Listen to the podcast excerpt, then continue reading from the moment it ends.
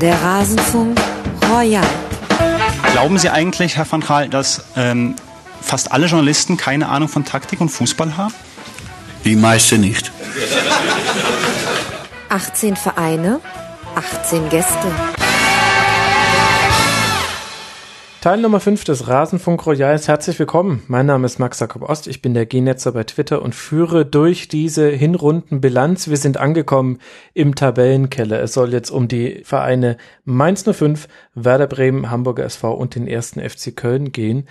Einen großen Dank will ich an der Stelle mal loswerden an alle Gäste, die beteiligt waren an dieser Mammut-Sendung. Ohne die Gäste ging es offensichtlicherweise nicht und es ist wirklich beeindruckend, wie flexibel, kompetent und motiviert alle ausnahmslos waren. Vielen, vielen herzlichen Dank. Natürlich auch an dieser Stelle nochmal der Dank an alle Rasenfunk-Supporter. Wenn jeder von euch da draußen, der das hier jetzt hört, uns einen Euro im Monat geben würde, ja, dann wären wir schon finanziell so aufgestellt, dass man es einen Beruf nennen könnte. Denkt mal drüber nach, rasenfunk.de slash unterstützen und folgt uns gerne auf allen Social Media Plattformen, die ihr so kennt. Da sollten wir hoffentlich vertreten sein. Außerdem freuen wir uns über Bewertungen bei iTunes und Feedback. Ich finde, im fünften Teil kann man auch nochmal auf Feedback aufmerksam machen. Wir freuen uns sehr, von euch zu hören oder zu lesen. In den Social Media Netzwerken oder unter mitmachen.rasenfunk.de. Und jetzt hinein, hinein in den fünften Teil des Rasenfunk Royal. Ich wünsche euch viel Spaß. Nur ein Plätzchen vor dem Relegationsplatz liegt nach der Hinrunde der erste FSV Mainz 05 mit 17 Punkten, zwei Punkte Vorsprung auf Werder Bremen, den HSV und den ersten FC Köln, über die wir gleich noch sprechen werden hier im Rasenfunk Royal. Aber jetzt gehört die nächsten Minuten gehören dem FSV Mainz 05 und Mara Pfeiffer, der Ad Wortpiratin von Twitter. Sie schreibt auch eine Kolumne bei der Allgemeinen Zeitung. Sie macht ein tolles Videoformat. Hallo Mara. Hallo Max. Du musst mir heute ganz, ganz viel erklären. Denn der FSV ist für mich seit gefühlt ein anderthalb, vielleicht zwei Jahren wird er immer undurchschaubarer. Wir hatten, wir hatten so eine schöne Schublade, in die wir Mainz 05 stecken konnten. Der Karnevalsverein, der sich nicht zu ernst nimmt, der eine tolle Transferpolitik hat, der ein tolles Führungsteam hat, Christian Heidel, ganz tolle Trainer, die Trainer wechseln immer zu Borussia Dortmund. Es war alles so einfach. Und jetzt ja. irgendwie alles so schwierig, so komplex. Und deine sehr leichte Aufgabe ist heute, mir das in 45 Minuten auseinander zu klambüsern. Das schaffen wir doch, oder? Das schaffen wir auf jeden Fall, weil die komplette Sportjournalie der Nation versucht das seit anderthalb Jahren den äh, Fans zu erklären, die dann immer wieder durch die Gegend rennen und doch nur die Hälfte verstanden haben und hysterisch rumschreien, weil sie nur die Hälfte verstanden haben. Aber ich werde das jetzt in 45 Minuten hier bei dir alles aufklären. Ja, sehr gut. Nicht weniger erwarte ich. Sehr schön. Die Frage ist, ob wir mit fünf Aspekten dann hinkommen, was ja bisher jeder Gast irgendwie halbwegs geschafft hat. Vielleicht fangen wir einfach mal an. Mit was würdest du denn gerne diesen Hinrundenrückblick beginnen? Ähm, also ich habe die fünf Aspekte jetzt eigentlich nicht quasi nach äh, Wichtigkeit äh, sortiert, ähm, aber äh, einer oder der, den ich mir als erstes aufgeschrieben habe, ist die äh, andauernde Strukturreform, wobei mhm. andauernd ähm, nur halbrichtig ist. Also die Strukturreform an sich ist eigentlich abgeschlossen. Äh, allerdings äh, hat ja jetzt ähm, das Stühle-Rücken irgendwie schon wieder eingesetzt. Also ähm, wir haben jetzt am äh, 21. Januar 2018 äh, wählen wir neu äh, den Präsidenten des Vereins, weil der bisherige Präsident nach ähm, einigen Monaten und einigen ähm, ja einigem Gerangel äh, zurückgetreten ist, äh, der Johannes Kalutzer. In, und es wird auf dieser Mitgliederversammlung, kann man schon sehen, äh, online stehen die Anträge, auch Anträge geben, eben diesen Posten doch in ein Hauptamt umzuwandeln. Mhm. Wobei es dann schwierig würde, vermutlich am selben Tag zu wählen, weil sich die Leute, die sich jetzt noch bis zum 24. Äh, Dezember bewerben können, ähm, natürlich eben auf ein Ehrenamt bewerben. Aber äh, ja, also das steht jetzt noch aus. Das heißt, es besteht theoretisch die Möglichkeit, dass an der Satzung sich direkt im Januar nochmal was ändert. Und es ist definitiv so, dass ähm, es eben einen neuen Präsidenten geben wird. Generell ist es vom Konstrukt her so, dass Mainz 05 ja ähm, all die Jahre eben keinen Aufsichtsrat hatte. Äh, wir hatten äh, für die Leute, die es geschafft haben, das gar nicht mitzubekommen, also dann vielleicht die Fans irgendwie äh, anderer Vereine. Ich kriege ja irgendwie auch nicht bei Wolfsburg oder Stuttgart alles mit. Ähm, wir hatten eben all die Jahre keinen Aufsichtsrat und nachdem äh, Christian Heidel als sportlich Verantwortlicher zu Schalke 04 gewechselt ist, ja, kam im Prinzip irgendwie so scheibchenweise so ein bisschen raus, ähm, dass teilweise äh, auf eine Art und Weise gearbeitet wurde, die, ich sag mal, vielleicht auch einfach vor 20, 25 Jahren in vielen Vereinen so betrieben wurde. Also ich glaube nicht, dass das jetzt ein Alleinstellungsmerkmal von Mainz 05 ist, dass da auch mal was unkonventionell gemacht wurde oder irgendwie äh, auf dem äh, sehr direkten und irgendwie weniger formalen Weg. Aber es hat dann am Ende dazu geführt, dass der lang, lang, langjährige Präsident Harald Strutz seinen Hut genommen hat und auch aus dem alten Vorstand jetzt niemand in den neuen Gremien ist. Das äh, ist leider insgesamt nicht so schön abgelaufen. Ähm, am Ende haben an sowas sicherlich alle Beteiligten irgendwie äh, eine Teilschuld. Äh, ich habe schon häufiger gesagt, das, was Strutz meiner Meinung nach einfach falsch gemacht hat, war, dass er nicht, als diese ganzen Vorwürfe losgingen, also der hat ja ehrenamtlich gearbeitet und dann kam irgendwann raus, äh, in was für einem Umfang er tatsächlich halt Geld bekommt jeden Monat äh, und von wem und auf was sich das alles irgendwie so pöstchenmäßig verteilt. Und ich glaube, er hätte damals einfach in die Offensive gehen müssen und sagen müssen, ja, alles klar, Leute, wir haben hier irgendwie auf eine Art und Weise gearbeitet, die nie hinterfragt wurde, auch von den Mitgliedern muss man sagen, weil ich meine, die sind ja in der Mitgliederversammlung immer entlastet worden, es hat nie einer nachgefragt, es hat immer funktioniert, wir haben den Verein dahin gebracht, wo er ist.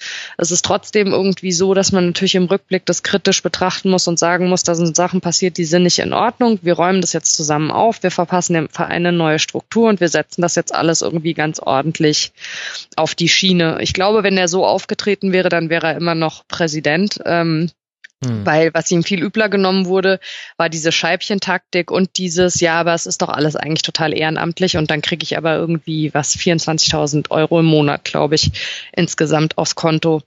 So, und ähm, jetzt ist es eben so, dass es einen Aufsichtsrat gibt seit Juni der ist ähm, äh, gewählt worden. Es gibt eine Wahlkommission, die die äh, Bewerber also vorsortiert und dann wurde auf der Mitgliederversammlung der Aufsichtsrat gewählt. Der hat sich selbst einen Vorsitzenden gewählt, äh, den Detlef Höhne, und es wurde ebenfalls auf dieser Mitgliederversammlung eben der neue Vereinspräsident Johannes Kalutzer gewählt, der auch wiederum ehrenamtlich tätig sein sollte. Und es gibt jetzt eben einen Vorstand. In diesem Vorstand ist äh, Rufen Schröder als äh, der sportlich Verantwortliche drin, also der ist Sportvorstand. Es gibt jetzt äh, einen zweiten Vorstand. Ähm, den Herrn Lehmann, der kommt im neuen Jahr. Das sind die beiden Hauptamtler und äh, komplettiert wird der Vorstand eben durch eine dritte Person, also den ehrenamtlichen Präsidenten und Vorstandsvorsitzenden. Und der bisher eben Johannes Kaluza wird jetzt äh, im Januar nochmal neu gewählt. Das mal so quasi, also zum Formellen. Ja, hui, da brummt einem der Kopf. ja. Ich habe mich nebenher durch Organigramme geklickt und so weiter und konnte deshalb folgen.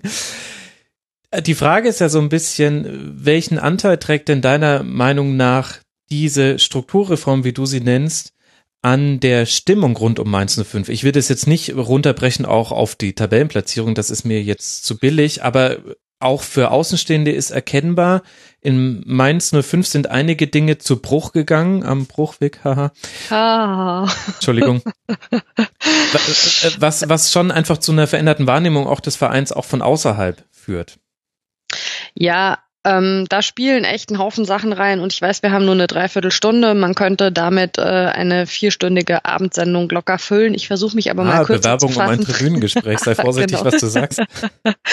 ähm, ich versuche mal, äh, mich kürzer zu fassen, als es eigentlich äh, meine Art ist. Also ähm, der Weggang von Christian Heidel ist natürlich äh, zu Recht von außen äh, als Bruch wahrgenommen und ist auch natürlich von den Fans als Bruch wahrgenommen, weil also wenn ein Verein mit seinem sportlichen Verantwortlichen kurz vor der Silberhochzeit steht, dann ist das halt einfach was sehr, sehr Ungewöhnliches. Heidel hat damals ja gesagt, er verlässt den Verein nicht, bevor nicht alles äh, im Verein geregelt ist und ähm, es hatte auch erst den Anschein, dass das tatsächlich äh, passiert ist. Also er hat Ruven Schröder ja noch mitverpflichtet und auch eingearbeitet vorgearbeitet, seinen Nachfolger, was sicherlich eine sehr ungewöhnliche Konstruktion ist. Also ich mhm. hätte nicht mitbekommen, dass es sowas in der Bundesliga schon mal gegeben hat. Ähm, es gab auch in Mainz niemanden, der daran gezweifelt hat, dass Heidel äh, ab dem Zeitpunkt, ab dem klar war, dass er zu Schalke wechselt, tatsächlich in der Lage ist, parallel irgendwie für beide Vereine zu denken und zu handeln. Also so loyal ähm, ist Christian Heidel definitiv. Da hat sich hier kein Mensch Gedanken drum gemacht. Ähm, dass dann, nachdem er weg war, halt eben die Sachen sich so entwickelt haben und äh, ich sag mal, die teilweise etwas unkonventionelle Vorgehensweise äh, im Vorstand so rauskam, hat er dann nicht mehr abbekommen.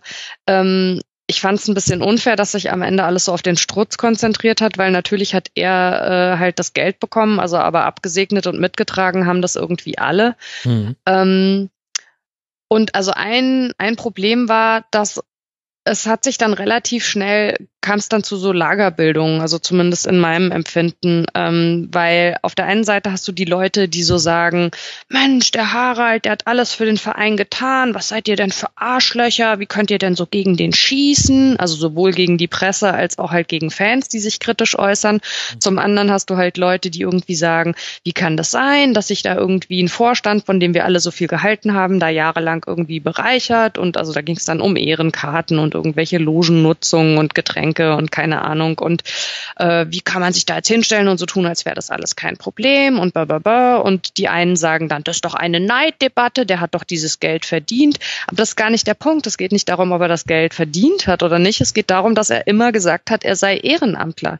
Hätte man vorzeitig irgendwie gesagt, dieser Posten hat mittlerweile irgendwie einen Arbeitsbedarf, der ehrenamtlich nicht mehr zu leisten ist. Das wäre doch alles überhaupt kein Problem gewesen. Keine Sau hätte sich doch in den guten ja. Jahren beschwert, wenn der Strutz gesagt hätte, Leute, ihr müsst mich jetzt einfach auch mal bezahlen. Es geht so nicht mehr. Ist doch völlig logisch. Also es ging ganz viel um Begrifflichkeiten und auch um sowas, ich sag mal, wie so, so einen moralischen Sensor, ja, also was geht und was geht nicht. Und das sind halt natürlich Punkte, wo Leute überraschenderweise tatsächlich unterschiedlicher Ansicht sind, ja.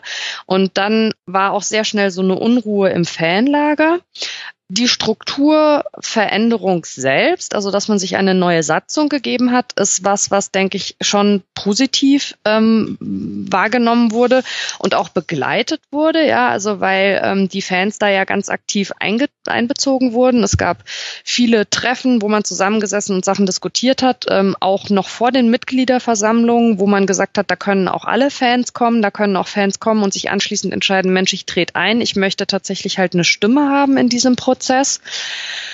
Dann kam es eben zu dieser Wahl. Ähm, und jetzt muss man zu den Personalien halt wissen. Ähm, es hatten sich äh, auf den auf den Präsidentenposten äh, drei Leute beworben. Einer davon der ehemalige ähm, Strutz-Stellvertreter äh, im Vorstand, der Herr Dötz. Dann der Herr Röhr, der ist letzter am Ende geworden und eben der Kalutza. Es gab noch einen vierten, der aber nicht zugelassen wurde von der Wahlkommission. Und Kalutza ist halt so der komplette Quereinsteiger. Mhm. Und zwar halt klar, dass es Dötz schwer haben kommen würde, weil natürlich äh, die Leute das Bedürfnis hatten, nach dem, was passiert ist, so die alten Zöpfe abzuschneiden. Ja, und also warum sollte man einen Dötz belohnen, nachdem man einen Strutz irgendwie so abgeschossen hat? Jetzt mal sehr vereinfacht gesagt. Ähm, Röhr hat bei der Mitgliederversammlung einfach eine sehr schwache Rede gehalten. Ich glaube, auf den waren viele Leute gespannt. Ich weiß nicht, ob der einfach sehr nervös war oder so, aber der konnte die Leute halt nicht mitreißen.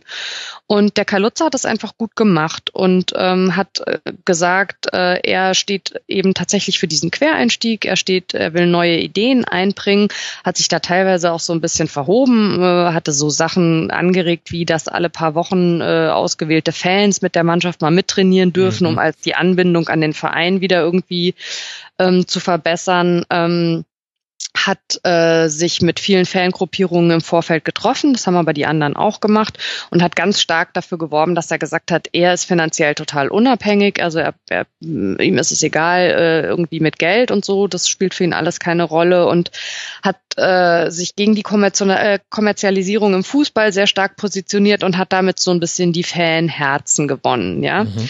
Und ähm, dann wurde der gewählt. Ich glaube, dass es aber trotzdem für viele Leute sehr überraschend kam. Viele haben damit gerechnet, dass es also doch Dötz wird, trotz allem, und man quasi so drei Jahre einen Übergangspräsidenten hat und in der Zeit den Verein auf die Zeit danach vorbereiten kann.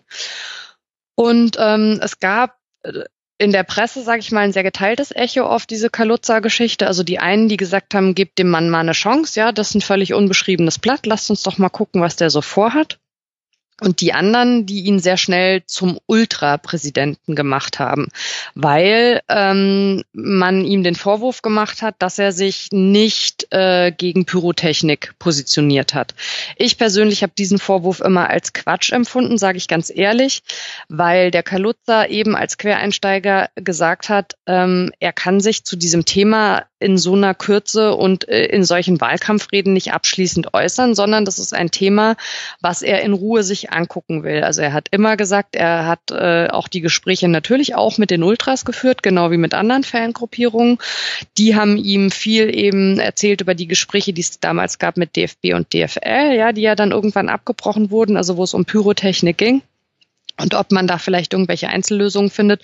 Und er hat halt immer das äh, so gesagt nach dem Motto, warum soll nicht Mainz der Verein sein, der es schafft, was DFB und DFL damals nicht geschafft haben? Vielleicht schaffen wir es, eine spezielle Lösung zu finden. Für uns, für unsere Ultras in einem Teil des Stadions. Lass es uns doch einfach mal wertneutral angucken. Jetzt wissen wir ja als Leute, die schon länger mit Fußball zu tun haben, ein bisschen besser als der Herr Kalutzer. Pyrotechnik ist ein Thema, wo Wertneutralität ganz schwer ist, weil es bei den Leuten halt unheimlich emotional emotional besetzt ist. Und du hast halt gemerkt, so dieser ganze Internet-Mob, die Leute haben sich nicht mal angeguckt, was er tatsächlich inhaltlich gesagt hat. Allein die Tatsache, dass er nicht von Anfang an gesagt hat, alle Leute, die jemals Pyrotechnik in der Hand hatten, gehören irgendwie äh, in einen äh, Knast auf eine einsame Insel abgeschoben und irgendwie nur noch mit runtergeworfenen Bananen gefüttert, hat schon dazu geführt, dass die Leute halt irgendwie, ja, ihn in so eine Schublade gesteckt haben und gesagt haben, das ist irgendwie der Ultrapräsident und der will hier unser Stadion abfackeln, was sind das für ein Idiot. Und es wurde dann auch relativ schnell, fand ich, äh, unnötig persönlich. Mhm. Ähm, und im, ich weiß, ich antworte jetzt sehr lange, aber es ist mir auch irgendwie tatsächlich bei dem Thema ein Bedürfnis, mal ein, zwei Sachen nochmal, also zumindestens aus meiner Sicht irgendwie zu sortieren. Es gab aber halt auch ähm, sowohl Fangruppierungen als auch eben äh, Pressevertreter, die ähm, das Ganze also äh, ein bisschen entspannter, sag ich mal, gesehen haben und die auch tatsächlich einfach neugierig drauf waren, was er irgendwie so vorhat. Ähm, für mich kam der Bruch mit ihm tatsächlich auf der Mitgliederversammlung. Also es gab dann äh, jetzt im, im Herbst die Mitgliederversammlung. Mhm. Und da hielt er es nach allem, was er irgendwie groß angekündigt hat, für eine Riesenidee, in die Mitgliederversammlung zu gehen und äh, erstmal äh, seine Besoldung zum Thema zu machen. Also, dass er noch kein Geld vom Verein gekriegt hat und dass nach wie vor nicht geklärt ist, wie viel Geld er bekommt und das von jemandem, der antritt, als jemand, der sich gegen äh, Kommerzialisierung ja. äh, und gegen irgendwie die Bezahlung seines Vorgängers halt permanent äußert.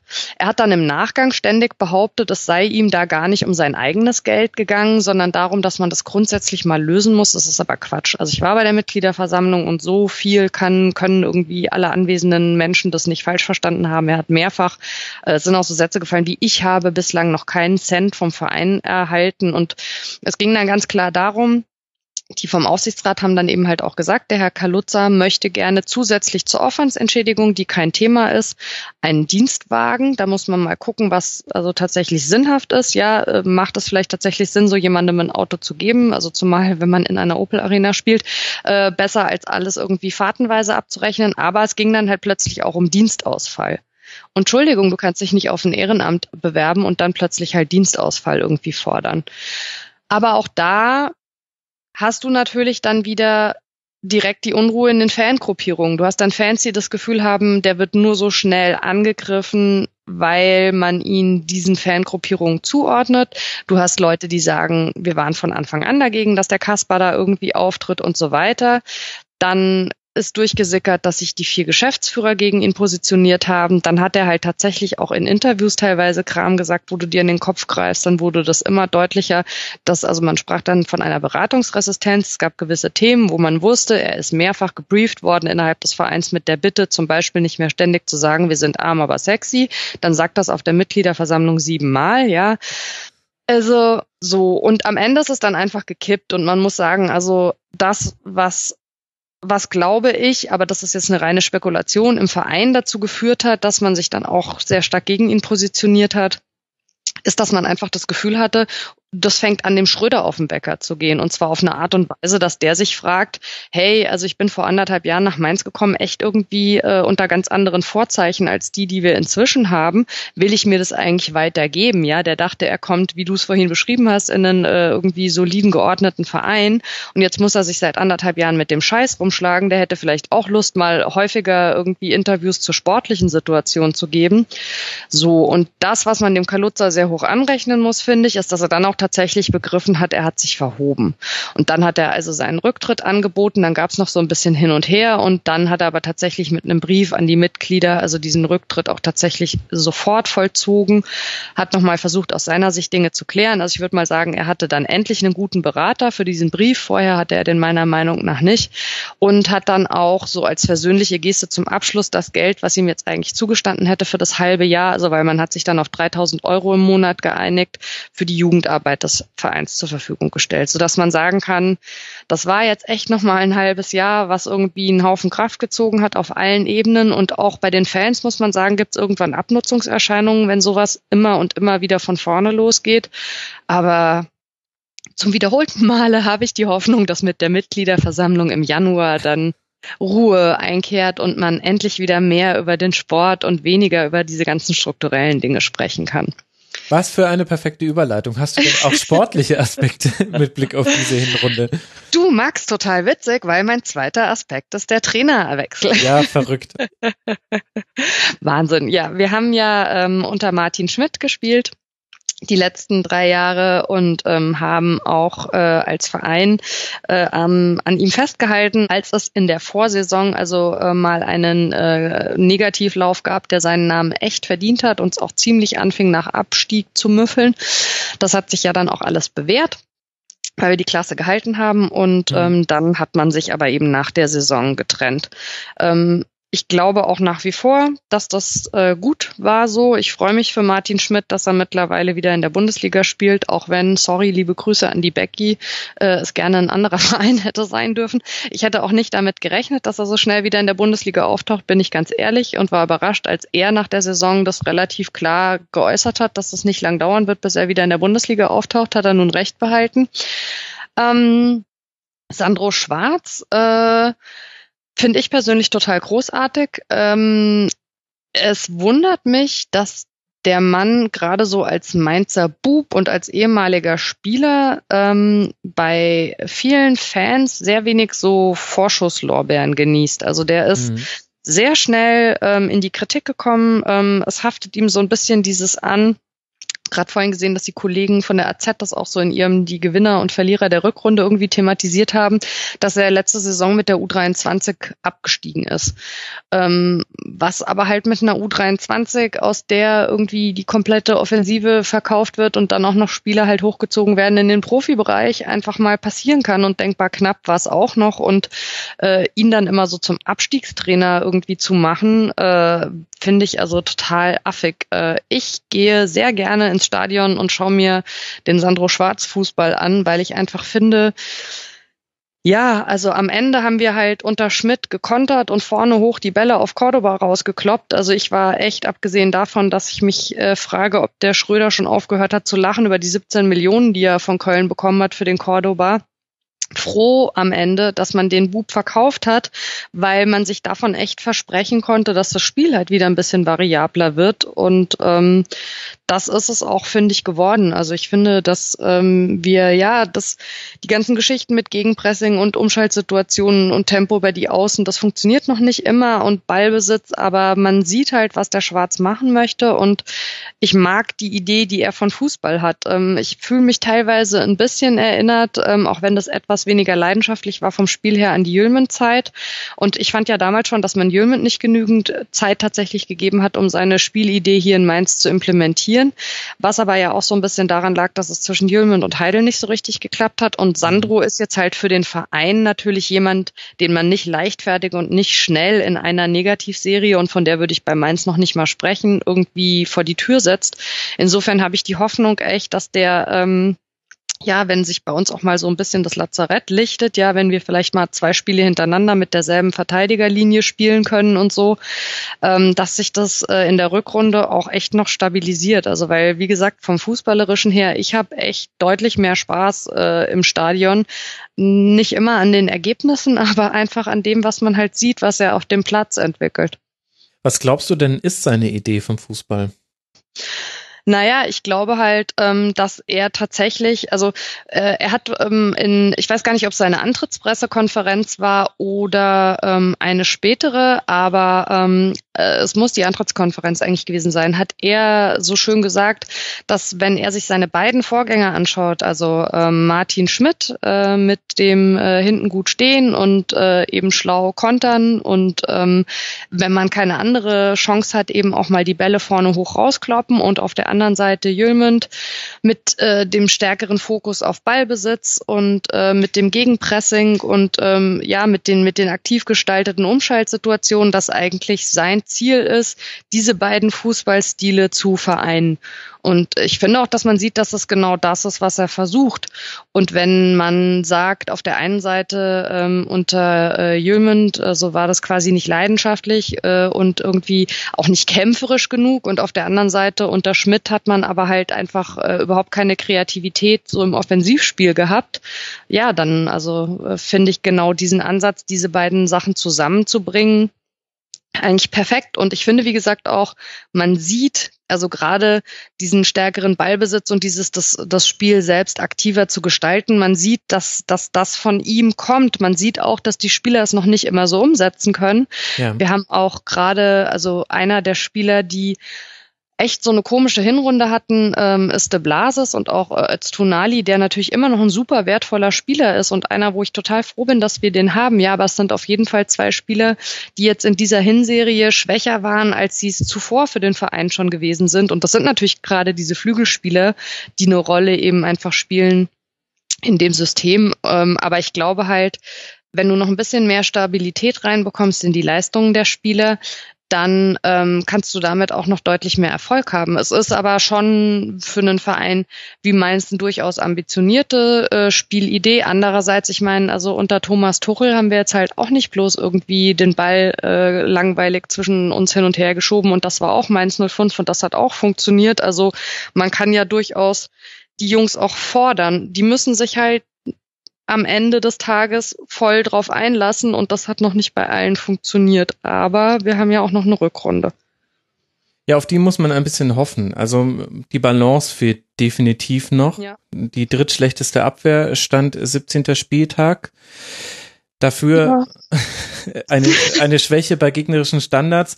Dafür aber auch ist Mainz 05 eins von wenigen Teams, das häufig ins Dribbling geht, wo das zum Spielkonzept dazugehört und wo es auch mhm. dann häufiger mal funktioniert. Also es gibt nur fünf Teams, die häufiger ins Dribbling gehen als Mainz. Das fand ich in der Vorbereitung auf dieses Segment hier ganz interessant. Also es stimmt so noch nicht ganz die Balance. Man kommt auch noch zu selten in den Strafraum. Über die Hälfte eurer Torabschlüsse finden von außerhalb des Strafraums statt. Also man sieht sehr, sehr viele.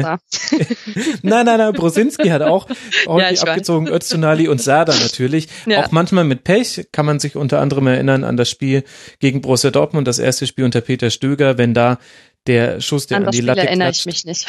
wenn der vielleicht ins Tor fällt, ich, ich erinnere mich noch zumindest vage. da hätte auch was passieren können. Also ja, aber von wegen Abschlüsse aus der gegnerischen Hälfte, stell dir mal vor, dieser Gibbermann-Schuss ja. wäre reingegangen. Gut, den hat ja dann nicht mal Oder Kotro der Nachschuss. ja, aber das ist halt tatsächlich der Punkt. Also wir haben noch eine äh, fast schon eklatante Abschlussschwäche und also der Kenan Kotro steht da fast schon irgendwie tragisch dafür, weil also was der alleine verballert hat, das äh, kannst du irgendwie es ist total unverständlich, weil ähm, ist eigentlich ein guter Typ. Ja, ich habe mich echt über den gefreut. Der ist auch, ähm, wenn du den in Interviews erlebst, total sympathisch und ich verstehe nicht, also wie man irgendwie dermaßen frei vorm Tor dann immer den Ball dem Torwart in die Arme schießen kann. Das ist, da ist irgendwas falsch verdrahtet. Aber das Problem ist halt, je häufiger du das machst, desto unsicherer wirst du. Natürlich auf der anderen Seite haben wir ähm, mit Berggren der ja eigentlich schon seit anderthalb Jahren hier ist, aber mit seinen ganzen Verletzungen nie spielen konnte. Jetzt natürlich in den letzten Spielen, also echt äh, sowas wie einen Überraschungsknipser und auf dessen Entwicklung in der Rückrunde bin ich echt sehr gespannt, weil das einfach oh ja ein guter Typ, ja. Und wenn du siehst, ähm, wie der auch ähm, im Strafraum für die anderen arbeitet, also nicht nur, dass er versucht, selber Tore zu schießen, sondern der hat halt auch einfach einen Körper, mit dem du mal einen Verteidiger abblocken kannst. Ich meine, wir haben halt immer so diese, wir sind so die Fußballzwerge, ja. Das ist ja irgendwie alles ganz niedlich, aber es ist schon ganz schön, wenn du auch mal einen Spieler mit einem breiten Kreuz und irgendwie mehr als einem Meter siebzig da vorne stehen hast. Insofern freue ich mich echt, dass es für den jetzt irgendwie die paar Spiele in der Rückrunde, die er tatsächlich zum Einsatz gekommen ist, so sensationell gelaufen ist. Und ich glaube, dass es mit dem echt noch gut werden kann. Und jetzt haben wir ja Anthony Uja, der was in 25 Spielen in China vier Tore geschossen hat. Äh, nee, in 24 Spielen fünf Tore und der uns ja jetzt dann ganz alleine rettet. Ich bin mal sehr gespannt. Naja, aber es spricht ja schon einen wesentlichen Aspekt an. Also zum einen natürlich Emil Berggren. Alle Rasenfunkhörerinnen und Hörer wissen, welche, welche besondere Leidenschaft der Rasenfunk für diesen Spieler genau. empfindet genau. in meiner Person. Aber eben halt auch die Abschlussschwäche vorne drin, die ja, da kommen ja irgendwie mehrere Dinge zusammen. Natürlich zum einen Abgang von einem Spieler, von übrigens auch einem sehr körperbetonten Spieler. Also es ist interessant, dass du an, an Berggren Dinge lobst, die Cordoba auch ganz gut konnte, nämlich den Körper einsetzen, Ball auch mal halten. Trotzdem für 17 Millionen, ich stimme dir dazu in der Einordnung der Grinsefrequenz von Ruven Schröder. Definitiv. Und ganz kurzer Einwurf, ähm, Berggren wird anders eingesetzt. Also das ist ja nicht die Schuld von Cordoba, sondern das ist ja schon eine Systemgeschichte, ja, dass genau. man halt am Ende der letzten Saison, vor allen Dingen also so im letzten Saisondrittel, einfach nur noch versucht hat, egal wer den Ball hatte, der hat geguckt, also gefühlt jetzt und übertrieben natürlich, aber wo der Cordoba steht und hat den Ball halt irgendwie hoch auf den Cordoba geschlagen. Und das kannst du dir irgendwann echt nicht mehr angucken. Und das machen sie zum Glück beim Berggren nicht. Also und das würde der Schwarz auch, glaube ich, äh, ihnen ganz schnell wieder abgewöhnen. Genau, das war quasi der zweite Aspekt, auf den ich jetzt gerade hinleiten ah, wollte. Ah. Da, alles gut. Ist ja auch mal schön, wenn die Gäste mal mir etwas vorwegnehmen. Ich mache es häufig genug andersherum. Was sind denn die verbliebenen äh, drei Aspekte, die für dich diese Hinrunde geprägt haben?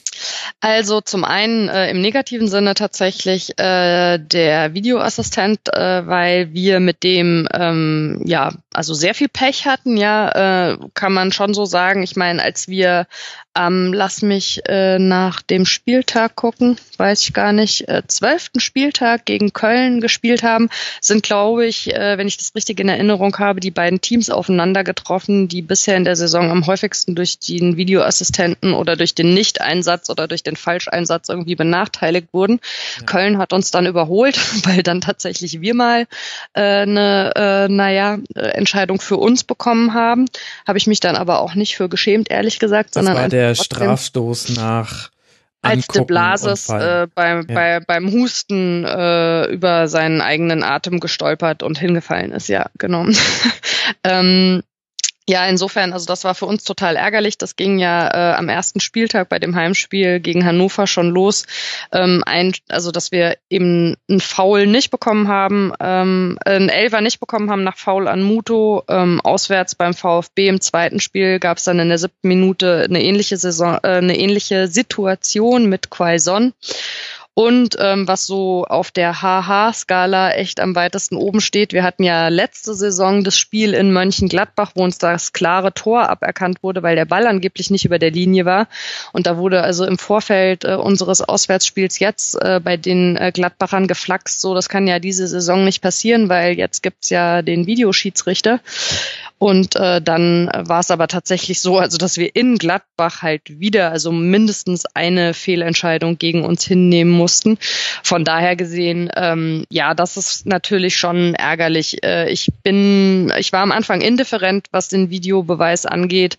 Ich bin aber mittlerweile einfach nur noch genervt davon, weil wenn du tatsächlich halt die meisten Spiele äh, im Stadion siehst, das ist, äh, ich weiß nicht, wo ich es letztens gelesen habe, mit irgendwie äh, dem verzögerten Orgasmus oder wie auch immer. Also so ist es halt auch. Du traust dich ja bald nach keinem Tor mehr irgendwie zu jubeln und auch nach keiner Elfmeterentscheidung, weil äh, man hat es ja letztens bei dem Spiel, was war es, Freiburg gegen, hilf mir? Augsburg?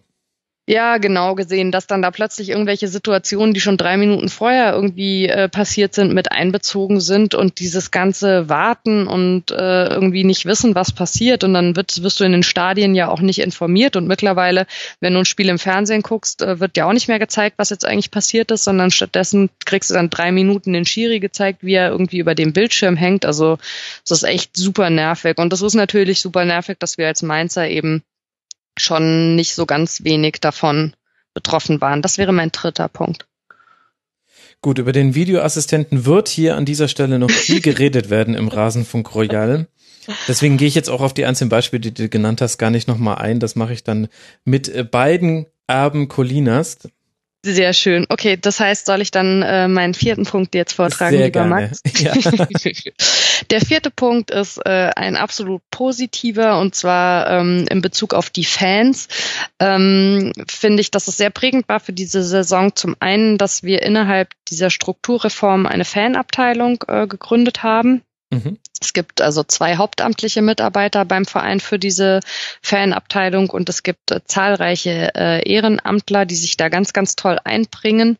Und ich finde, dass das ein sehr wichtiges Zeichen ist vom Verein. Also gerade in einem Jahr, in dem halt so viel gelaufen ist und wo ja auch immer mal wieder das Thema Ausgliederung irgendwie dann aufgepoppt ist rund um diese ganzen Mitgliederversammlungen und die Frage, geht es in dieser Vereinsform weiter und so weiter, dass man sagt, also komme, was wolle, dieser Verein setzt auch ganz stark auf die Meinung und auf die Mitarbeit der Fans. Und das macht man auch nicht nur so mit, wir machen das mit den Fähnchen, sondern die kriegen tatsächlich ihre eigene Abteilung und haben auch einen Vertreter im Aufsichtsrat. Und ähm, ja, ich finde, dass das was sehr Positives ist. Ich finde es auch sehr positiv, dass auch in einer Phase, in der irgendwie so viel Kuddelmuddel ist, sich so viele Leute finden, die sich da so wahnsinnig gut einbringen.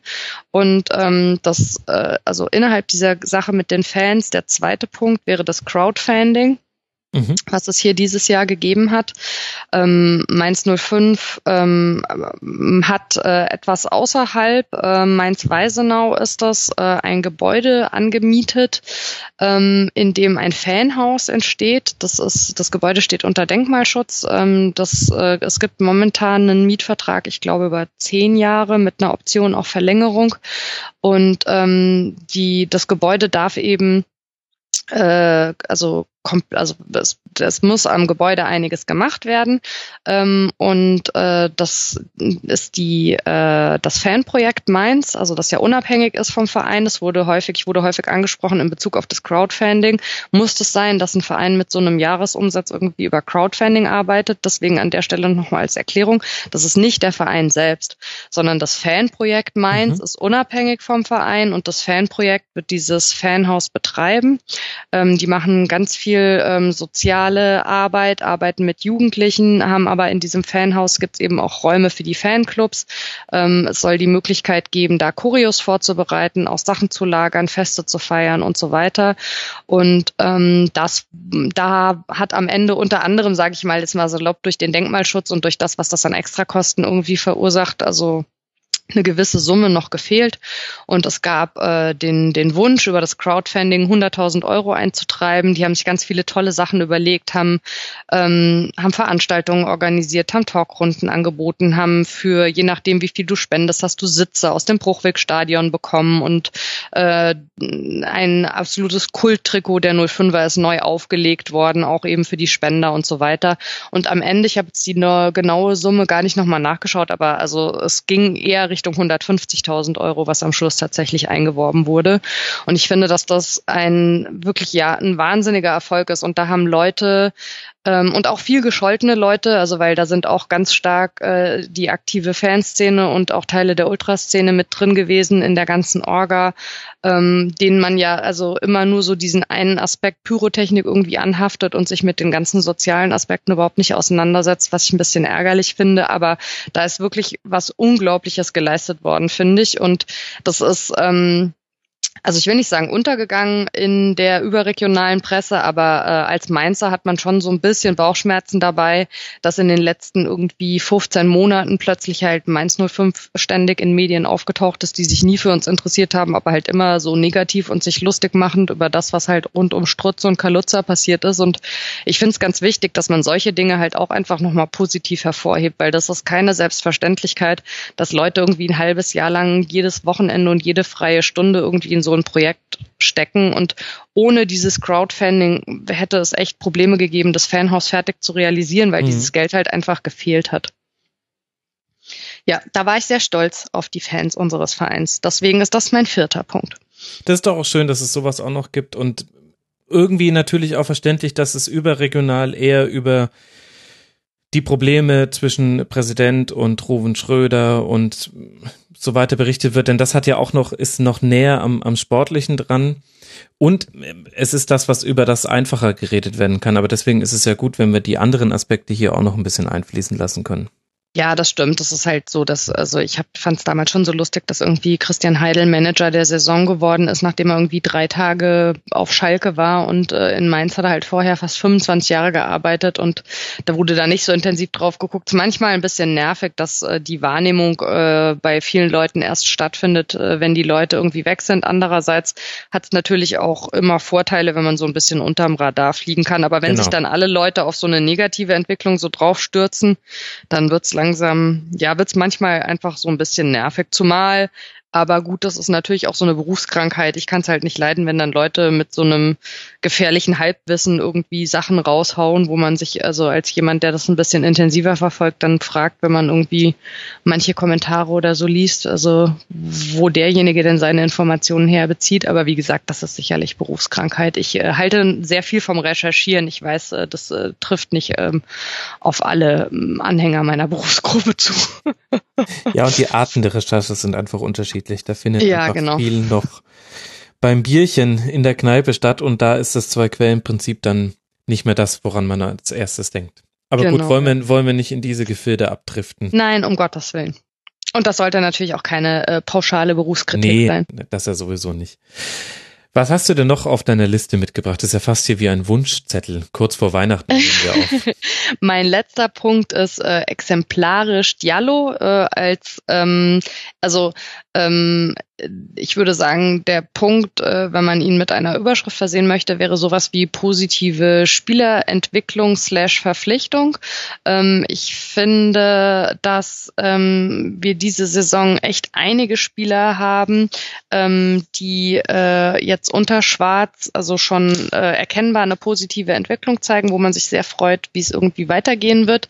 Diallo als Neuzugang, also ist einer, das ist auch echt äh, als Neuzugang, finde ich, ein totales Juwel. Ich finde es absolut großartig, dass wir den in unseren Reihen haben und was der irgendwie ja, was der, was der schafft und was der auch kann auf dem Platz und wie der mit dem Ball umgeht und dass man auch mal wieder einen Verteidiger hat, der sogar noch das ein oder andere Tor schießt. Also äh, in denen bin mhm. ich irgendwie sportlich echt extrem äh, verknallt. Das finde ich ganz großartig, was der macht.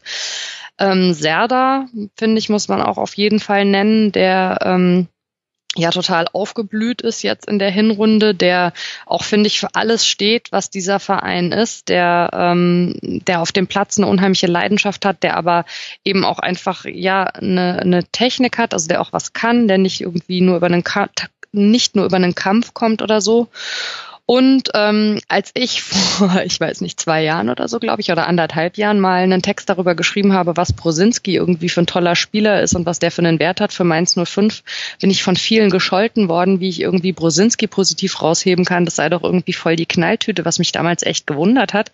Aber diese Saison hat Brosinski jetzt auch allen außer mir gezeigt, was für ein wertvoller Spieler er ist. Ich finde, der hat ja jetzt zuletzt auch ähm, in Vertretung von Bungert und Bell die Kapitänsbinde getragen getragen und ähm, der äh, stellt sich immer der Presse. Der hat, finde ich, seitdem er ähm, die Kapitänsspiele gemacht hat, merkt man, dass er auch nochmal anders äh, der Mannschaft gegenüber auftritt. Der legt den Finger in die Wunde, wenn was nicht funktioniert hat. Es gibt Leute, die sagen, mehr als den Finger in die Wunde zu legen, macht er aber nicht. Ich finde, das ist Quatsch. Also ich finde, dass man auf dem Platz sieht, der Brosinski ist immer derjenige, der bis zum Schluss läuft und ackert, ja, der sich komplett in den Dienst der Mannschaft stellt. Der ist mittlerweile bei Standards echt also äh, saugefährlich ähm, und das ist ein Spieler, ja, wo ich äh, auch nur sagen kann, gut, dass man so jemanden hat und dass man, wenn tatsächlich tatsächlich der Kapitän und sein Vize ausfallen, noch jemanden hat, dem man die Binde überziehen kann, der genau diese ähm, Eigenschaften halt auf den Platz bringt. Also das finde ich sehr wichtig und sehr bemerkenswert. Hm. Und natürlich ähm, Gibamin, also hat rein sportlich, finde ich, auch eine Wahnsinns-Hinrunde gespielt.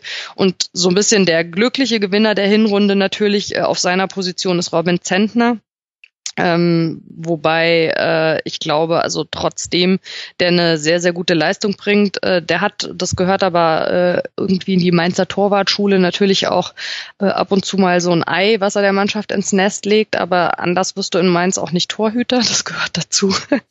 ähm, ich glaube aber trotzdem, dass natürlich allein schon äh, wegen Prominenz und Namen, da kann der Robin Zentner, glaube ich, äh, so gut äh, halten, wie er will. Wenn René Adler wieder fit ist, wird der erstmal wieder ins Tor wandern. Und das ist schon auch okay okay, weil du holst dir so jemanden ja nicht, um ihn auf die Bank zu setzen. Und äh, ohne das jetzt böse zu meinen, der Robin kann ja dann entweder auf die nächste Verletzung von René Adler warten, weil die liegen ja leider immer sehr dicht beieinander oder dann halt einfach auf dessen Rente, also weil die ist ja jetzt auch nicht irgendwie erst in fünf Jahren. Wobei ich mich auch über die Adlerverpflichtung sehr, sehr freue und mich auch darauf freue, den bei uns nochmal wieder im Tor zu sehen. Also es hat mhm. mir echt leid für ihn getan, dass er sich da so direkt irgendwie wieder ja, mit seinem Körper da irgendwie rausgebracht hat, der arme Kerl. Ja, ich fand auch gerade am Anfang der Saison hat man gesehen, das hat nochmal eine ganz eigene Form der Stabilität euch gegeben. Es gab da einige Eins gegen Eins Situationen, wo Adler einfach stark pariert hat. Da hat man dann als Torhüter auch manchmal so das Glück, dass man dreimal nacheinander im Eins gegen Eins genau die richtige Entscheidung trifft. Aber da hat euch Adler auch den einen oder anderen Punkt, fand ich, noch erspielt. Und das braucht man ja, wenn man nur 17 hat. Ja, wobei der erstaunlicherweise ganz schlechte Werte hat, ne? Also ähm, es gibt irgendwie dieses, gesehen, ja. ja. genau, also äh, die wer die meisten ähm, direkt aufs Tor gegangenen Schüsse und ähm, in der Statistik, also wie viele Bälle hat ein Torhüter von denen gehalten, gibt's nur einen Torwart in der Bundesliga, der noch schlechter ist als Adler und das ist Martenia.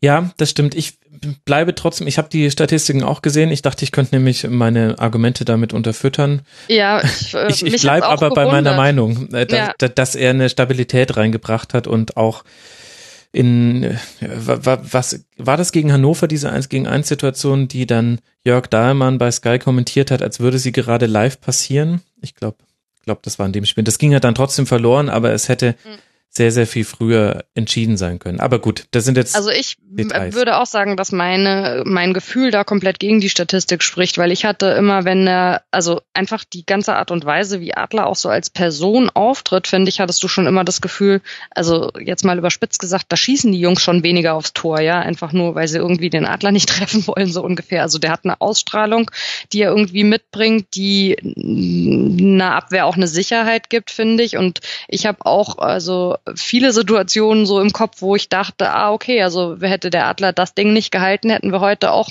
noch verloren oder nur unentschieden gespielt oder so. Ist lustig, wie die Statistik dann manchmal dagegen spricht. Aber ja, ich bin da bei dir. Bleiben wir mal bei unseren Gefühlen. Gefühle sind eh die neuen Fakten. Genau. Sehr schön.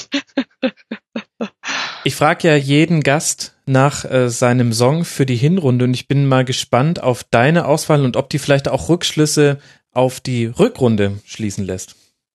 Ja, also ich habe mich ja nicht für einen Song entscheiden können. Ähm, ich war äh, überlegt, von Tex Perkins äh, Crawl Back to You oder Crawling Back to You zu nehmen. Also für dieses, dass man äh, immer wieder zurückgekrabbelt kommt, egal äh, was der Verein macht, fand es dann aber ähm, gemessen daran, was andere Vereine irgendwie so treiben, doch ein bisschen übertrieben und habe äh, mir dann jetzt erlaubt, äh, nachdem ich ja die fünf Aspekte äh, geliefert habe, nicht nur einen Song, sondern eine fünf-Song-Playlist zusammenzustellen. Guck an. Wobei äh, ich betonen möchte, äh, dass also da musikalisch das ein oder andere drauf ist, was hier jetzt nicht läuft, sondern wo ich mich nur an dem Text orientiert habe. Es geht nämlich direkt los mit äh, eine neue Liebe ist wie ein neues Leben, ähm, weil das irgendwie so äh, die Grundstimmung Grundstimmung war, mit der man irgendwie nach dem Trainerwechsel äh, und äh, mit den ja schon sehr positiv empfundenen Transfers von Adler und also auch Maxim sollte man da sicherlich als Namen mal noch irgendwie fallen lassen, in die Saison reingegangen ist, wo alle so dachten, jetzt wird alles gut. Ähm, ein bisschen mit Augenzwinkern dann äh, in Bezug auf äh, die ganze Kaluza-Geschichte. Es gibt äh, einen äh, sehr verstörenden Song von David Lynch, der heißt Crazy Clown Time. Ähm, dann wäre der dritte Song auf meiner Liste The Honeymoon is Over von The Cruel Sea, also als dann so die Realität langsam wieder eingesetzt hat. Ähm, der vierte Song, um nochmal zu zeigen, dass es am Ende eben doch äh, immer wieder um dieses Thema geht, auch dann in der Causa Kaluzza und Ehrenamt oder Hauptamt wäre Money, Money, Money mhm. von ABBA. und abschließend äh, als äh, Zaun, äh, Wink mit dem Zaunfall für die Rückrunde von die Liga der gewöhnlichen Gentlemen, nimm mich mit zum Spiel, weil ich so gerne, wenn wir das nächste Mal miteinander sprechen, wieder 90 Prozent der Zeit dem Fußball widmen möchte und nicht mehr irgendwelchen Strukturen und Personalien. Das geht mir absolut genauso. Eine sehr schöne Auswahl. vielen, vielen Dank. Das war Mara Pfeiffer, die Ad-Wortpiratin auf Twitter, schreibt für die Allgemeine Zeitung und dreht schöne Kolumnen. Mara, vielen, vielen Dank und wir werden uns definitiv wiederhören hier im Rasenfunk. Ich danke dir, Max, und sehr, sehr gerne. Bis bald mal wieder. Ciao. Ciao. Auf dem Relegationsplatz und dahinter liegen noch Werder Bremen, der HSV und der erste FC Köln. Über alle drei wollen wir sprechen, die beiden erstgenannten in einer gemeinsamen Aufnahmesession. Ich freue mich sehr, bei mir zu begrüßen. Zum einen mit seinem Rasenfunkdebüt Tobias Kröger von transfermarkt.de, bei Twitter der Ad Tobias Kröger. Hallo Tobias. Moin. Sehr schön, dass das mal geklappt hat mit dir hier. Ich bin schon gespannt, was du mir zum HSV alles so erzählen magst. Du ja wahrscheinlich auch. Ja, ich freue mich auch sehr. Man kann die Euphorie quasi aus deinen Silben heraushören. Außerdem mit dabei und hoffentlich nicht minder euphorisch Marc Hagedorn, Redaktionsleiter und Werder-Reporter beim Weser Kurier, bei Twitter der Ad Marc-Hagedorn. Servus Marc. Hallo Max. Ja, ich bin total euphorisiert, vor allen Dingen nach den letzten Wetterspielen. Nein, ganz so schlimm ist es nicht. Okay.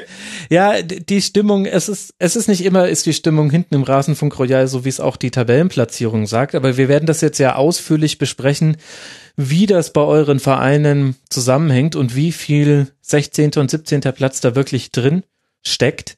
Und die Tabelle besagt, dass wir auch mit Werder Bremen anfangen, lieber Marc. Werder liegt auf dem Relegationsplatz mit 15 Punkten, 13 erzielten Toren, 20 kassierten und nur drei Siegen nach einer kompletten Hinrunde. Was wäre denn so der deiner fünf Aspekte, mit dem du gerne anfangen würdest, mir das alles zu erklären, diese Hinrunde? Also ich würde, glaube ich, anfangen mit einer so einem Begriffspaar, das nennt sich dann äh, defensive Stabilität, weil das ist äh, äh, das, wo alles irgendwie, glaube ich, das ist so meine persönliche Theorie, seinen Ausgang genommen hat. Denn äh, mhm. äh, Alexander Nuri äh, kannte wie alle Werder-Fans auch diese Zahl 326. Das sind 326 Gegentore, die Werder in den letzten fünf Spielzeiten kassiert hat, also im Schnitt 65 Gegentore. Und äh, ja, Nuri hat sich offensichtlich äh, zum Ziel gesetzt, äh, dafür zu sorgen, vielleicht bei einer Zahl 40 bis 50 Gegentore rauszukommen. Äh, genau benannt worden ist es nie, aber äh, er hat ganz klar äh, gesagt, äh, wir äh, setzen den Hebel defensiv an, wir wollen defensive Stabilität erreichen.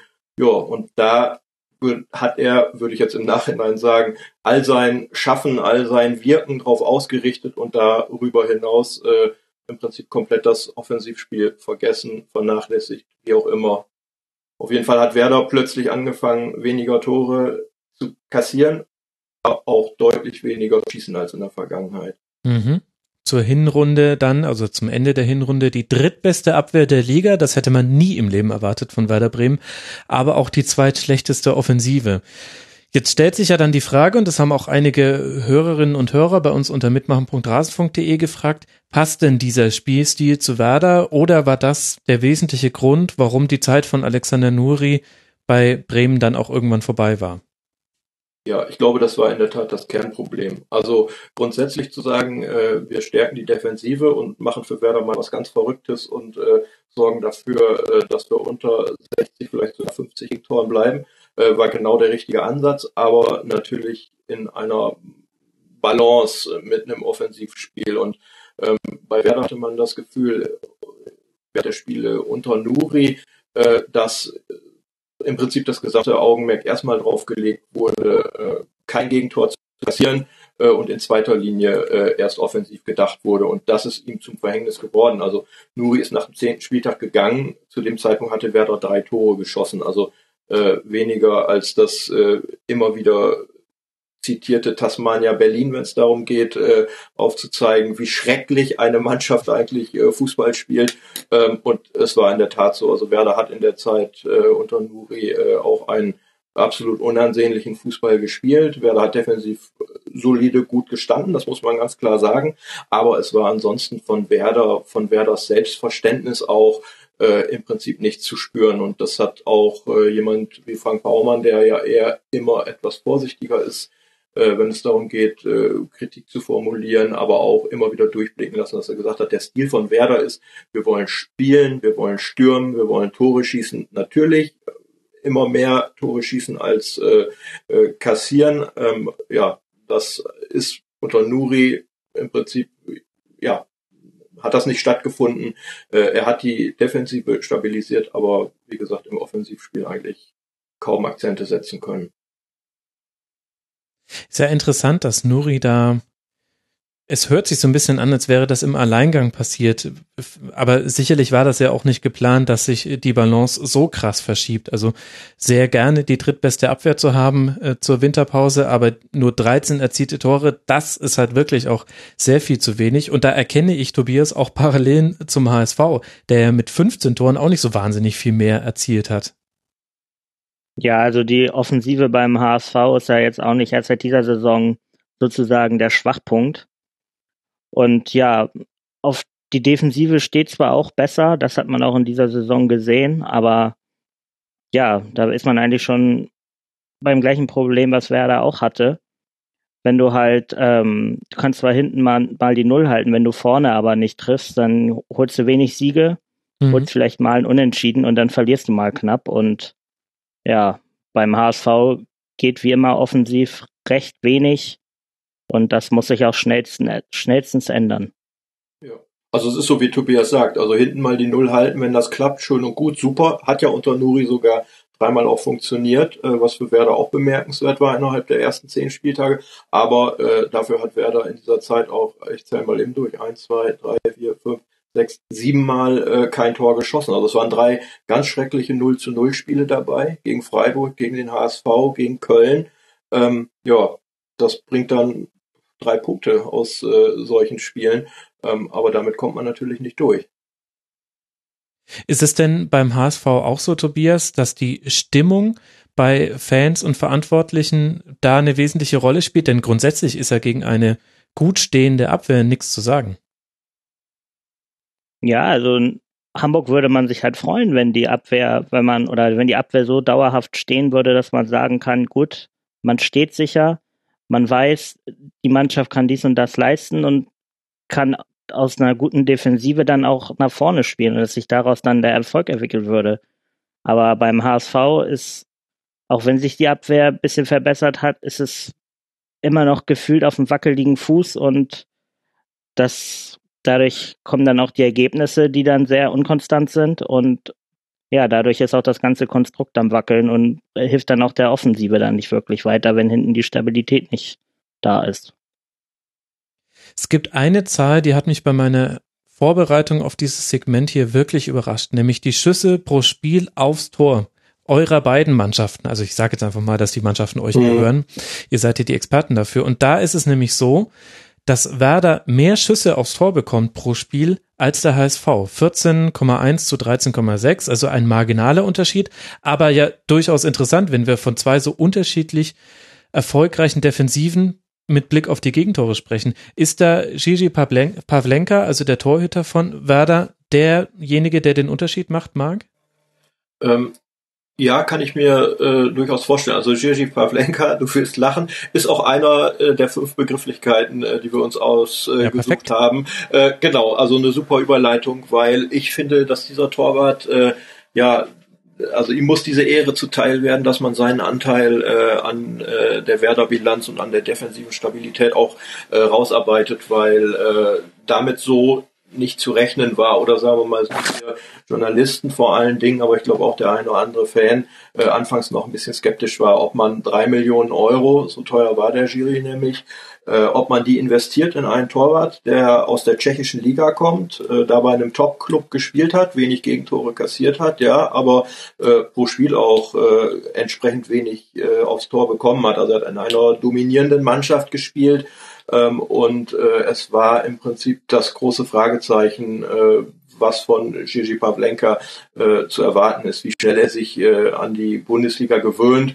Ähm, Kollege von mir hatte auch mit äh, dem ehemaligen tschechischen äh, Nationaltrainer Rada gesprochen, der auch sagte, sie seien in Tschechien auch recht überrascht gewesen, dass Werder so viel Geld äh, für diesen Torwart oder überhaupt so viel Geld äh, in die Hand genommen hat. Denn in Klammern, äh, Werder hat im Sommer auch noch einen Stürmer gesucht, der sollte mhm. Davy Selke sein. Äh, der ist bekanntlich zu Hertha gegangen. Werder ist damals ausgestiegen, also Werder war sich mit dem Spieler recht nah. Also Selke wäre gerne gekommen. Er war auch schon hier in Bremen, hat sich eine Wohnung ausgesucht. Äh, am Ende ist äh, Selke aber zu teuer geworden. Werder ist, glaube ich, bei sechs oder sieben Millionen ausgestiegen. Ähm, hat sich dafür aber äh, äh ein Torwart geleistet, äh, der drei Millionen gekostet hat. Also lange Rede, kurzer Sinn. Am Anfang war da sehr viel äh, Skepsis in, im Spiel, äh, auch ein bisschen Unverständnis, weil auch eine ordentliche, einige auch gute oder sehr gute Rückrunde zuvor gespielt hatte. Ähm, den hat man gehen lassen äh, zu Leeds United ähm, und da war sehr viel Skepsis im Spiel. Es ging auch tatsächlich äh, so los, dass man gemerkt hat, äh, das Tempo des Spiels fußballerisch äh, hat Pavlenka äh, äh, auch noch zu lernen, um es mal so zu sagen. Ähm, es hat so zwei, drei Spiele in Länder gedauert, äh, nach meinem Empfinden, bis er sich äh, an den deutschen Fußball gewöhnt hat. Also er hat sehr viel gefaustet zum Beispiel. Das war eine äh, Feststellung, die wir anfangs gemacht haben, wo wir oft von draußen geguckt haben und gesagt haben, man möchte ihm doch zurufen, man darf Bälle auch fangen, man muss nicht jeden Schuss und alles, was aufs Tor kommt, wegfausten, sondern auch mal festhalten. So, äh, das war aber nur eine relativ kurze Zeit. Ich würde sagen, gefühlt ab äh, ja dritten, vierten Spieltag äh, hat er angefangen, äh, sehr ruhig souverän zu wirken und hat dann zwischendurch äh, äh, sogar wirklich auch, auch sehr starke Spiele gehabt, war oft der beste Mann von Werder, hat auch oft, und das hat uns in Bremen eine Zeit lang auch gefehlt, nach Team Wiese, haben sich auch verschiedene Torhüter versucht. Sebastian Militz hat sich nicht etablieren können als Nummer eins. Es gab einen Raphael Wolf zwischendurch als Nummer eins, dann Kohn Castells für ganz kurze Zeit, der war nur ausgeliehen, musste dann äh, weiter äh, nach Wolfsburg oder zurück zum VfL Wolfsburg. Ähm, ja, Felix Wiedwald, zwei Saisons im Tor, ich sag mal anderthalb, wenigstens nicht ganz unumstritten, halbes mhm. Jahr zuletzt dann gut, aber letztlich äh, hat es oft so gefehlt, dass man gesagt hat, ja, das sind solide Torhüter, aber keine Torhüter, die Werder auch mal ein Spiel gewinnen oder äh, in, in bemerkenswerter Art und Weise auch vielleicht mal zwei, drei, vier Spiele gewinnen und am Saisonende vielleicht vier, fünf, sechs Punkte auch, auch äh, dem Verein gesichert haben. So, das ist jetzt bei Pavlenka anders. Also ich habe so ein bisschen das Gefühl, pro Spiel hat er eine Wahnsinnsparade dabei. Das sind Reflexe, da äh, wundert man sich oder in 1 zu 1 Situation äh, äh, klärt er ein, zwei Mal pro Spiel immer ganz ausgezeichnet, so dass äh, wenn die Bälle reingegangen wäre, hätte man gesagt, ja, schade, konnte er nichts gegen machen, so, aber er hat sie teilweise dann wirklich gehalten, gut gehalten, abgewehrt und äh, ist von daher wirklich für mich äh, ja eine absolut positive Überraschung und, und äh, ein klarer Gewinner auch dieser Hinrunde. Also im Moment hat Werder, was das Torwartthema angeht, äh, ja fast 0,0 Sorgen, sage ich mal. Ja, ich würde da gerne nochmal einhaken. Mhm. Ähm, ich kann mich noch erinnern an den Sommer, als ich gehört habe, Werder holt Pavlenka für drei Millionen. Mhm. Ich weiß, viele kannten den Torwart nicht. Ich eigentlich mehr oder weniger auch nicht, nur vom Namen her. Aber ich fand das schon damals, auch gerade wenn ich jetzt überlege, dass Seike vielleicht gekommen wäre, fand ich es aus Werder sich gerade gut, mal wieder Geld in einen Torwart zu investieren. Weil du hast ja schon vorher gesagt, weder Mielitz noch Wolf noch Wiedwald letztendlich, wenn man seine gesamte Zeit als Werder-Torwart sieht, haben dann wirklich überzeugt. Und wenn man dann wirklich auch in der Defensive besser werden will, was ja auch ähm, Nuris Ziel war, dann fand ich das auch richtig, dass man sich für einen neuen Torwart entschieden hat und Pavlenka gefällt mir persönlich gut, was ich bisher gesehen habe. Und daher Werder, auch wenn sie defensiver waren, prinzipiell halt auch vom Offensivgeist lebt, finde ich, war es dann auch wichtiger, einen Stürmer zu holen, als dann ein Selke noch zu verpflichten, wo man ja weiß, Kruse, Bartels, wenn das ganze Konstrukt funktioniert, dann wird man auch nach vorne was reißen. Da fand ich es war es dann schon wirklich sinnvoll, auch in Torwart zu investieren und das Geld im Gegensatz zum HSV, wo wir, glaube ich, auch noch später drauf zu sprechen kommen, wurde dann gerade im Torwartbereich auch verhältnismäßig gut investiert. Ja, da hätte ich nämlich jetzt eingehackt, weil du es vorhin auch äh, selbst gesagt hast, im Sommer. Äh, wir haben dann natürlich, wie man das immer so tut, äh, aus Bremer Sicht auch sehr genau auf den HSV geschaut und haben gesehen, äh, oh, die holen den Pollersbeck. Ich glaube, der hat vier Millionen gekostet. Ich bin mir nicht ganz sicher, aber auf jeden Fall hat der HSV auch ordentlich ins äh, Portemonnaie gegriffen. Und da war so die Reaktion, wow, den besten Torwart der zweiten Liga geholt, geil. Ja, Werder schaut sich in Tschechien um, äh, der HSV holt 21 Nationaltorwart. Klang in dem Moment erstmal äh, wie ein guter Plan, aber äh, der ist, glaube ich, ja 0,0 aufgegangen, kann man mit Blick auf den HSV sagen. Das stand jetzt, kann man das auf jeden Fall bestätigen. Mhm. Ja, die Hoffnung war ja auch in Hamburg groß bei Pollersbeck, um da jetzt mal vorzugreifen. Ja. Und es hat ja auch wieder viel dafür gesprochen, dass das ein guter Transfer sein könnte. U21 Nationaltorwart, Europameister, mhm. sich gerade bei Kaiserslautern durchgesetzt. Viele haben von dem geschwärmt, auch wenn ich immer so in unseren Foren durchgeschaut habe, da wo ein Torwart im Gespräch war, mhm. haben auch viele Fans Pollersbeck gefordert. So in Hamburg war dann auch wieder die Euphorie groß, dass so einer kommt. Aber da muss er halt natürlich auch spielen. Wenn man dann mit Martenia weiterspielt, dann hat man Pollersbeck mehr oder weniger verbrannt und da war ja dann das ganz anders bei Werder, dass man dann halt wirklich gesagt hat, wir setzen auf Pavlenka, auch wenn den keiner kennt. Und dafür musste ja gegangen. So hatte man ja dann da auch wieder eine klare Reihenfolge gehabt und hatte dann mhm. einen frischen Torwart, der dann auch neuen Wind reingebracht hat. Ja, also würde ich auch sagen, aus Werder Sicht ist diese Rechnung äh, absolut aufgegangen und äh, ja, war eine gute Entscheidung, kann man im Nachhinein mit Sicherheit sagen. Zumal der Torwart ja auch oder äh, ein Transfer wie Pavlenka ja auch äh, quasi ins, ins Werder-Schema kostet, also äh, passt. Werder muss es ja hinkriegen, äh, Spieler zu holen, zu entwickeln und irgendwann dann mal äh, für viel mehr Geld zu verkaufen. Also bei Pavlenka reden wir jetzt noch nicht darauf, dass er äh, im Prinzip schon wieder auf dem Absprung ist. Ich glaube, so schnell geht das alles nicht. Ähm, aber äh, sozusagen der ideale Transfer bei Werder, der funktioniert so ähnlich wie äh, mit Yannick Westergaard. Den hat man für zweieinhalb Millionen äh, damals äh, aus Hoffenheim geholt, für zwölf, äh, anderthalb Jahre später nach Gladbach äh, verkauft. Äh, super äh, Gewinn gemacht und ähm, Pavlenka ist einer von, wie ich finde, immer noch zu wenig Spielern äh, im Werder-Kader, die äh, ihren Wert steigern und die dann auch quasi dem Club mal die Sicherheit geben, äh, wenn es dann eng wird oder, oder wenn man wirklich mal Geld braucht, so dann ist das einer, äh, den man für viel Geld auch verkaufen kann. Also da gibt's bei Werder noch den einen oder anderen, also Thomas Delaney mit Sicherheit, gar keine Frage. Ähm, Max Kruse ist immer ein Thema, wenn es dann um China oder England geht, so für den man sehr viel Geld verdienen kann.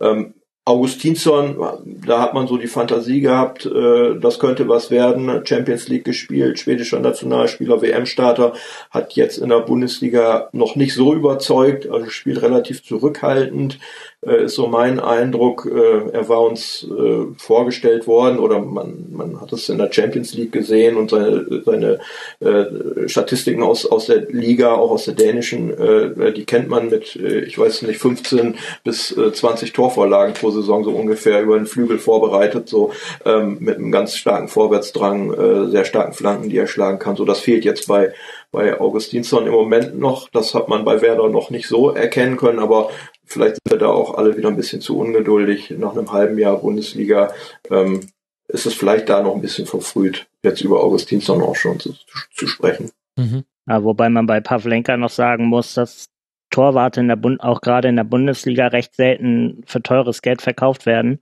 Mhm. Sprich, wenn man Pavlenka jetzt wirklich als Nummer eins so aufbauen kann, dass er auch wirklich vier bis fünf Jahre oder lass es nur drei oder vier Jahre sein, ja.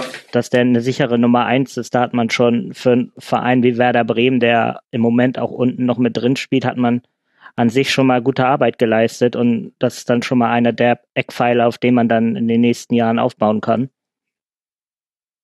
Ja, kann ich mir auch gut vorstellen. Also ich vergleiche ihn so ein bisschen mit äh, Radecki äh, aus Frankfurt. Mhm. So, den kannte auch keiner, als der äh, äh, zur Eintracht gewechselt ist. Und äh, ja, nach der ersten Bombensaison war da auch davon die Rede. Ich glaube, Benfica Lissabon galt als Interessent und so weiter. Also ich glaube auch eher, also wenn wir über Pavlenka und Wertentwicklung und den dann irgendwann vielleicht mal zu verkaufen, wenn wir darüber reden, dann, dann bin ich auch eher so Richtung äh, Champions League oder ach, Champions League, Premier League oder Richtung Premier League und so unterwegs. Also dass ein Torwart für sehr, sehr viel Geld in Deutschland wechselt, das ist ja in der Tat eher nicht ganz so häufig dann der Fall.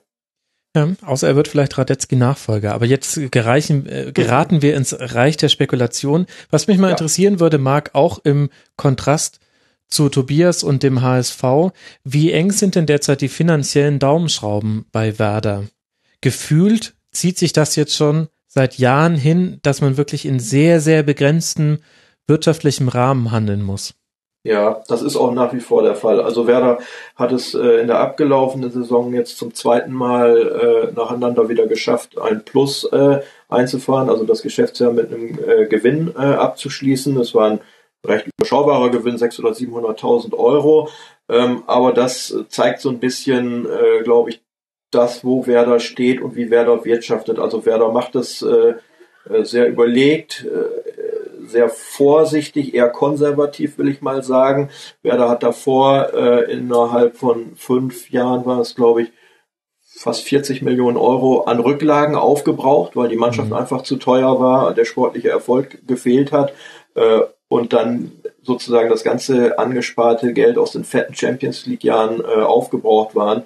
Ähm, jetzt ist Werder wieder dabei, Rücklagen einerseits aufzubauen, aber äh, natürlich auch immer gewillt, äh, ja, bei, bei Werder sagt man es immer, mit, mit Augenmaß zu investieren. Und ähm, äh, der Eindruck, äh, den man so von außen hat, den der Club auch, auch glaube ich, äh, ein bisschen vermittelt, dieses Bodenständige, dieses äh, nicht zu viel Risiko gehen, keine verrückten Sachen machen, so dass das, das stimmt, das ist auch wichtig. Also das hat der Verein auch nach wie vor. Ähm, er hat sich, finde ich, vor dieser Saison nochmal wieder deutlich konservativer verhalten als im Sommer davor im Sommer davor, äh, das war die Zeit, als äh, Kruse gekommen ist, als Gnabry gekommen ist. Das waren so Transfers, die hatten einen absoluten Wow-Effekt. So, ich meine, Max Kruse zu Werder, zu einem Club, der irgendwie äh, ein paar Jahre lang äh, auch also nicht mehr international gespielt hat, äh, gegen den Abstieg gespielt hat, dann noch Serge Gnabry für fünf Millionen vom FC Arsenal. Also da hatte man so das Gefühl, äh, ja, Werder geht nochmal richtig ins Risiko. Dann kam Thomas Delaney äh, in der Winterpause, äh, also jetzt Anfang des Jahres, vor zwölf Monaten, äh, zu Werder, ein Spieler vom äh, Champions League, äh, Kapitän vom FC Kopenhagen, dänischer Nationalspieler.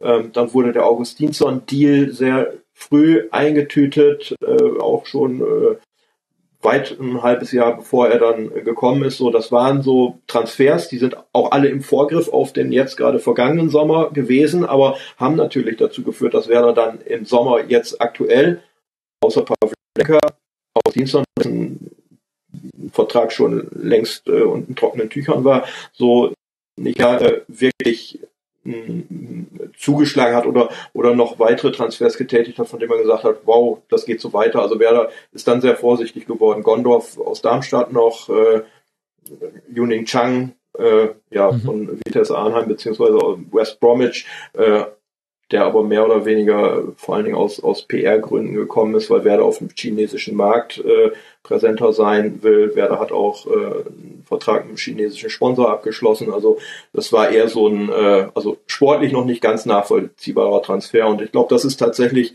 so ein bisschen die Krux, äh, dass Werder, und dafür steht dann auch, auch äh, äh der, das, der Verlauf der, des Selke-Pokers, äh, dass Werder dann halt irgendwann aussteigen musste und die Hertha halt gesagt hat, gut, dann zahlen wir eben die 10 Millionen für Davy Selke und dann spielt er jetzt da.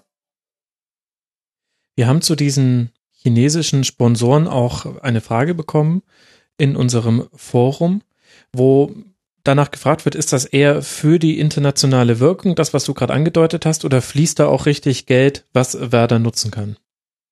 Ähm, also wir haben da mit Klaus Filbri, das ist der Vorsitzende von Werders Geschäftsführung, auch lange und oft auch schon drüber gesprochen. Ähm, also wir, man hat ja so normalerweise die Vorstellung, dass man sagt, so die Clubs müssen auf äh, den chinesischen Markt, auf den südamerikanischen Markt, äh, auf den nordamerikanischen Markt, um ihren Namen, ihre Marke, ihr Werder Bremen groß und international zu machen. So ähm, äh, da sagt man bei Werder aber, ähm, klar hat Werder äh, einen guten Namen, einen großen Namen, aber äh, diese Märkte sind im Prinzip, wenn es darum geht, eine Marke zu positionieren und, und unverwechselbar zu werden, die sind belegt durch Clubs wie Real Madrid, wie Barcelona, wie äh, Juventus Turin, wie Bayern München.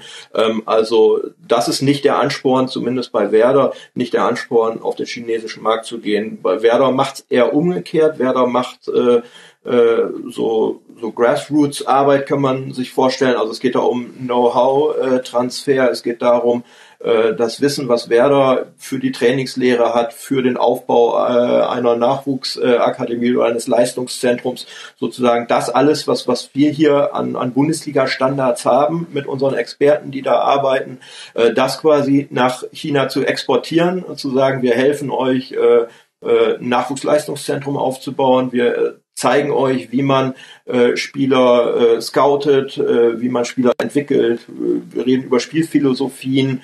Äh, also wir äh, exportieren unser Know-how und mhm. dafür bekommen wir Geld. Und das ist eben äh, bei Werder tatsächlich äh, der Fall. Ich glaube, der HSV macht es äh, mit Shanghai ganz ähnlich. Also es geht da nicht darum, äh, bei Werder ist es dann auch ein Teil, äh, einen chinesischen Spieler in seinen Reihen zu haben, weil da kann man natürlich ganz einfach äh, sich dann auch irgendwann denken, ja, chinesischer Spieler heißt für chinesische Fernsehen die Spiele auch mal zu zeigen. So, ähm, das scheint bei Werder äh, tatsächlich nicht äh, der erste Ansporn zu sein, denn dafür hat Yuning Chang, äh, der Spieler eben, den Werder geholt hat im Sommer, äh, sportlich das noch nicht nachweisen können oder hat die Qualität vermutlich nicht, um in der Bundesliga zu spielen. Jedenfalls hat er es äh, in der gesamten Hinrunde zum Beispiel auch noch nicht einmal in den äh, Spieltagskader, in den 18er Spieltagskader geschafft. Also von daher fällt das äh, äh, schon mal aus, sozusagen dieses Argument. Aber tatsächlich Wissen, Know-how, das, was man äh, selbst äh, einbringen kann, nach China zu exportieren in dem Sinne,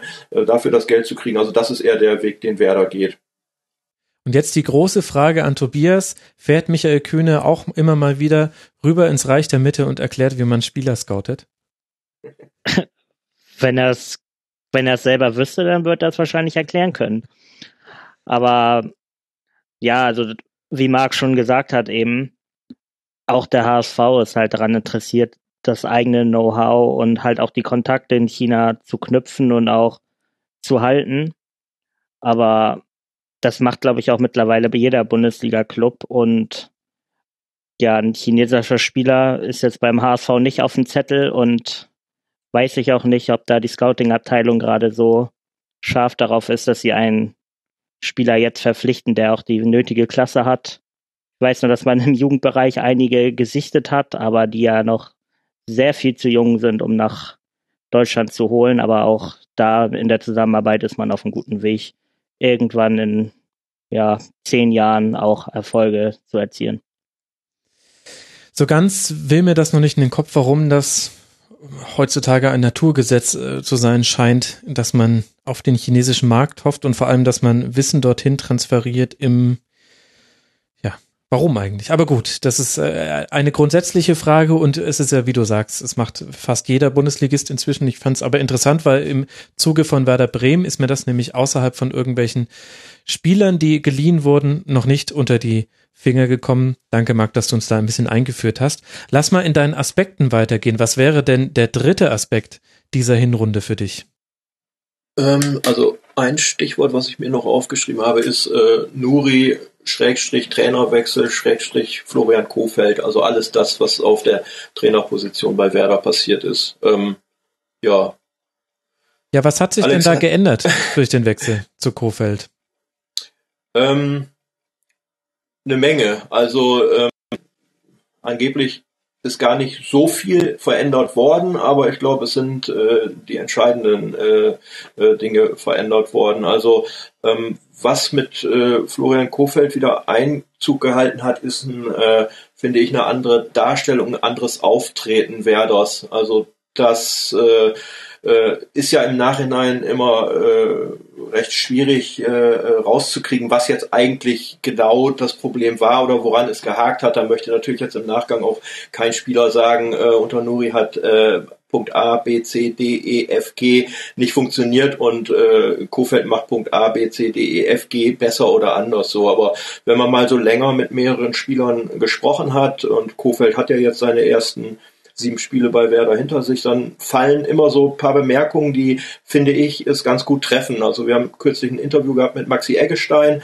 und äh, der hat gesagt, ja, einer der ersten Sätze, die äh, Florian Kofeld gesagt hat, ging so, ähm, Fehlplätze sind, äh, Fehlpässe sind nichts Schlimmes, Männer. So äh, offensichtlich äh, war das vorher ein bisschen anders, zumindest das Empfinden der Mannschaft ein bisschen anders, wenn man äh, sich überlegt, wie Nuri hat spielen lassen, aus einer stabilen Defensive raus, mit einem äh, Safety First Gedanken, so kein Tor kassieren, kein Fehler machen. Ähm, Thomas Delaney hat schon recht früh äh, in der Hinrunde, ich glaube nach dem fünften oder sechsten Spieltag, äh, mal gesagt, ja, wir, wir denken viel zu viel daran oder wir ver verwenden viel zu viel äh, Energie darauf, ein Spiel nicht zu verlieren, äh, wir müssen da hinkommen, äh, die Energie zu investieren, zu gewinnen. Also das ist, ist nur eine Nuance so vielleicht im ersten, aber äh, ich glaube, das, das trifft ganz gut so auch diese äh, bleierne Starre, äh, die Werder im Offensivspiel äh, in den ersten Wochen dieser Saison äh, an den Tag gelegt hat, das so ein bisschen vielleicht erklärt, ähm, äh, warum Werder eigentlich offensiv so wenig präsent war, so wenig riskiert hat, äh, so wenig überrascht hat, weil klar, Fehlpässe sind nichts Schlimmes, also äh, spielt man vielleicht den riskanten Pass. Äh, ja. Man kann ihn sicher zurückerobern. So und Florian Kofeld zum Beispiel hat an irgendeiner Stelle mal gesagt, ähm, ja, ich, ich will da gar nicht ins Detail gehen und sagen, was ich alles geändert habe, aber er sagt, wir haben einen Begriff ganz früh äh, in den Mittelpunkt gestellt, er hieß Mut. So, ich habe einfach gesagt, Mut ist wichtig, Mut müssen wir haben. Äh, ich finde, Kofeld selbst äh, hat den äh, auch demonstriert. Ähm, er hat zum Beispiel vor dem Dortmund-Spiel gesagt auf die Frage, wie er dann die Mannschaft jetzt auf das Dortmund-Spiel äh, äh, einstellen würde. Also äh, normalerweise, oder Kofeld sagt, ich gehe erstmal dran, mache für uns den Offensivplan, gucke, wie wir offensiv äh, gegen diesen Gegner agieren wollen und mhm. machen wir dann über die defensive Ordnung so Gedanken. Und da war natürlich bei uns die naheliegende Frage als Journalist zu sagen, ja, jetzt geht's nach Dortmund, ne, ins Westfalenstadion, 80.000, äh, wie sieht's denn da aus? Also macht man sich da vielleicht mehr Gedanken über die Defensive, so hat er gesagt, nein, ich denke erstmal offensiv, so und guck dann, was wir defensiv tun müssen, so. Und das sind so ein paar Nuancen, so ein paar Kleinigkeiten, äh, an denen man, glaube ich, erkennt, äh, worum es besser läuft. Also wer da attackiert früher mutiger, so weiß nicht, ob diese fünf oder zehn Meter, äh, die man jetzt ein bisschen nach vorne verschiebt, wie sehr die am Ende äh, wirklich äh, den Unterschied machen oder ob das auch so eine ein bisschen abgehobene theoretische Diskussion nur ist, die wir führen. Aber Fakt ist andersherum auch, äh, je früher man den Ball erobert, desto kürzer ist der Weg dann auch zum gegnerischen Tor. So äh, mit Sicherheit hat äh, Florian Kofeld auch, auch dann das Glück gehabt, dass Max Kruse nach seiner Verletzung äh, wieder zurückgekehrt ist. Und ähm, wie? Also und wie, genau. Also äh, das sind so ein paar Punkte. Kruse hat, das darf man aber dabei natürlich auch nicht vergessen. Kruse übrigens ist äh, die vierte Begrifflichkeit äh, bei mir hier auf dem Zettel. Also von daher äh, sind wir hier, was die Dramaturgie ankommt, angeht, glaube ich, ganz wie gut geschnitten im Rennen. Brot bei uns, Läuft, ja wie abgesprochen quasi. Nein, aber bei Kruse darf man ja auch nicht vergessen, er hat die ersten Wochen ja auch bis zu seiner Verletzung tatsächlich auch gespielt. Also Nuri musste ja nicht ganz ohne Kruse auskommen, aber äh, Nuri musste mit einem Kruse auskommen, von dem ich so das Gefühl hatte, das war ein Kruse mit angezogener Handbremse. Ich weiß nicht, äh, ob es daran lag, dass es früh in der Saison war und er noch nicht äh, so richtig voll drin im, im, im Lauf auch war. Ähm, manche Spieler brauchen ja eine gewisse Anlaufzeit, um auf Touren zu kommen. Äh, ob es da ein Stück weit dran lag oder ob es auch insgesamt, und das ist eigentlich die, die entscheidende Vermutung, die ich habe, dass es eben insgesamt an der, an der Ausrichtung lag. Also wenn sich Kruse die Bälle sehr tief in der eigenen Hälfte holen muss, so, dann ist der Weg zum gegnerischen Tor einfach buchstäblich viel zu weit. Und wenn er oft dann auch alleine oder nur mit ein, zwei weiteren Spielern äh, äh Richtung gegnerischen Tor unterwegs war, die dann auch offensiv gedacht haben, so, dann, dann war das schwierig. Also ja. der Kruse unter Nuri in den ersten vier Wochen war meilenweit entfernt vom äh, Kruse der Rückrunde, wo er äh, ja wirklich sagenhaft gespielt hat.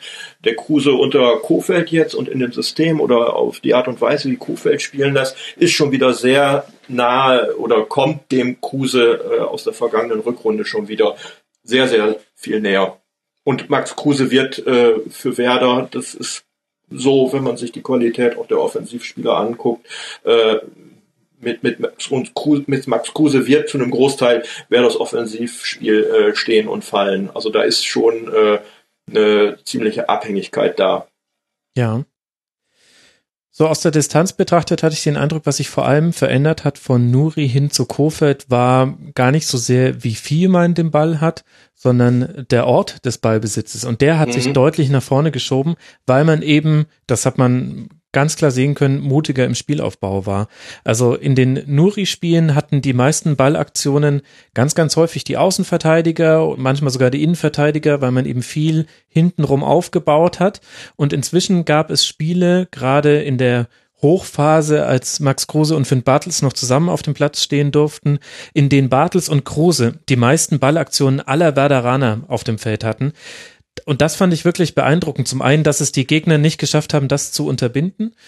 Und zum anderen ist es ja aber auffällig, dass äh, die offensivsten Spieler auch am häufigsten ins Spiel eingebunden sind. Ich glaube, das ist der statistische Beleg für das, was du mit Worten formuliert hast. Kruse ist jetzt besser ins Spiel eingebunden und ihm liegt diese Rolle auch besser. Also er wirkt auch deutlich anders, so wie du es ja beschrieben hast, als ja. zuvor.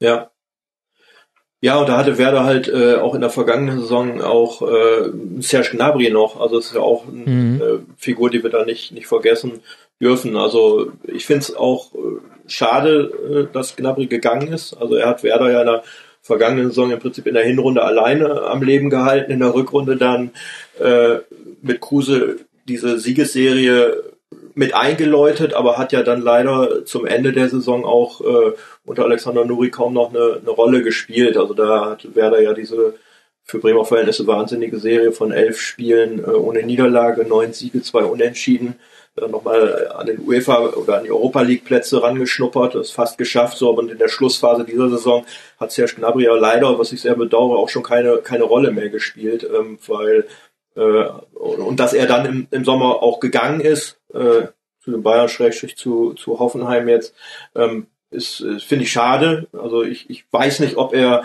äh, vielleicht in Bremen geblieben wäre, wenn äh, Alexander Nuri ihm früher eine Perspektive in seinem Spielsystem auch aufgezeigt hätte. Äh, so war irgendwie klar, äh, dass es für Gnabry da äh, keine Zukunft äh, bei Werder geben würde und ähm, ja, es passt halt dann mit in äh, diese Fokussierung aufs Defensivspiel, äh, die äh, Nuri auch vorgenommen hat und dabei eben so ein paar Personalien hinten übergefallen und unter anderem eben, glaube ich, hat man bei Werder äh, dem Serge Gnabry auch nicht sehr deutlich aufzeichnen können, warum man ihn eigentlich äh, auch brauchen würde. So, das hat mir so ein bisschen auch gefehlt und ist, glaube ich, auch mit ein Punkt, weshalb äh, Nuri dann nach zehn Spielen äh, gehen musste. Was ja auch bemerkenswert ist, denn der Vertrag äh, mit ihm war ja erst äh, ja, kurz vorher verlängert worden. Mal wieder. So ähnlich war es. Oder mit Viktor Skripnik war es dann ja genauso. Also man kann da ja schon beinahe so eine ganz schreckliche Gesetzmäßigkeit ableiten, dass wenn der Vertrag mit einem Werder-Trainer verlängert wird, dass dann. Das ist, als würde Merkel äh, ihr vollstes Vertrauen aussprechen. ja, so, so ähnlich, genau. Ja, kannst du denn die Angst nachvollziehen, die einige Fans haben, dass sie sagen, hoffentlich wird das jetzt nicht bei, unter Kofeld genauso. Der Start ist wieder gut und man spielt mutiger und in anderthalb Jahren holt ihr den nächsten U23-Trainer. Denn rund um diesen Trainerwechsel gab es ja auch einige Zwischentöne, unter anderem ja auch durch ich würde sagen, unglückliche Aussagen, auch überraschend unglückliche Aussagen von Frank Baumann, der sinngemäß gesagt hat, naja, klar hätten wir gerne jemand anders gehabt, aber war halt keiner da. Ja, ähm, ich bin da selbst äh, in der Tat am überlegen, ob das jetzt quasi so eine Art Bremer Naturgesetz wird oder ob man da irgendwie äh, Naturgesetzlichkeiten jetzt äh, daraus ableiten kann, ähm, dass das wieder so kommt. Also die, die Parallelen sind schon frappierend, absolut. Also ähm, es ist der dritte U23-Trainer. Äh, es ist das dritte Mal so, dass es zu Beginn recht schnell äh, funktioniert. Ähm, mein Gefühl sagt mir irgendwie, ähm, da, dass ich glaube, dass, dass Kofeld äh, einen guten Plan hat und dass es mit ihm äh, besser funktionieren kann. Ich kann das natürlich auch überhaupt nicht, nicht beweisen, so, weil mhm. äh, ganz ehrlich, wer hätte im April oder äh, ja im April, März, April in dieser super Serie, die Werder da hingelegt hat, gesagt, ähm, warte mal zehn Spieltage in der neuen Saison ab äh, und, und Nuri ist bei Werder Geschichte. Also von daher äh, ist es, ist es echt schwierig zu sagen. Also die, die Gedanken, dass es wieder so kommen könnte, die sind nicht ganz äh, auch, auch von der Hand zu weisen. Aber ich finde, es gibt jetzt im Moment noch keine Anhaltspunkte, äh, äh, die da sehr deutlich darauf hinweisen, dass man sagt, natürlich wird das so kommen. Also das kann man, glaube ich, überhaupt äh, noch nicht sagen im Moment. Ähm, es ist eher, glaube ich, ähm, ein grundsätzliches Problem, was ein, was ein Club wie Werder hat. Also Marco Bode, Aufsichtsratsvorsitzender bei Werder,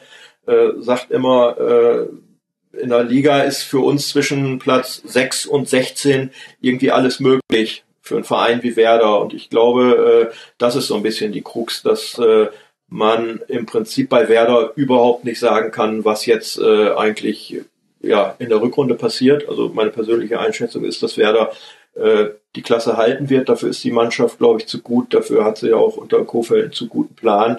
Ähm, ich vermute, dass Werder irgendwie zwischen 11, 12, 13 vielleicht einlaufen wird, so, aber der Punkt ist, äh, dann ist wieder ein Jahr vorbei äh, und Werder ist aber unterm Strich halt äh, wieder nicht von der Stelle gekommen. Also es wird im, im nächsten Sommer äh, das erste Mal äh, ganz viel Fernsehgeld ausgeschüttet. Ähm, Werder wird die Saison vermutlich, aber in der zweiten Tabellenhälfte abschließen. Das heißt wieder für die TV-Geld-Tabelle, dass Werder äh, natürlich mehr kriegt, wie alle anderen Clubs auch, aber äh, die, die platziert sind, also Augsburg, Frankfurt, ähm, die kriegen halt mehr von diesem Mehr und ähm, äh, das heißt für Werder dann wieder in einer Boomphase, also wo der Fußball ja boomt äh, ohne Ende, trotzdem wieder gucken zu müssen, äh, was können wir uns eigentlich leisten, wie wollen wir investieren, welchen Transfer wollen wir tätigen, ähm, wo dann womöglich Clubs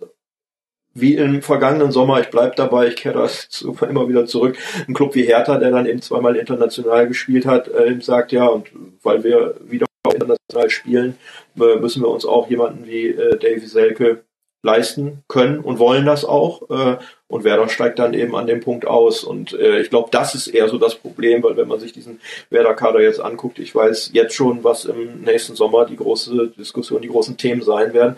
Was wird aus Thomas Delaney? Ja. Äh, Thomas Delaney möchte irgendwann in, in England spielen. Das ist ein offenes Geheimnis. Ist ja auch äh, völlig legitim für so einen jungen Spieler. Ähm, mit der 20 äh, äh diese, diese Pläne zu haben, so. Aber natürlich wird da im Sommer die große Frage sein. Wird es jetzt schon im Sommer 2018 passieren? Vielleicht im Sommer 2019? Äh, was passiert mit Max Kruse? Gibt es nochmal Anfragen aus China vielleicht? Ähm, so, dann hat man bei immer wieder die Position, was ist mit Slatko Junusovic, dessen Vertrag läuft im Sommer aus, wird äh, Frank Baumann äh, vorher mit ihm nochmal neu verlängern? Oder ist das auch ein Spieler, der dann weggeht? Also bei Werder fühlt sich das immer so ein bisschen an wie Sisyphus, so ist ja. einerseits Teil des Prinzips, also ein Verein wie Werder, das habe ich ja vorhin bei Pavlenka auch schon versucht zu schildern, muss über seine Transfers auch Gewinne erzielen, so dafür ist natürlich, dass dann immer entscheidende Spieler fehlen. Und das ist eben der Unterschied zu Clubs wie, äh, wie Hoffenheim oder Leverkusen, die auch clevere Transfers machen, gut und günstig einkaufen oder ausbilden und teuer verkaufen. Aber da gibt's dann immer noch, weiß ich nicht, fünf, sechs, sieben, acht, neun andere Spieler, die ein, ein überdurchschnittlich großes Niveau haben. Ähm, und diese Breite hat Werder halt noch nicht im Kader. Und wenn da im Sommer womöglich die Laney geht, vielleicht Kruse nochmal das Interesse irgendwo weckt, so, dann ist das für Werder gleich wieder, ja, das, ist, ist das nicht so leicht wegzuatmen und dann muss ein Trainer jedes Mal neu äh, drauf reagieren. Also in diesem Sommer war es Gnabry, der dann nicht mehr da war, Florian Grilic, äh, dessen Abgang äh, Werder äh, sehr wehgetan hat. Und ähm, ja, wenn der Trainer dann sozusagen vielleicht den falschen Akzent setzt oder sich äh, für einen Weg entscheidet, äh, äh der äh, dann nicht aufgeht, wie es bei Nuri dann der Fall war, ja. dann, dann kann es auch schnell vorbei sein. Also das, deswegen ist es bei einem Club wie Werder, finde ich, unheimlich schwer zu sagen. Ich weiß, dass die Sehnsucht absolut da ist, groß ist, äh, äh eine Ära mit einem äh, Trainer für zu prägen, auch für längere Zeit zu arbeiten. Also das, was bei Werder äh, hier passiert ist in den letzten äh, fünf, sechs Jahren, seit Thomas Schaaf äh, äh, Orbin Dutt, äh, Viktor Skripnik, Alexander Nuri, jetzt Florian Kofeld, also so viele Trainer äh, ja zu verschleißen, das, ich weiß, das hat noch nicht die Qualität vom HSV, ähm, aber äh, für Bremer Verhältnis ist das unerhört, also äh, hat es das nicht gegeben und die sehen einfach groß, 15 Jahre Otto Reagel, 14 Jahre Thomas Schaf, also da will ein, da das wollen die Bremer eigentlich. Vielleicht müssen es keine 15 Jahre werden, aber vielleicht mal vier oder fünf Jahre mit Kofeld jetzt erst so. Äh, ich glaube, das wäre was, da können sich viele auch mit anfreunden und das ist auch das, was, was der Club letztlich anstrebt. Ja, die Parallelen zwischen dem HSV und Werder Bremen sind wirklich in manchen Punkten nicht zu übersehen. Und es zeigt halt auch dieses Problem, dass einem die besten Spiele weggekauft werden. Das haben vermutlich, wenn man sich näher anguckt, zehn bis zwölf Bundesligisten, vielleicht sogar noch ein paar mehr. Das heißt, diese Herausforderungen haben alle, dass man gute Spieler ersetzen muss auf unterschiedlichem Niveau. Aber es zeigt eben, wenn man so von Abstiegskampf zu Abstiegskampf hangelt, und ich finde, Tobias, das sieht man beim HSV fast noch deutlicher, ist es einfach sehr, sehr schwierig, etwas längerfristiges zu etablieren, das über das reine, wir müssen jetzt in der nächsten Saison wieder irgendwie von Anfang an versuchen, nicht unten reinzurutschen, hinausgeht. Und das hat ja dann auch viel mit personeller Konstanz zu tun, so wie es Marc ja gerade schon angesprochen hat. Es hilft halt dann auch nicht, wenn man den Trainer immer wieder aus sportlichen Gründen wechseln muss. Woher soll dann die langfristige Planung kommen? Schwierige Sache. Ja, also in meinen Augen ist es ist auch der HSV mittlerweile auch in einer Art Teufelskreis gelandet. Mhm. Also die Spieler, die wirklich Leistung zeigen und die jetzt auch, ich sage jetzt mal wie Fiete, wie Fiete Ab viel Interesse wecken, die wirst du nicht lange halten können. Viele Spieler, würde ich jetzt sagen, wie Kostic tendenziell, ich glaube, den wollten viele Fans haben, bevor er zum HSV kam, auch von anderen Vereinen, aber nicht für 14 Millionen. Sprich, den hat man halt eigentlich auch zu teuer eingekauft. Diese Leute verdienen viel Geld, auch wie Holtby. Die wollen, zeigen dann die Leistung nicht, verdienen zu viel Geld, wollen dann bleiben und ich glaube, letztendlich bist du halt in diesem Teufelskreis, dass die guten Spieler weg wollen und die, die es eher, die eher nicht den Verein weiterbringen, bleiben. Und dadurch hast du halt eine Basis von vielen Spielern, mit, äh, mit denen du auch keine großen Schritte nach vorne machen kannst. Dann kommen noch, kommen noch die Trainerwechsel hinzu, die sich dann aber auch teilweise dadurch ergeben, dass die Mannschaft instabil ist. Und ja, dadurch fehlt dem ganzen Verein ja auch irgendwo an Stabilität und das zieht sich immer weiter fort und wie weit sich das ziehen wird, wird sich dann in den nächsten Monaten, Jahren zeigen. Aber es ist schwer auf jeden Fall so auch was ja mit Konstanz auch aufzubauen und was einem auch positive oder ja Hoffnung gibt, eigentlich auch auf eine bessere Zukunft da wieder hinzugelangen.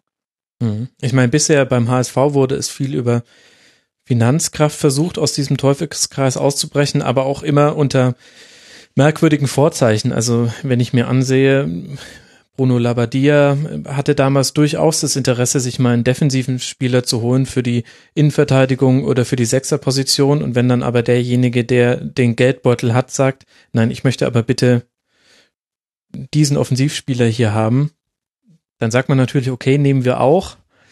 Aber schwierig, schwierige Verhältnisse. Aber wir kommen ja gleich noch zum HSV. Wir müssen noch mit Werder Bremen abschließen, natürlich nur im besten Sinne gemeint. Max Groß hast du schon kurz angesprochen, Marc. Da bin ich mal sehr gespannt, wie sich der Finn Bartels Ausfall auch für ihn auswirken wird. Finn Bartels ist bei den kreierten Großchancen der viertbeste Bundesligaspieler und bei den Torschussvorlagen auf Platz 26. Das und äh, seine zahlreichen auch noch von ihm erzielten Tore unterstreicht seine Bedeutung, die er im Offensivspiel hat. Was ist denn der letzte Punkt, den du noch auf deiner Liste hast?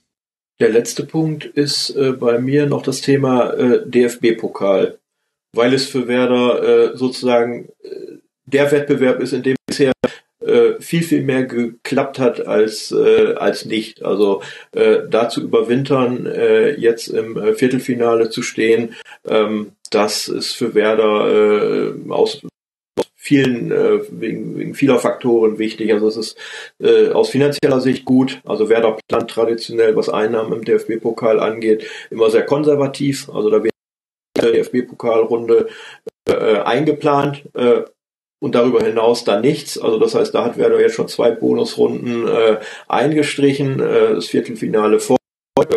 Dann sind es ja ohnehin nicht mehr so viele Spiele bis Berlin. Also der DFB-Pokal ist, was das angeht, auch was das Thema Prestige angeht, was das Thema Selbstvertrauen angeht, ähm, etwas, das äh, tut gut. Also es sind dann auch für, für ich sag mal, ganz, ganz weiche Faktoren. Also wir haben das Freiburg-Spiel im Pokal gehabt, das ist dann äh, sozusagen ein Flutlichtabend, also an einem mhm. Mittwochabend, das war bei Werder über Jahre Champions League, äh, Europa League, äh, die Flutlichtmasten des Weserstadions, die dann weithin in der Stadt äh, sichtbar sind und leuchten, äh, die Menschen, die sich auf den Weg machen an einem Mittwochabend, äh, um ein äh, Pokalspiel unter Flutlicht zu gucken, ähm, das hat so eine ganz eigene Atmosphäre in Bremen, eine ganz eigene Geschichte. Werder war im DFB-Pokal ja auch über viele Jahre sehr erfolgreich, ja. in den letzten glaube, sechs Jahren viermal äh, gegen einen Drittligisten in der ersten Runde gescheitert. Also auch das passt so ein bisschen zum, äh, ich sag mal in Anführungszeichen, Niedergang, den Werder in den letzten Jahren da teilweise äh, zu verkraften hatte. Und jetzt ist zumindest der Pokal wieder so etwas, ne, in Würzburg gewonnen, immerhin, das ist ein Drittligist, in denen, wie gesagt, oft ausgeschieden.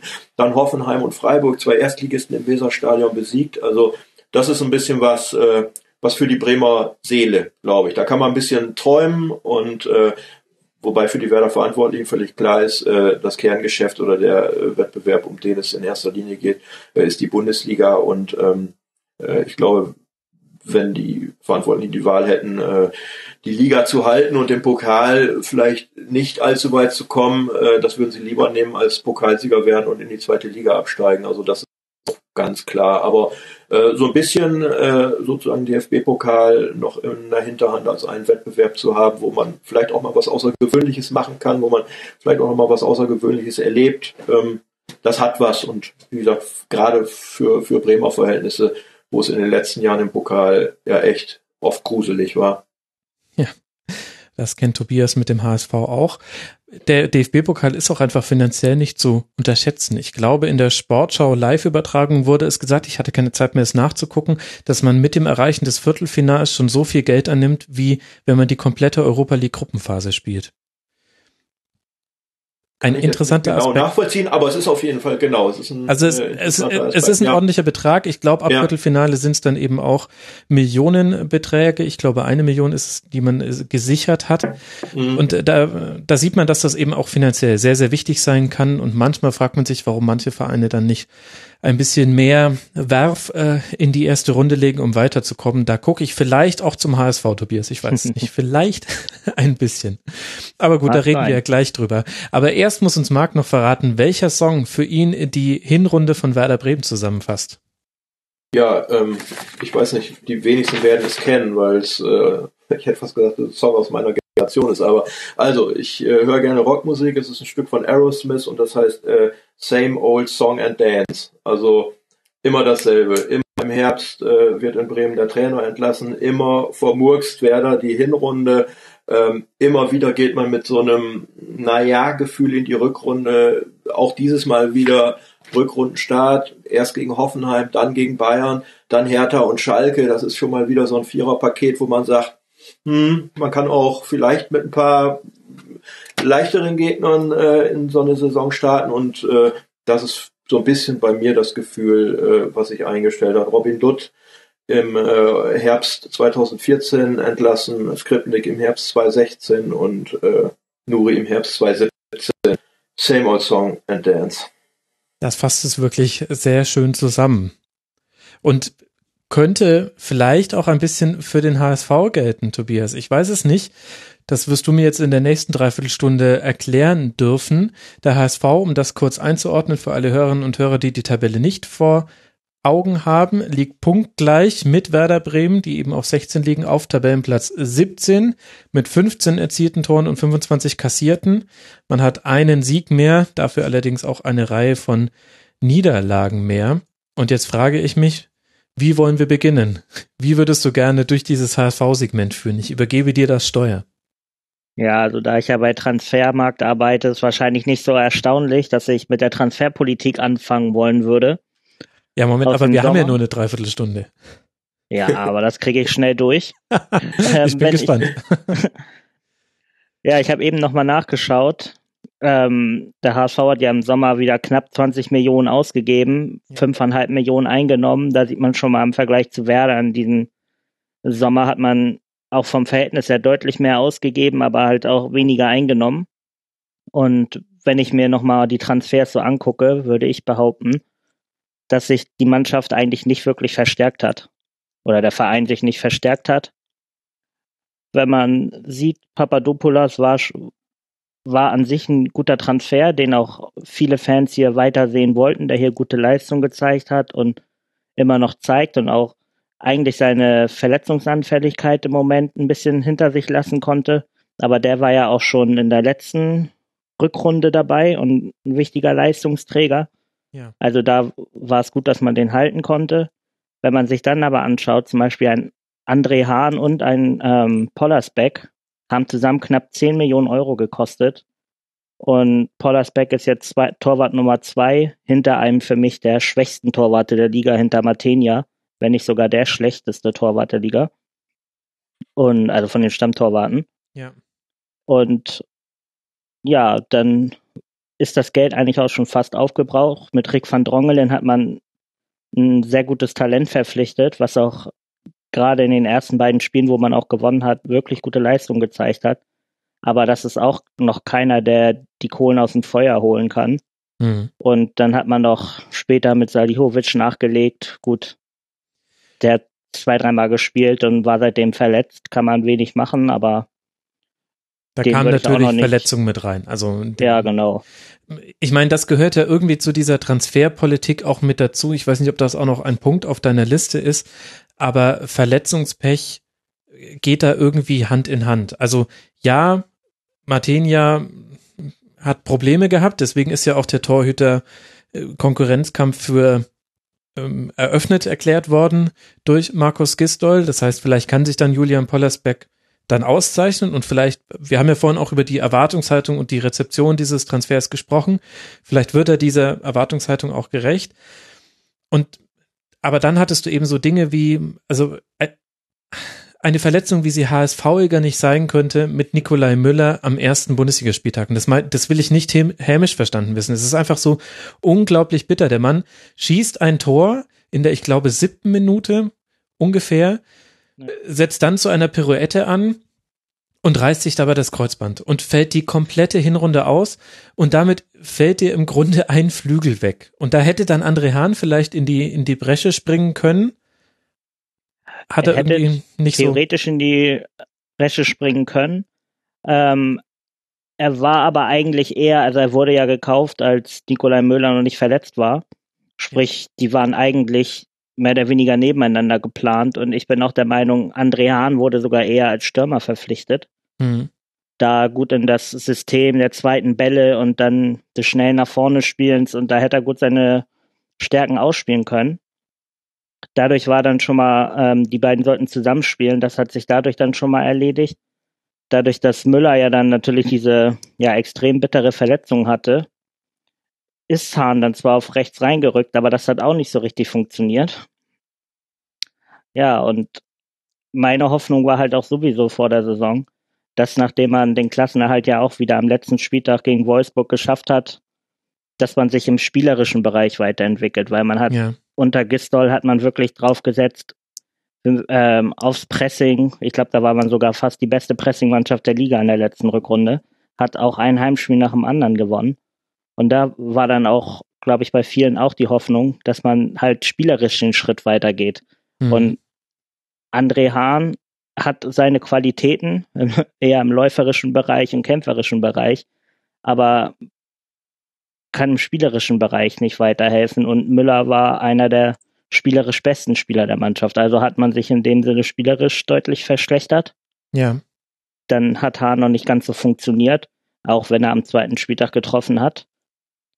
Und dann kommt das Verletzungspech, was ja auch schon gesagt, das hat ja dann auch noch andere Spieler getroffen. Dann war ja Kostic auch zum Beispiel verletzt. Genau. Und einige andere Spieler. Da kommt dann halt wieder viel zusammen.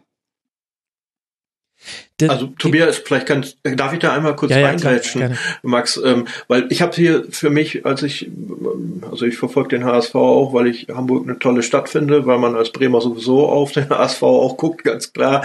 Ähm, aber ich habe da so zwei Personalentscheidungen, die ich nicht wirklich so verstanden habe und äh, die für mich aber irgendwie auch, ohne dass ich es jetzt im Detail nachweisen könnte, aber auch symptomatisch für HSV-Personalentscheidungen sind. Also für keine guten. Also Gregoritsch äh, an Augsburg zu verlieren, habe ich irgendwie nicht verstehen können, warum das sein musste. Und Bobby Wood, ich glaube, zu verlängern und für viel Geld zu verlängern, ist auch so ein Ding gewesen, was ich nicht verstanden habe. Ja, da kommst du mir schon vorweg. ja. Also grundsätzlich das Problem war ja, dass ähm, oder Gregoritsch ist gewechselt. Erstens, weil es für ihn ein Angebot gab, was was dann ja auch angenommen wurde von also das Angebot aus Augsburg für knapp 5 Millionen. Und weil man mit Bobby Wood sehr zufrieden war. Das Problem war, ähm, Bobby Wood hat wenig getroffen, also wenig Tore erzielt in dem Sinne, hat, war dafür aber sehr wichtig für das Spiel des HSV. Also gerade, er war körperlich, war, glaube ich, auch einer der stärksten Stürmer der Liga, konnte sich gut durchsetzen, hat perfekt in das Spiel der Rückrunde gepasst, wo man gerade zu Hause mit viel Kampf das ein oder andere Spiel auch gerade in der Schlussphase noch ähm, für sich entscheiden konnte. Ja. Und Gregoritsch war ja auch, wie sein Vater ihn auch eingesetzt hat in der U21, ist eigentlich ein klassischer Stürmer. Und beim HSV unter Gistol hat er vorzugsweise auf rechts gespielt.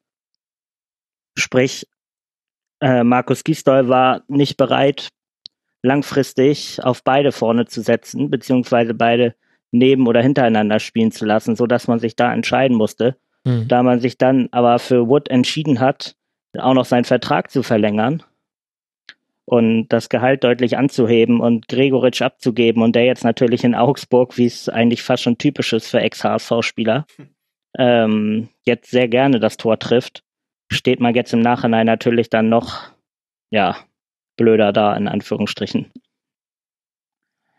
Aber er trifft jetzt in Augsburg auch auf der Position, auf der er am liebsten spielt, die ihm aber beim HSV nicht freigeräumt wurde. Also es war ja so ein bisschen eine systemtaktische Entscheidung, ihn abzugeben, wenn ich das jetzt richtig verstanden habe. Ja, also Gregoritsch war im Sturmzentrum nicht gesetzt beim HSV, musste häufig auf die Flügel ausweichen. Das hat ihm, hat auch nicht zu seinem Spielstil gepasst. Wenn er im Sturm ran also vorne als Spitze ran durfte, hat er auch überzeugt, hat auch seine Tore gemacht, da auch zum Beispiel zweimal gegen Werder getroffen im Hinspiel beim 2 zu 2, hat in Darmstadt getroffen, hat in Bremen getroffen.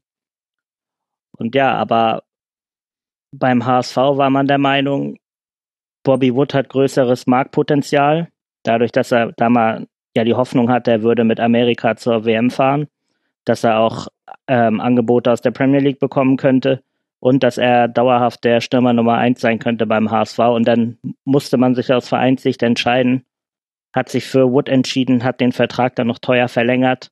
In meinen Augen viel zu frühzeitig und ja, hat sich dann gegen oder für den Verkauf von Gregoritsch entschieden. Und der macht das in Augsburg gut. Ja, das haben wir schon vor ein paar Stunden gehört, was nie ein gutes Zeichen ist, wenn ein Verein ein paar Stunden vor dem anderen Verein im Rasenfunk Royal dran ist. Wer trifft denn jetzt dann eigentlich die Entscheidung? Wer plant denn jetzt den Kader? Nach außen hin wirkt das unstrukturiert, würde ich es formulieren. Wir haben einen Investor, der immer wieder gerne seine Meinung äußert, der wiederum lässt sich beraten oder hat zumindest enge Kontakte zu einem Spielerberater und zu einem Sky-Experten, nenne ich ihn jetzt mal. Mhm.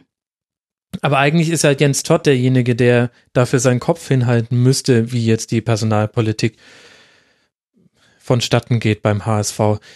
Ändert sich da gerade was? Gibt es die Perspektive darauf, dass sich das irgendwann ändert? Ich meine, mit Heribert Bruchhagen hat sich ja noch auf einer anderen Personalie äh, etwas getan, wo man die Hoffnung haben könnte, vielleicht wird das in Zukunft etwas orchestrierter, die Transferpolitik, und nicht so viele Solo-Geigen. Ja, also nach außen hin entscheidet natürlich erstmal Jens Todd. Ähm, ja, bei Kühne, er hat ja schon einen riesen Einfluss. Ich meine, das kriegt man ja auch überall mit. Ähm, wie groß der Einfluss dann letztendlich von Kühne höchstpersönlich ausgeht, weiß ich nicht so ganz. Aber es gibt natürlich auch, wie du ja schon angesprochen hast, den Spielerberater Volker Struth, der sehr viel oder sehr stark im, oder der André Hahn berät, in dem Transfer stark mit drin war, mhm. der Bobby Wood vertritt, der seinen Vertrag sehr teuer verlängert hat, obwohl es noch nicht an der Zeit war, den Vertrag zu verlängern. Und so wird ja dann auch gemunkelt, dass der HSV sehr abhängig ist, auch davon, ähm, wen Volker Struth vertritt vertritt. Ja. Und ja, wenn man die ganze Gemengelage zusammensieht oder zusammenzieht, müsste man eigentlich sagen, dass Jens Todd die Entscheidung trifft, aber ja, ich bezweifle, dass er das auch hinter, hinter den Toren des HSV auch wirklich macht.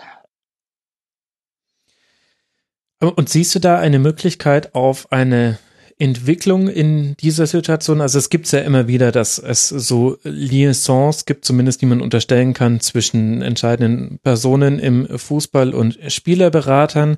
Man macht ja auch so seine Erfahrungen und letztlich ist das ein Netzwerkgeschäft. Also Transfers sind viel darüber, wen, wen könnte ich überhaupt bekommen und welche Informationen habe ich zum Beispiel über Ausstiegsklauseln und so weiter und so fort. Da gab es ja unter anderem Marc bei Klaus Allos zum Beispiel auch einen Spielerberater, das fiel ihm dann in Wolfsburg so ein bisschen vor die Füße, mit dem er sehr viele Deals gemacht hat, den er oft als Zwischenhändler eingesetzt hat. Das ist ja ein recht intransparentes Wesen, dieses äh, Transferwesen. Aber glaubst du, dass sich da etwas verändern wird, Tobias? Ähm, beim HSV, ich bin mir nicht ganz sicher, aber ich will nochmal sagen, grundsätzlich ist es ja, würde ich sagen, nicht verkehrt, wenn man mit einem bestimmten Spieler, mit einem bestimmten Spielerberater bessere Kontakte pflegt als mit anderen. Wenn man jetzt aber wie in diesem Sommer beim HSV dann mit einem Spielerberater eher zwei schwache Geschäfte macht, dann sollte man sich vielleicht überlegen, wie man in, in der Zukunft mit diesem Berater weiterarbeitet. Ähm, ja, sonst beim HSV muss man jetzt natürlich sehen, die Hände sind oder die finanziellen Zwänge binden einen schon sehr, so dass man eigentlich auch wenig Möglichkeiten hat, jetzt im Winter den Kader zu verstärken. Mhm. Das würde wahrscheinlich dann auch nur mit externer Hilfe funktionieren. Und ja, es wäre jetzt wohl erstmal an der Zeit versuchen ein, oder zu versuchen, ein paar Großverdiener von der Liste zu bekommen aber auch, ja, ich, also, wie ich schon meinte, ein Teufelskreis. Man hat kein Geld, muss mit Spielern verlängern, jetzt auch mit Diekmeyer oder Sakai, um überhaupt ähm, den Kader ansatzweise zusammenhalten zu können, weil man dann auch nicht das Geld hat, neue Verpflichtungen zu tätigen. Also die Hände sind auch Jens Todd schon sehr stark gebunden und da bin ich auf jeden Fall gespannt, was für Lösungen er finden wird. Aber es wird sehr schwierig, Lösungen zu finden, wo er keine externe Hilfe benötigen wird. Mhm. Lass uns mal den Blick vielleicht dann aufs Sportliche wenden. Also der HSV, wie besprochen, punktgleich mit Werder auf Tabellenplatz 17. Die Saison begann äh, in einem fast schon HSV-typischen Auf und Ab. Das Ab war eine Niederlage in Osnabrück im DFB-Pokal in Überzahl. Und mhm. das Auf waren äh, zwei Dreier, die in den nächsten beiden Spielen erfolgten. Das sollten aber bis zum Anfang November die letzten drei Punkte des HSV gewesen sein. Und die einzige, das einzige Unentschieden in einem Reigen von Niederlagen war ein Nordderby gegen Werder, das für neutrale Zuschauer, lasst es euch sagen, schwierig anzuschauen war. Und dafür. In dem der HSV aber die bessere Mannschaft war. Ja, hilft mir nichts, wenn, wenn da zwei Mannschaften mit einer Passquote von gefühlt 40 Prozent kicken. Ganz so schlecht war die Passquote nicht, aber der HSV hat die schlechteste Passquote aller Bundesligisten, spielt immer wieder gerade auswärts, da hat man ja auch große Probleme, Punkte zu holen, einen sehr, sehr defensiv orientierten Fußball, was ja in Teilen klappt, in Teilen aber auch nicht. Und du hast ja selber auch schon diesen, diesen Aspekt der fehlenden spielerischen Entwicklung mit reingebracht. Jetzt habe ich mhm. dazu schon einige Diskussionen geführt in dieser Hinrunde, auch mit HSV-Fans. Grüße an Fiete, der auch einen tollen Beitrag im Forum geschrieben hatte. Unglaublich lang da. Da stecken nochmal 45 Minuten drin. Wo im Grunde der Kern der Frage war, kann man von einer Mannschaft, die im Abstiegskampf steckt und das schon seit Jahren, und zwar wirklich seit Jahren, das heißt in jeder Saison geht es auch mental immer darum, nach unten zu gucken, kann man von der eine spielerische Fortentwicklung erwarten. Und meine These war eigentlich bei diesem Kader und bei diesem Trainer hätte ich fest damit gerechnet, denn ich glaube nicht, dass der Fußball, den der HSV spielt, der Fußball ist, den Markus Gisto spielen lassen würde, wenn man ihn einfach am Reißbrett eine Mannschaft entwerfen ließe. Und das Gegenargument unter anderem von Fiete war, das kann man einfach nicht erwarten. Es geht nur darum, Punkte zu gewinnen und es ist dann erstmal egal, ob man die über den Kampf holt, über, über langgeschlagene Bälle, über Standardsituationen. Der HSV hat nur fünf Tore aus dem laufenden Spiel heraus erzielt. Das ist dann alles eigentlich unerheblich. Und irgendwie gibt es ja auch für beide Positionen Argumente. Wo stehst du denn da verortet? Also tendenziell würde ich schon zustimmen, dass man im Abstiegskampf die Punkte einfahren muss, letztendlich egal wie. Auf der anderen Seite sehe ich halt auch wirklich, wie ich schon eben gesagt habe, was der HSV in den Kader investiert und auch selbst hofft, für Spieler verpflichtet zu haben, zu dem Zeitpunkt, als sie diese teuer geholt haben. Und da finde ich, muss taktisch mehr möglich sein. Ich weiß auch, habe ich letztens mit einem gesprochen, der beim HSV arbeitet, man ähm, versucht auch spielerisch Fortschritte zu machen. Das finde ich, sieht man jetzt auch teilweise. So, wenn ich jetzt denke an die ersten Minuten gegen Wolfsburg oder in dem Spiel gegen Hoffenheim, wo man wirklich, wirklich klar die bessere Mannschaft war. Ähm, ja, also ich kann da auch wieder nur von der Inkonstanz reden. Also man, man schafft es nicht, diese positiven Aspekte, die man dann halt immer wieder zeigt, auch mal dauerhaft über mehrere Spiele zu zeigen. Es sind immer, es ist mal nur so ein kleines Flimmern, dass man halt auch äh, spielerisch besser spielen kann und generell es ist jeder Punkt wichtig, aber auch gerade beim HSV muss da eigentlich mehr möglich sein. Auch wenn man sieht, Leute wie Douglas Santos, die waren teilweise komplett raus bei, bei Gistol ja. spielen jetzt wieder seit mehreren Wochen und bringen auch wirklich gute Leistung. Da sieht man eigentlich, was wieder möglich wäre. Aber man kriegt es halt dauerhaft nicht auf den Platz und das ist dann auch, das hängt, glaube ich, auch am Selbstvertrauen oder mit dem Selbstvertrauen zusammen. Mhm.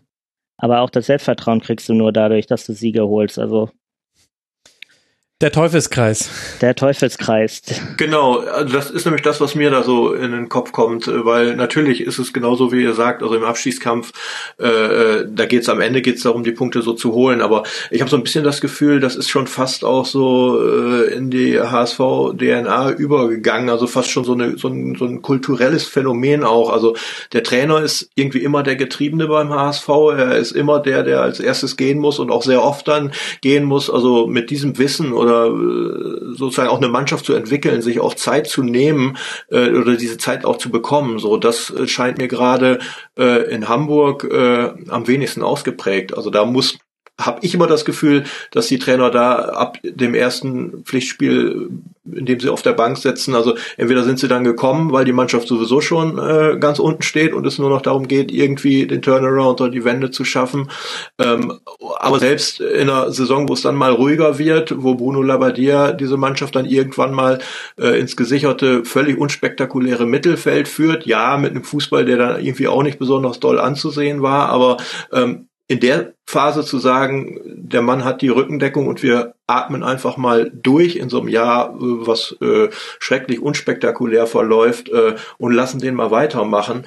Ähm, also das wirkt auf mich als Außenstehenden immer so, als habe ein Trainer beim HSV eigentlich sowieso kaum eine Chance, äh, irgendwas zu entwickeln. Ja, tendenziell schon, wobei ich eigentlich der Meinung bin, das hat sich in den letzten Jahren gerade so aus Fansicht schon wirklich positiv verändert. Also HSV-Fans wurden ja auch immer als ja übermütig bezeichnet und man ist äh, zu schnell unzufrieden.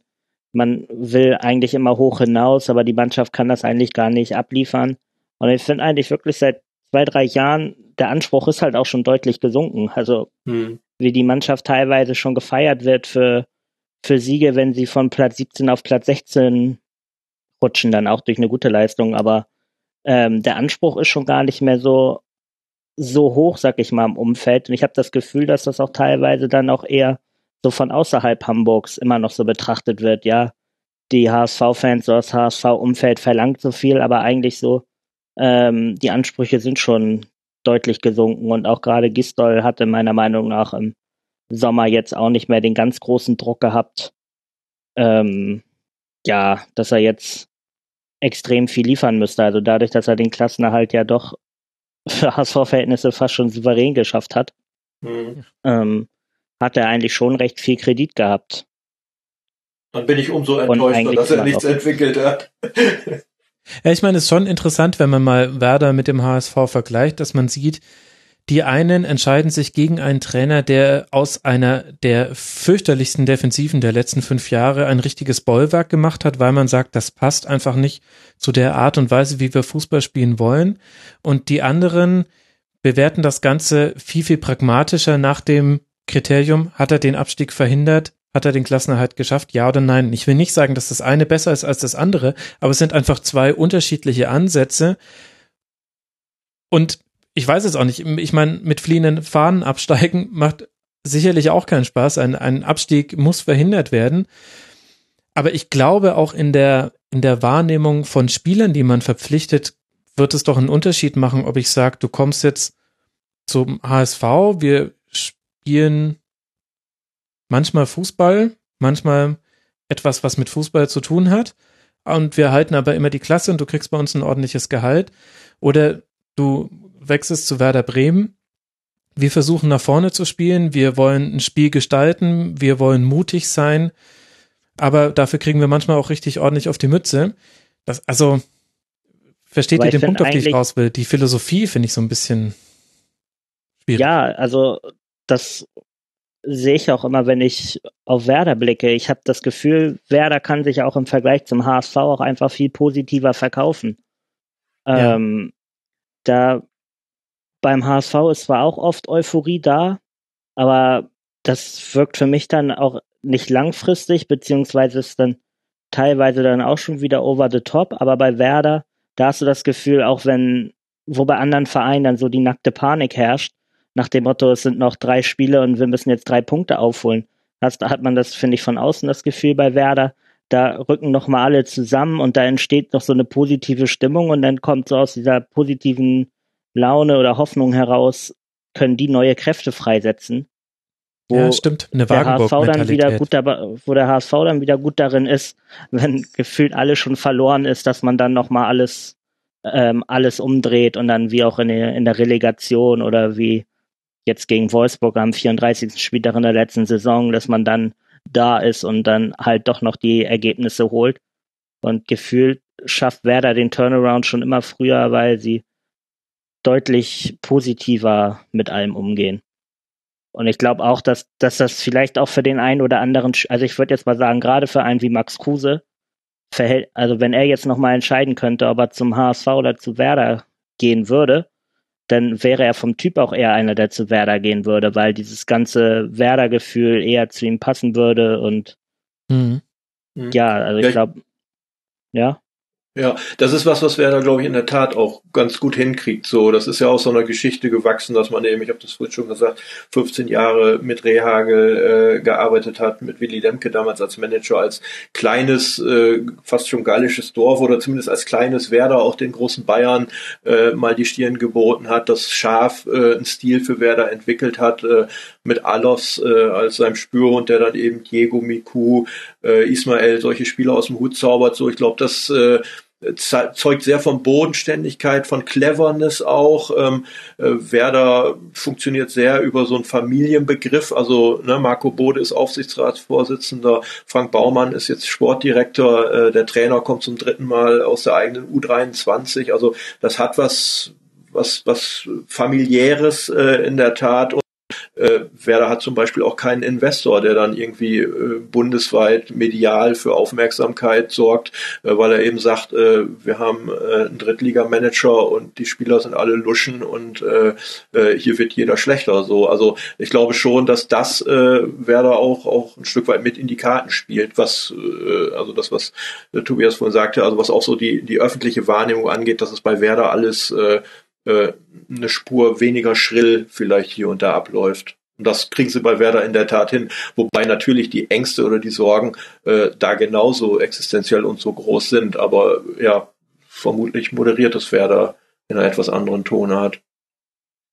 Spielt da vielleicht auch die Medienlandschaft eine Rolle, Marc? Ähm, ich weiß es nicht. Also es tut sich ja gerade einiges auch hier in Bremen. Also wir haben ja mit dem Weserkurier auch eine Mein Werder App auf den Markt gebracht. Das heißt, ähm, äh, äh, so dieses ähm, äh, in Bremen passiert eigentlich nichts oder da ist das alles auch ein bisschen unaufgeregter. Ich glaube, das gilt so seit drei, vier Jahren schon nicht mehr. Also es wird ausführlichst auch über Werder berichtet, aber was es eben, äh, glaube ich, äh, von Vereinsseite her den Unterschied macht, ist einfach, dass äh, äh, man ja sozusagen diese, diese klassische Geschichte, also beim HSV fällt mir einfach immer ein, äh, wenn man dreimal verloren hat, der Trainer ist gewechselt und man verliert wieder so, dann kommt immer so diese Geschichte, Uwe Seeler sorgt sich um seinen HSV. So, dann wird Uwe Seeler befragt und äh, natürlich ist die Sorge dann groß. So, und, und bei in Bremen ist es in der Tat dann eher so, äh, dass man da, also auch Spieler, die man mit Werder identifiziert, äh, deren Verein es war, dass die sich eben insgesamt äh, aus so einer öffentlichen Bewertung gerade in den schweren Zeiten rausnehmen und man dann schon mal eher so sagt, ähm, naja, wir gehören zusammen. So, der Einzige, der mal auf den Tisch haut, so ist Tim Wiese, aber Tim Wiese ist Tim Wiese. ja, ja, Wiese, mit dem ich mir das Auto teile. Seit kurzem. Ja. Tobias, was glaubst du, welche Rolle spielen da die Hamburger Medien? Das ist für mich als Außenstehenden schwierig einzuschätzen und ich habe da jetzt auch schon unterschiedliche Dinge gehört. Also sie galten immer als, ähnlich wie auch die Medien in Köln, als einer der Gründe für die Unruhe.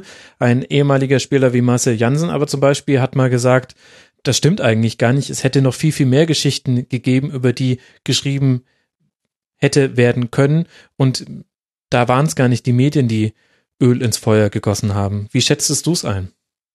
Ja, ich bin da zwiegespalten. Also ich höre auch von vielen Freunden, die sagen, die Medien machen, machen es dem HSV schwer. Auf der anderen Seite für den Ruf der letzten Jahre ist man eigentlich oft selbstverantwortlich und auch fürs Durchstecken von Informationen, ne? Also das kann man ja Medien nicht verurteilen, verüben, wenn sie, wenn sie interner dann abdrucken, die ihnen gegeben werden. Ich erinnere mich da an einige auch, auch Personalentscheidungen, also Jürgen Klopp, da wissen mhm. wir sehr viel darüber, warum der nicht zum HSV dann irgendwie wechseln wollte. Es gab Sportdirektoren, die sich vorgestellt haben. Wer war denn derjenige, der gesagt hat, ähm, aber mir ist es wichtig, dass jetzt nicht rauskommt, dass, dass ihr mit mir gesprochen habt und am nächsten Tag stand es in der Zeitung, dann hat er gesagt, ich sage ab, war das Matthias Sammer oder? Sammer. Ja, ja Sammer, ne? Mhm. Aber ähm, ja, darauf wollte ich eigentlich auch hinaus. Also ich glaube, gerade wenn es nicht gut läuft beim HSV, machen es die Medien dem Verein schon schwer, auch zur Ruhe zu kommen und mal ein bisschen durchzuschnaufen. Auf der anderen Seite ist es halt jetzt auch, wenn man das aktuelle Beispiel nimmt mit Football Leagues und den verschiedenen HSV-Sparmaßnahmen, die man jetzt ähm, scheinbar plant. Mhm. Ähm, Football Leagues würde wahrscheinlich von jedem Bundesliga-Verein gerne solche News haben, aber es ist halt dann auch wieder bezeichnend, dass bisher nur die Geschichten über den HSV rauskommen.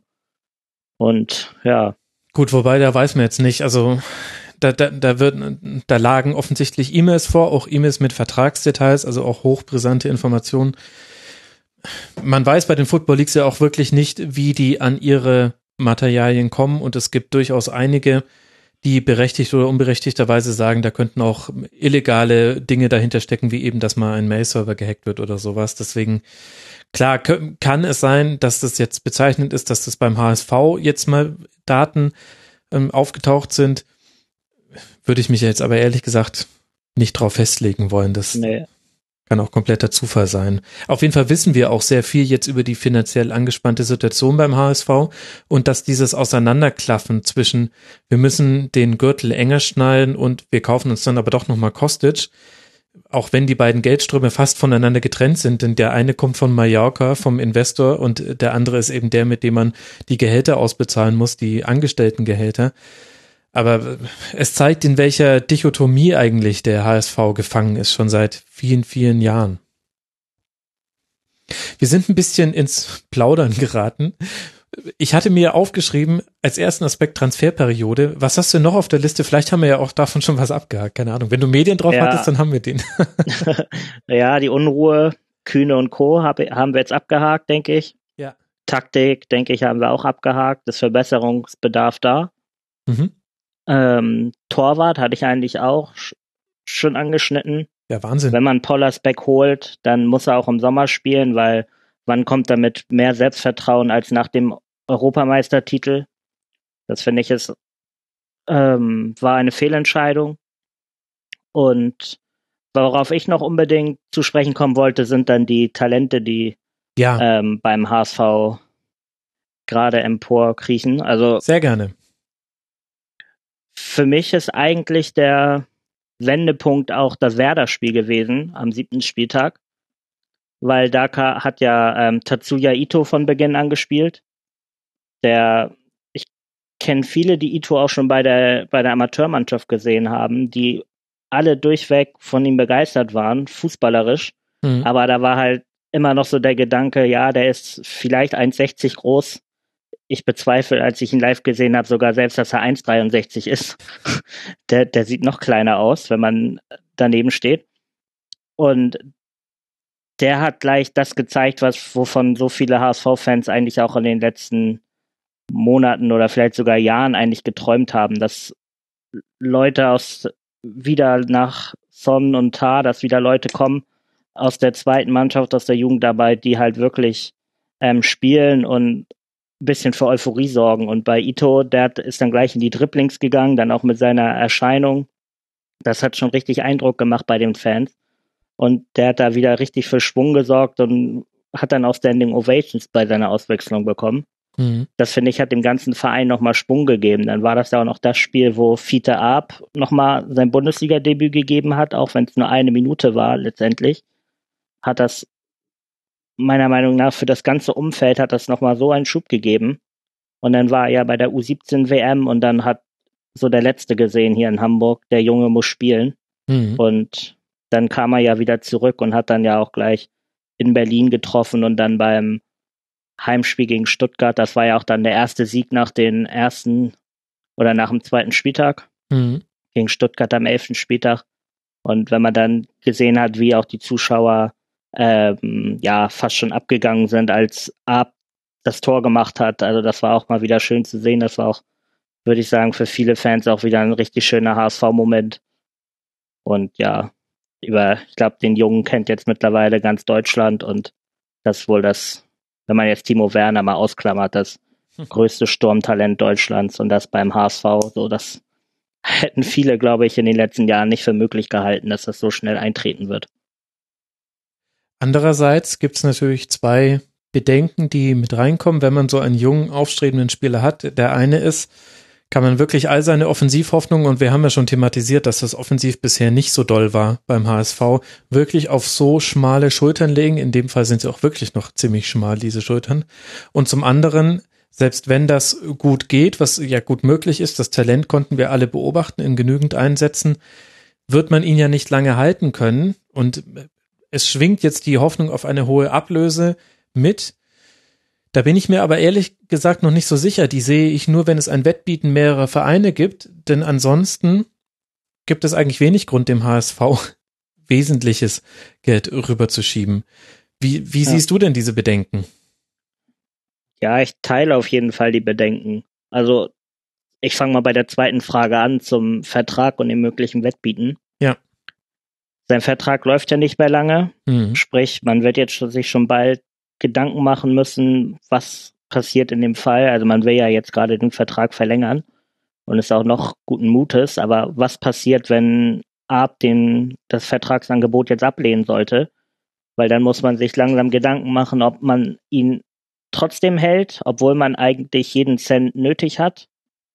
Oder ob man entsprechende Deals irgendwie noch bekommen kann, dass ein Verein ihn vielleicht sogar, das halte ich noch für realistisch, dass ein Verein wie, ich sag jetzt einfach mal, Borussia Dortmund, Bayern München oder ähm, RB Leipzig ihn jetzt schon im Sommer kauft und ihn dann noch ein, für ein Jahr nach Hamburg ausleiht, was glaube ich auch eine Lösung wäre, mit der man leben könnte hier.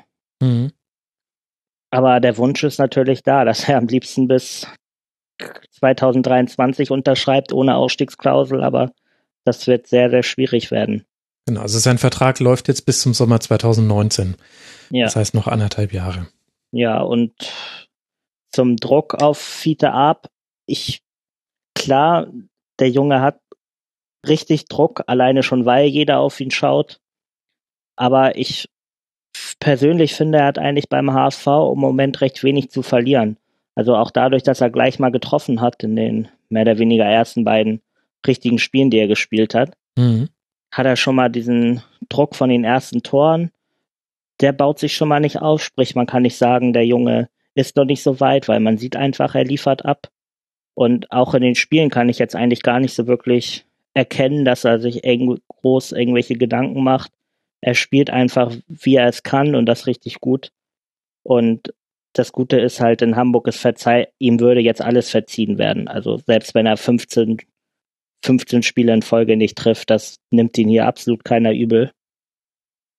Und das ist für ihn, glaube ich, auch ähm, gut zu wissen, dass er eigentlich auch von den Fans oder vom Umfeld auch in Ruhe gelassen wird, in dem Sinne, was negative Presse oder negative Gedanken von Fans angeht. Und es wäre dann natürlich ja auch für den HSV und auch für Arp gut, wenn Bobby Wood aus der Rückrunde kommt und auch mal wieder treffen würde, so dass auch dann nicht mehr alles nur auf ihn vorne schaut. Mhm. Aber, Aber tendenziell hat er wenig zu verlieren. Ja, ja, das stimmt natürlich. Und ich will jetzt ja auch gar nichts irgendwie herbeireden. Aber was schon auffällt, ist, dass es hinter Fiete Arp nicht so arg dick ist im Sturm. Bobby Wood hast du angesprochen, hat noch Knieprobleme, wird zur Rückrunde vermutlich zurückkehren und dann könnte das eine wesentliche Entlastung sein, aber dahinter wird es dann schon schwieriger. Also Luca Waldschmidt, Sven Schiplock, äh, Törles Knöll sehe ich jetzt hier gerade noch im Kader. Bakary Yatta, den haben vielleicht auch noch einige in Erinnerung. Hat man auch schon gesehen, aber auch schon in ein paar Aktionen gesehen. Für Erstliga hat es damals noch nicht gereicht. Das war, glaube ich, in der letzten Rückrunde. Und wenn ich mir so ein bisschen die Konkurrenz angucke, dann rüsten die ja vor allem, na gut, aufrüsten ist ein falsches Wort, ähm, dann legen die vor allem im Sturm personell nach und holen sich da neue Stürmer. Terodde jetzt zum FC, wobei ich den FC jetzt nur noch bedingt als äh, Konkurrenten im Abstiegskampf mitrechnen würde, aber Mario Gomez äh, zum VfB Stuttgart, äh, der SC Freiburg hat mit Nils Petersen seinen ewigen Petersen wieder zurück in der Form, in der man ihn braucht. Augsburg ist unter anderem deshalb so enteilt, weil man einen fantastisch aufspielenden Finn Bogerson eben zusammen mit Gregoritsch hat. Will sagen, ich sehe bei vielen anderen Vereinen Bewegung im Offensivspiel und wir haben ja schon die Diagnose abgegeben. Offensiv ist das noch nicht so weltbewegend beim HSV. Glaubst du, dass das ein Punkt ist, wo man im Winter nochmal nachlegen kann oder ist dafür der finanzielle Spielraum nicht da? Äh, ich würde sagen, der finanzielle Spielraum ist dafür nicht da. Also es ist, wäre auch erstmal die Frage, was, was für eine Art Stürmer man holen wollen würde. Einen, der trifft, Und würde helfen. Das, das wäre immer gut. ähm, ja, und auch würde auch ein bisschen darauf ankommen, was für einen Status halt der neue Stürmer haben müsste. Weil ein junges Talent bräuchtest du jetzt nicht, beziehungsweise hast du mit Ab das Größte, was du haben kannst. Ja. Und Wood ist jetzt mit ja geschätzten drei, 3,5 Millionen Großverdiener. Sprich, ähm, wenn du dem jetzt auch noch mal noch einen Stürmer vor die Nase setzen würdest, würde das, glaube ich, auch bei ihm nicht gut ankommen und wahrscheinlich auch im Mannschaftsklima nicht so wirklich. Deswegen. Guter Punkt, ja. Memedi wurde ja auch gehandelt jetzt unter anderem. Der ist aber schon seit gefühlt fünf Jahren in Hamburg im Gespräch. Da hat sich, ist es nie konkret geworden. Also ich glaube, der HSV müsste, wenn, eher auf den Außenpositionen oder halt ein Zehner, was natürlich immer schwierig ist in der heutigen Zeit, aber ich glaube, auf der Außenposition könnte man vielleicht noch eine Laie oder so holen, Spieler, der schon irgendwo sich nachgewiesen hat, aber im Moment nicht so richtig zum Zuge kommt und ein bisschen neuen frischen Wind reinbringt. Aber im Sturm sehe ich jetzt eigentlich keinen Neuzugang, weil halt ab jede Minute braucht und die Hoffnung bei Wood und sein Status ähm, ja genug Hoffnung zulässt, dass er sich irgendwie doch noch fängt und trifft. Auch wenn sich das jetzt nicht nach vielen Toren anhört, wenn man jetzt bei Wood die Hoffnung haben muss, dass er irgendwie noch trifft. Und was ist so dein äh, Gefühl für die mittelfristige Perspektive des HSVs? Also jetzt mal auf die Rückrunde hinbezogen. Man ist ja punktgleich und es sind nur zwei Punkte zu den Nicht-Abstiegsrennen. Das alles ist da unten sehr eng beieinander. Aber auch über die Saison hinaus. Siehst du die Möglichkeit einer Entwicklung nach vorne? Ja, ich, ich glaube, beim HSV muss man einfach auf diese Talente setzen. Wenn ich, wenn man jetzt schaut, gut, Pollersbeck weiß man nicht, wie die Nummer ausgeht, aber mal angenommen, äh, er fängt sich noch mal, dann wäre das, glaube ich, so vom ganzen, ja, vom ganzen Typ her, aber auch so vom Profil her einer, auf den man setzen könnte, wenn man dann sieht, Rick van Drongelen, der der jüngste Holländer ist, der je in der Bundesliga gespielt hat. Das darf man auch nicht vergessen und hat gleich in der neuen Liga gleich zu Saisonstart gute Leistung gezeigt. Ähm, Janjicic im Mittelfeld hat, wenn er gespielt hat, überzeugt. Mhm. Jetzt je nachdem, wie lange man abhalten kann, Ito. Also ich finde, über diese Spieler geht eigentlich kein Weg vorbei. Und das sind ja auch, da ist ja auch die Hoffnung dabei, ähm, was der Marc auch bei Pavlenka gesagt hatte, dass diese Spieler halt auch finanziell noch was oder sich verbessern können, indem dass sie ihren Marktwert steigern und also ich würde komplett auf die Jugend gehen und ja. wenn man dann langfristig absteigen sollte, ich sag jetzt mal in drei Jahren, dann ähm, so blöd es sich anhört, aber dann ist es so, aber der Weg, wie er in den letzten Jahren gegangen wurde, ist, glaube ich, jetzt nicht so erfolgs nicht erfolgsversprechender. Und die zweite des HSV spielt ja in der Regionalliga Nord sehr erfolgreich, führt da die Tabelle an und der eben schon erwähnte Törles Knöll hat da in 15 Einsätzen 14 Tore erzielt. Bei den anderen kann ich ehrlich gesagt kein Urteil darüber treffen, wie gut oder schlecht die sind. Dafür müsste man Spiele gesehen haben. Stürmer kann man eben ganz gut an den Toren messen. Aber denkst du, dass das auch, da sehen wir da vielleicht auch ein paar schon in der Rückrunde? Hat sich Gistol dazu mal geäußert? Äh, also Törles Knöll werden wir, glaube ich, nicht mehr sehen, glaube ich. Vielleicht noch mal, wenn, wenn jetzt wirklich noch zwei Stürmer oder mehrere Offensivkräfte ausfallen, wird er vielleicht noch mal in den Kader rücken, aber eigentlich außer eine Einwechslung kurz vor Schluss kann ich mir nicht mehr vorstellen. Er hat ja auch debütiert in Hannover am vierten Spieltag, wo das Verletzungspech schon sehr ausgeprägt war. Ja. Und seitdem ist er eigentlich mehr oder weniger wieder in der zweiten Mannschaft gewesen. Also schien er auch bei, Dis bei Gistol nicht mehr die große Alternative zu sein. Ja, sonst ähm, hat der HSV ja wie gesagt noch Jan Jicic und gerade in der Abwehr haben wir auch so das ein oder andere Talent. Patrick Pfeiffer, Tobias Knost. Das sind Leute, die man wahrscheinlich nicht in diesem Jahr sehen wird oder nicht mehr in dieser Saison sehen wird, aber die in ein, zwei Jahren durchaus Bundesliga spielen können und da kommt jetzt eigentlich einiges nach. Na, das ist doch mal ein positiverer Ausblick und vielleicht klappt's ja dann auch mit dem Tore schießen, wobei das sich vielleicht auch einfach dadurch löst, dass jetzt ein paar Spieler, die verletzt waren, jetzt auch zurückkehren. Das darf man beim HSV eben nie vergessen. Und dann wird's halt bis zum Ende hin vermutlich enger zugehen. Kann auch sein, dass äh, Hamburg mich Lügen straft, aber die Erfahrung der letzten Jahre zeigt, irgendwann beginnen sie dann alle da unten drin auch zu gewinnen. Und das hat man ja schon zum Ende dieser Hinrunde gesehen, als da der SC Freiburg seinen wahnsinnigen Lauf hingelegt hat und mit etwas Glück ja sogar jetzt bei 22 Punkten stünde. Immerhin in der 91. Minute des 17. Spieltags hatte man noch 22 Punkte, wurden dann letztendlich nur 19. Das heißt, da legen alle nach. Die Mannschaften finden sich so ein bisschen. Das wird eine spannende Rückrunde für die Vereine von euch beiden oder die ihr beiden näher begleitet. Das kann ich das, glaube ich, können wir festhalten. Abstiegskampf ist der neue Meister Meisterschaftskampf. Einer ist Bremen, enteilt. In Bremen seit sechs oder sieben Jahren, ja. ja. Und einer ist enteilt und die anderen hecheln hinterher und machen dann unter sich Platz zwei aus im Abstiegskampf. Naja. Tobias, welchen Song nehmen wir, um die Hinrunde des HSV zu beschreiben? Ja, ich habe von, auch wenn es nicht unbedingt meine Musik ist, aber ähm, Life is a Rollercoaster von Ronan Keating mir ausgesucht. Es ist wie bei, beim HSV, es ist wie immer eine Achterbahnfahrt. Es geht langsam bergauf, es geht umso schneller runter. Es wird, jeder weiß, es wird irgendwie eine wilde Fahrt, aber letztendlich ist, ist es vorbei und jeder will wieder einsteigen. Und so ist es beim HSV auch. Nächstes Jahr, sie halten die Klasse, glaube ich, auch. Werden, glaube ich, 15.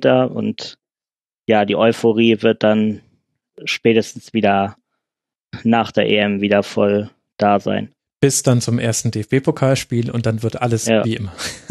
Oder der HSV entwickelt sich mal weiter. Ja, Tobias, danke dir. Das war Tobias Kröger von transfermarkt.de, at Tobias Kröger auf Twitter. Vielen Dank auch an ganz, ganz viele Hörerinnen und Hörer, die zu diesen beiden Vereinen Fragen gestellt haben im Forum. Ich habe Fiete vorhin schon erwähnt, könnte noch ganz viele andere Namen nennen. Vielen, vielen Dank. Ich hoffe, wir haben möglichst viel davon besprochen. Alles war nicht möglich. Das wäre ein Tribunengespräch geworden und zwar bei beiden Vereinen, ehrlich gesagt. Also danke dir, Tobias, dass du hier mal mitgemacht hast. Dankeschön. Und äh, danke auch an Marc Hagedorn, Redaktionsleiter und Werder-Reporter beim Weser-Kurier bei Twitter at marc-hagedorn. Marc, danke, dass du mal wieder im Rasenfunk Royal mit von der Partie warst. Ja, sehr gerne, hat Spaß gemacht und wie gesagt, Rasenfunk Real im Sommer auch kein Ding.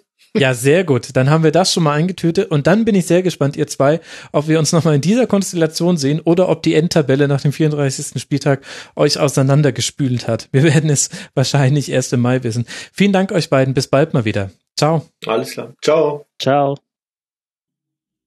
Mit dem ersten FC Köln beenden wir den Blick auf die Bundesliga-Vereine in dieser Hinrunde, bevor wir uns noch kurz mit den Schiedsrichtern befassen, kurz, und dann auch noch mit dem Rasenfunk selbst. Und damit ist schon allen Hörerinnen und Hörern klar, was sie sowieso schon wissen.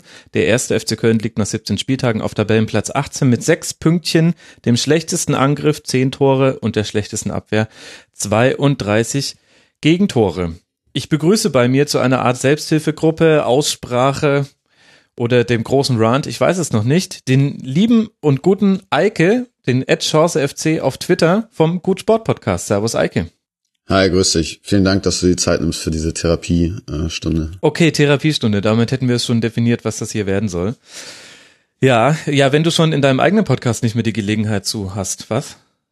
Ja, das, äh, das ist richtig. Das, ich therapiere mich in letzter Zeit hauptsächlich über WhatsApp oder auch über Twitter. Das, funktioniert einigermaßen gut, aber du hast natürlich recht, der Podcast fehlt und ich habe heute meine Podcast-Ausrüstung hier rausgepackt und gesehen, dass sie doch schon ein bisschen angestaubt ist.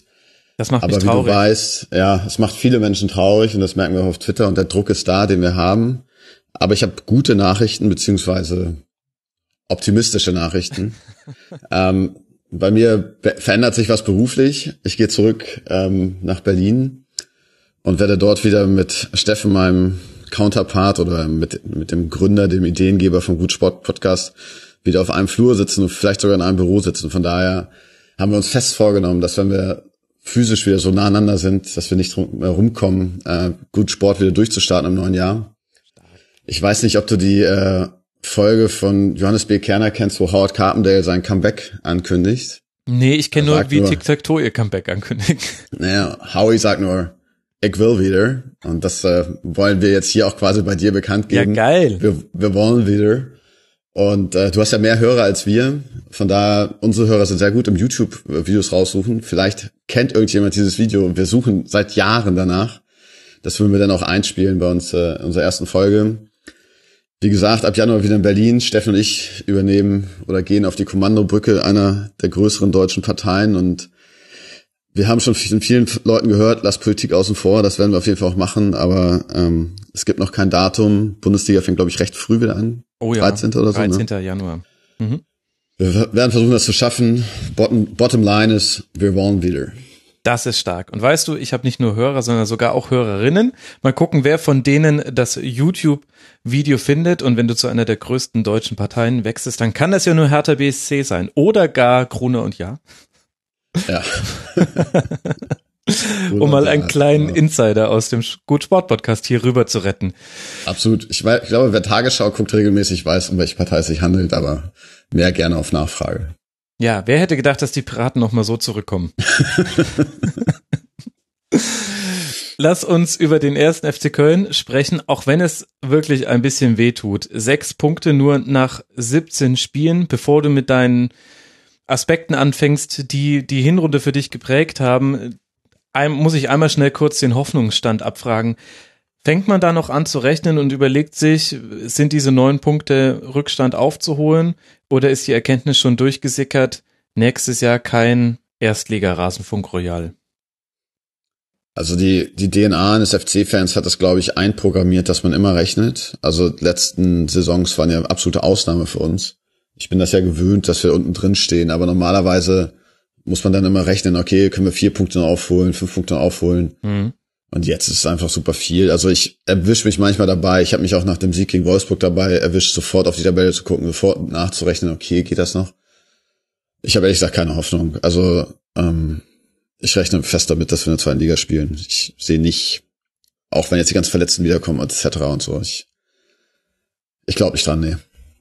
Ja, ich habe den Glauben irgendwie auch verloren, vor allem, weil der FC einfach das Problem hat, es müssten zwei Mannschaften total, also eine, eine, eine FC-Hinrunde in der Rückrunde quasi spielen, damit das noch irgendwie klappen soll. Und da ist halt die Wahrscheinlichkeit noch genau. geringer. Also ich glaube schon, dass wir deutlich mehr Punkte holen werden in der Rückrunde als in der Hinrunde, was ja auch nicht so schwer ist. Aber ja, ich glaube einfach nicht, dass das ist ja sehr ausgeglichen auch da ab Platz 17 bis, weiß ich nicht, 13 oder so und die werden alle ihre Punkte holen, so dass wir diesen Abstand von neun Punkten, den wird man vielleicht verringern können, aber ich sehe nicht, dass wir eine realistische Chance haben, auf den Relegationsplatz zu kommen. Ja, es gab seit der Jahrtausendwende keinen 17 platziert mit so vielen Punkten, wie der HSV aktuell hat. 15 Punkte. Das hilft dann ja, dem 18. Schon, auch nicht das, so wirklich. Das muss, ja genau, aber das muss man ja schon sagen, das ist eine abgefahrene Hinrunde, weil es gab ja auch, ich glaube, bei, es gab noch nie einen Herbstmeister mit so wenig Punkten oder so lange nicht mehr. Ja. Und dann diese Ausgeglichenheit gestern Tedesco, also gestern egal, aber Schalke, ja, Tedesco sagte, ähm, wenn wir ein Spiel, wenn wir das Spiel gegen Freiburg nicht gewinnen, dann sind wir auf einmal Siebter. So, und es ist einfach, es ist schon eine ganz besondere Hinrunde und das ist natürlich nicht so gut für uns. Ja, nee, in dem Sinne nicht. Aber was hat denn jetzt zu dieser, zu diesem Winterpausenergebnis geführt?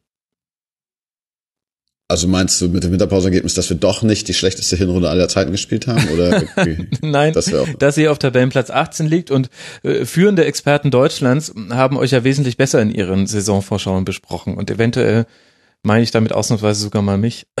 ja, also ich glaube, es waren sich trotzdem viele der führenden Experten in Deutschland einig, dass es eine sehr schwere Saison wird, dass es so eine Katastrophe wird, was die Punkteausbeute angeht. Das hat wahrscheinlich keiner erwartet.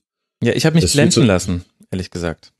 Von Peter Stöger. Ja, ich mich auch. Also ich lasse mich auch immer gerne von, vom FC blenden und auch von Peter Stöger lasse mich nach wie vor blenden. Dazu werde ich nachher auch noch einiges sagen, aber ist viel zusammengekommen. Also wir haben zum Teil natürlich auch katastrophalen Fußball gespielt, das muss man ganz ehrlich sagen. Da waren wirklich Halbzeiten dabei zum Abgewöhnen. Aber oft waren es auch knappe Ergebnisse, dann kommst du in Antilauf rein, glaubst nicht mehr dran und dann hast du solche Spiele wie gegen Bremen, wo du eigentlich aus 50 Zentimetern den Ball ins Tor schieben musst, so mhm. Verletztenmisere. Ähm, wir können das alles Punkt für Punkt durchgehen, aber es sind einfach, glaube ich, sehr viele Faktoren auf einmal, die zusammenkommen.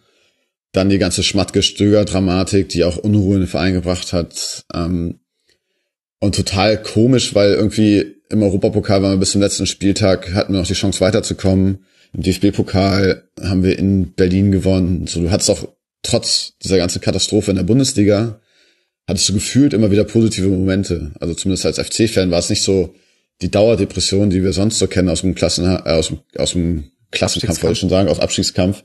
Ähm, deswegen ist es sehr schwer, also ich, deswegen auch Therapiestunde, weil ich glaube, das muss einfach nochmal sacken lassen. Es ist ganz gut, dass die Winterpause kommt und dann kann man sich das, glaube ich, in Ruhe auch nochmal angucken. Damit fangen wir jetzt hier an, aber viele Faktoren auf einmal und ähm, ja, so richtig schlau werde ich daraus nicht, was wirklich, was, wo jetzt, also ich kann es nicht, ich kann dir nicht sagen, es gab diese eine Sache, die schiefgelaufen ist, sondern viele Faktoren, die zusammengekommen sind. Mhm.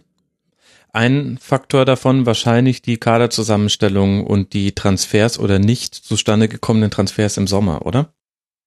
Ja, absolut. Ähm, also Jörg Schmatke ist eigentlich jemand, dem man da in Köln nicht viel vorwerfen konnte bis zu diesem Sommer, immer den, die Mannschaft sehr gut verstärkt und das war schon ein bisschen überraschend. Also, naja, bei mir war das Gefühl im Sommer eher, we trust in Schmatke. So, der wird schon wissen, was er macht. Wenn er diese Spieler holt, dann werden die reinpassen. Und äh, das hat nicht so funktioniert, wie man sich das vorgestellt hat. Im Endeffekt war, haben wir diesen portugiesischen Kerosch geholt, der nur eine U21 spielt. Handwerker wurde nicht für die Europa League gemeldet, spielt dann aber oder spielt dann als einer der besten äh, mhm. Einkäufer auf.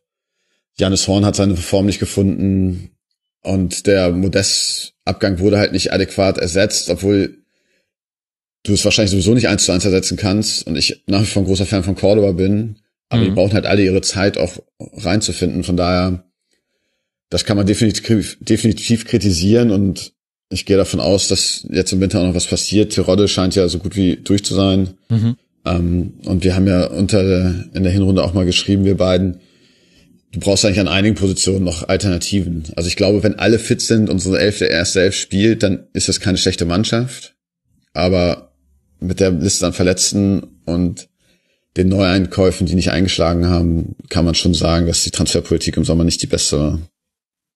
Ja, vor allem auch wenn man den Blick noch ein bisschen weiter rückwärts richtet. Kelino hat da unter mitmachen.rasen.de eine ganz interessante Argumentationslinie aufgemacht, fand ich. Er hat auch mal die Sommerzugänge im äh, Jahr 2016 auch niedergeschrieben. Das waren Rausch, Rudnevs, Höger und Girassi. Okay, letzterer sehr lange verletzt.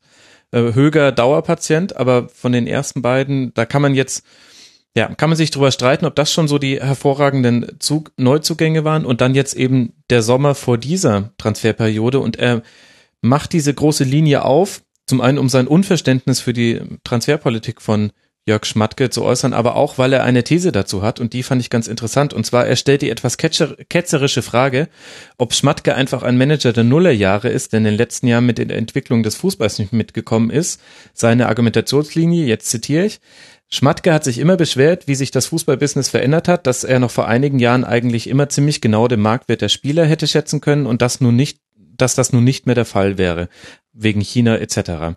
Er steigt dann im Sommer bei 5 Millionen für Gregoritsch aus, legt aber 17 für Cordoba hin, wird 2016 keine 8 Millionen für Sané zahlen, aber 7 Millionen für Meret 2017. Da drängt sich mir der Eindruck auf, Schmatke hätte das Gespür für Ablos, Ablösen etc. komplett verloren, was in einer total konfusen Kaderplanung mündete.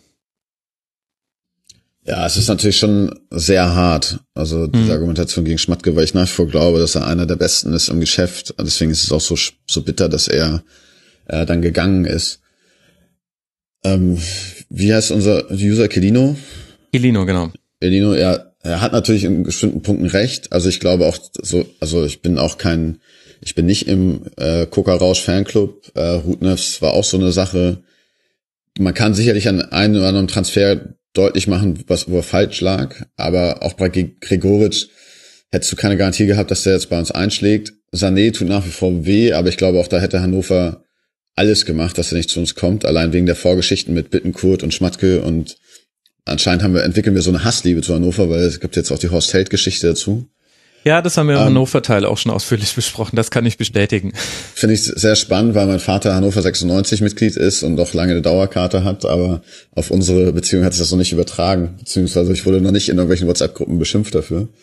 Ähm, auf jeden Fall zurück zu Elinos äh, Argumentation. So gewissermaßen hat er recht. Du bist ja als Sportdirektor oder Geschäftssport immer davon abhängig, dass deine Transfer einschlagen. Vor allen Dingen, wenn du in so einer Gegend spielst wie der FC. So, wir haben uns finanziell stabilisiert, aber wir sind natürlich doch davon abhängig, dass wir Spieler entwickeln und sie dann auch teurer verkaufen. Deswegen auch war der Gerhard-Transfer damals auch richtig. Deswegen ist der Modest-Transfer eigentlich auch richtig.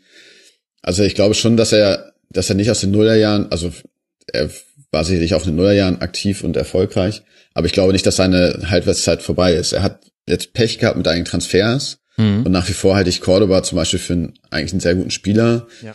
Weiß nicht, ob 17 Millionen da zu viel ist. Aber auch Jorge Meret ist meiner Meinung nach jemand, der absolutes Potenzial hat. Also der ist nicht umsonst Kapitän der U21 von Spanien gewesen. Und äh, in Spanien haben die sich äh, alle gewundert, dass wir ihn holen. Die waren total baff, dass der nach Köln geht, weil da wussten alle, der spielt über früher, später spielt er bei Barcelona, Real Madrid. Also die haben alle schon Potenzial. Er hat jetzt viel Pech gehabt. Ich traue Schmatke nach wie vor nach, weil er einfach auch in so einem Verein eine Struktur reinbringt und Ruhe reinbringt und ähm, auch bewiesen hat beim FC, dass er gute Spieler holt. Es ist jetzt alles schiefgelaufen und dann ist wahrscheinlich auch richtig, dass äh, die verantwortlichen Personen dann da Konsequenzen ziehen müssen. Aber ich würde Jörg Schmatke jetzt nicht absprechen, dass er, dass er die dass er das Gefühl für das, äh, für das Business verloren hat. Ich bin mir sicher, dass wir ihn irgendwann wiedersehen in der Bundesliga und er wird dort, wo er dann anfängt, genauso wie bei allen anderen Vereinen, wo er war, auch wieder Erfolg haben. Da bin ich mir echt ziemlich sicher. Ja, ich meine, wir wissen ja auch nicht genau, wie die Verhandlungen liefen. Ich fand aber den Gedanken ganz nett, bei denen hatte ich noch gar nicht. Was macht das eigentlich mit den entscheidenden Funktionären, wenn sich die Ablösesummen so krass verändern? Und dann weiß man ja wirklich vielleicht nicht mehr, okay, früher wäre ich bei fünf Millionen jetzt auf jeden Fall rausgegangen. Wie weit muss ich jetzt eigentlich mitgehen, um wettbewerbsfähig zu bleiben? Schwierige Situation gerade vielleicht. War das schon einer deiner fünf Aspekte? Ähm, kurz zur schwierigen Situation, absolut, aber ich glaube, das ist ja auch immer so ein äh, Geben und Nehmen, weil du verkaufst auch Spieler. Also wenn Modest für 30 Millionen geht, dann verstehst du auch, okay, jetzt verschiebt sich alles. Wahrscheinlich kannst du nicht multiplizieren mit zwei oder drei, aber die Jungs sind ja so lange in dem Geschäft oder kennen sich so gut im Geschäft aus, dass ich jetzt nicht glaube, dass jetzt irgendjemand, also es sei denn, bist wirklich das ganze alte Eisen sagst, so, das meine ich mehr mit, aber ansonsten glaube ich schon, dass die alle, die müssen ja jeden Tag mit so unglaublichen Beträgen hantieren, wo wir uns, was wir uns gar nicht vorstellen können. Von daher wäre ich da ein bisschen vorsichtig mit der Argumentation. Ähm, das waren halb einer meiner ersten Punkte, weil deine erste Frage war ja, ob ich noch an den äh, Klassenhalt glaube oder nicht. Mhm. Mein erster Punkt wäre Wacker Burghausen gewesen weil wir da nächste Saison, weil wir da nächste, weil wir da nächste Saison wieder hinfahren. Ach so. Scherz, ich weiß natürlich, dass die in der Regionalliga spielen, aber ähm, wenn man so lange in der Bundesliga gespielt hat und man guckt natürlich mit einem Auge auch immer zweite Liga und wir freuen uns auch, dass es da keinen Videobeweis gibt, weil da ist das dann nicht so anstrengend für uns. Aber das ist das Bittere ist einfach. Der wird ausgeweitet, wenn ihr runtergeht, ich sag's dir. Extra für uns. Ähm, das Bittere ist dann einfach wieder diese Auswärtsspiele in JWD und Anschlusszeiten unter aller Sau und ich habe überhaupt keinen Bock drauf. Ich meine, die Stimmung im Stadion wird nach wie vor super sein und wir werden auch wieder eine volle Hütte haben zu Hause und hoffentlich, wenn alles gut geht, steigen wir auch direkt wieder auf. Aber das ist einfach, das war so eins der schönsten Sachen, dass wir uns einigermaßen stabilisiert hatten in der Bundesliga, dass man gedacht hat, okay, die armen Säue, die müssen jetzt sonntags um eins sich vor die äh, Fernseher setzen oder sonst wann aufstehen, um irgendwo hinzufahren. Und äh, ja, das ist das das eine, die eine bittere Pille an dem so gut wie feststehenden Abstieg. Und äh, du merkst schon, ich versuche das alles zu jinxen. Ne? Also wenn ich jetzt sage feststehender Abstieg, dann eigentlich hoffe ich ja dann doch, aber ähm, so gut wie feststehender Abstieg. Das andere ist natürlich, dass der Kader total auseinanderbrechen wird. Also da mhm. habe ich eigentlich am meisten Angst vor. Wir haben uns so einen schönen Kader zusammengebaut mit tollen Spielern, die ich, also ich habe mir das erste Mal seit langem wieder ein Trikot geholt mit einem Namen hinten drauf. Und eigentlich haben alle eine Ausstiegsklausel. Und zwar und von? Von Jonas Hector, der sich dann okay. auch direkt in London verletzt hat, als ich das Europapokal-Trikot hatte. Aber das hoffe ich nicht gejinxt zu haben. Ähm, aber Hector ist weg, Horn ist dann weg, Heinz ist weg, Bittenkurt, die werden alle nicht mit in die zweite Liga gehen, kann ich mir nicht vorstellen. Girassi glaube ich auch nicht so. Und das tut einfach am Herzen weh, weil da echt mhm. viele Spieler sind, die, mit denen wir jetzt so ein paar Jahre erfolgreich gespielt haben, an die auch zum Teil sind viele Kölner dabei. Ja, das ist so, also mein erster Punkt Wackerburghausen ist halt einmal diese Auswärtsfahrten, Anschlusszeiten und dann einfach diesen Kader, der wahrscheinlich im Sommer total umgebaut werden muss, wo du eigentlich jetzt schon anfangen musst zu überlegen, wie baust du ihn um. Und dein zweiter Punkt? Mein zweiter Punkt ist Europapokal. ja. ja, aber das gehört ja zu dieser Hinrunde mit dazu. Hast du ja völlig ja, recht. Das ist, der, das ist für mich der definierende Punkt äh, der, dieser Hinrunde ich habe verschiedene Geschichten. Ne? Wir haben ja nur 45 Minuten Zeit, aber ich könnte auch wahrscheinlich drei Stunden füllen. Ähm, noch einmal zu dieser Hinrunde, dass sie sich gefühlt gar nicht so schlimm angefühlt hat, wie, ähm, wie sie war in der Bundesliga. Meine Frau hat immer, nachdem ich hier frustriert wieder saß und der FC verloren hat in der Bundesliga, gesagt, ach Eike, weißt du was, scheißegal, Europapokal. ach ja, stimmt, hast du recht. Und ich war halt mit in London, ich war mit in Borisov, ich habe zu Hause gegen Belgrad und zu Hause gegen London äh, gesehen und für jemanden, der, ich bin jetzt junge 35 Jahre alt und ich hab, hätte nie gedacht, dass ich das nochmal erleben würde, dass wir Europa spielen. Und dieser letzte Spieltag gegen Mainz war schon ein absolutes Highlight, aber dieses Gefühl, dass du deinen Schal einpackst und dein Trikot einpackst und vor allem, wenn du nach Weißrussland fliegst, auch deinen Reisepass einpackst, weil sonst kommst du da nicht rein und deinen FC unterstützt, wenn er international spielt, ist einfach, einfach wunderschön. Also wir hatten ja auch kurz geschrieben, nachdem ich in London war, ja das war ein unglaublicher Tag. 20.000 Kölner in London, du hast die Fanmärsche gesehen.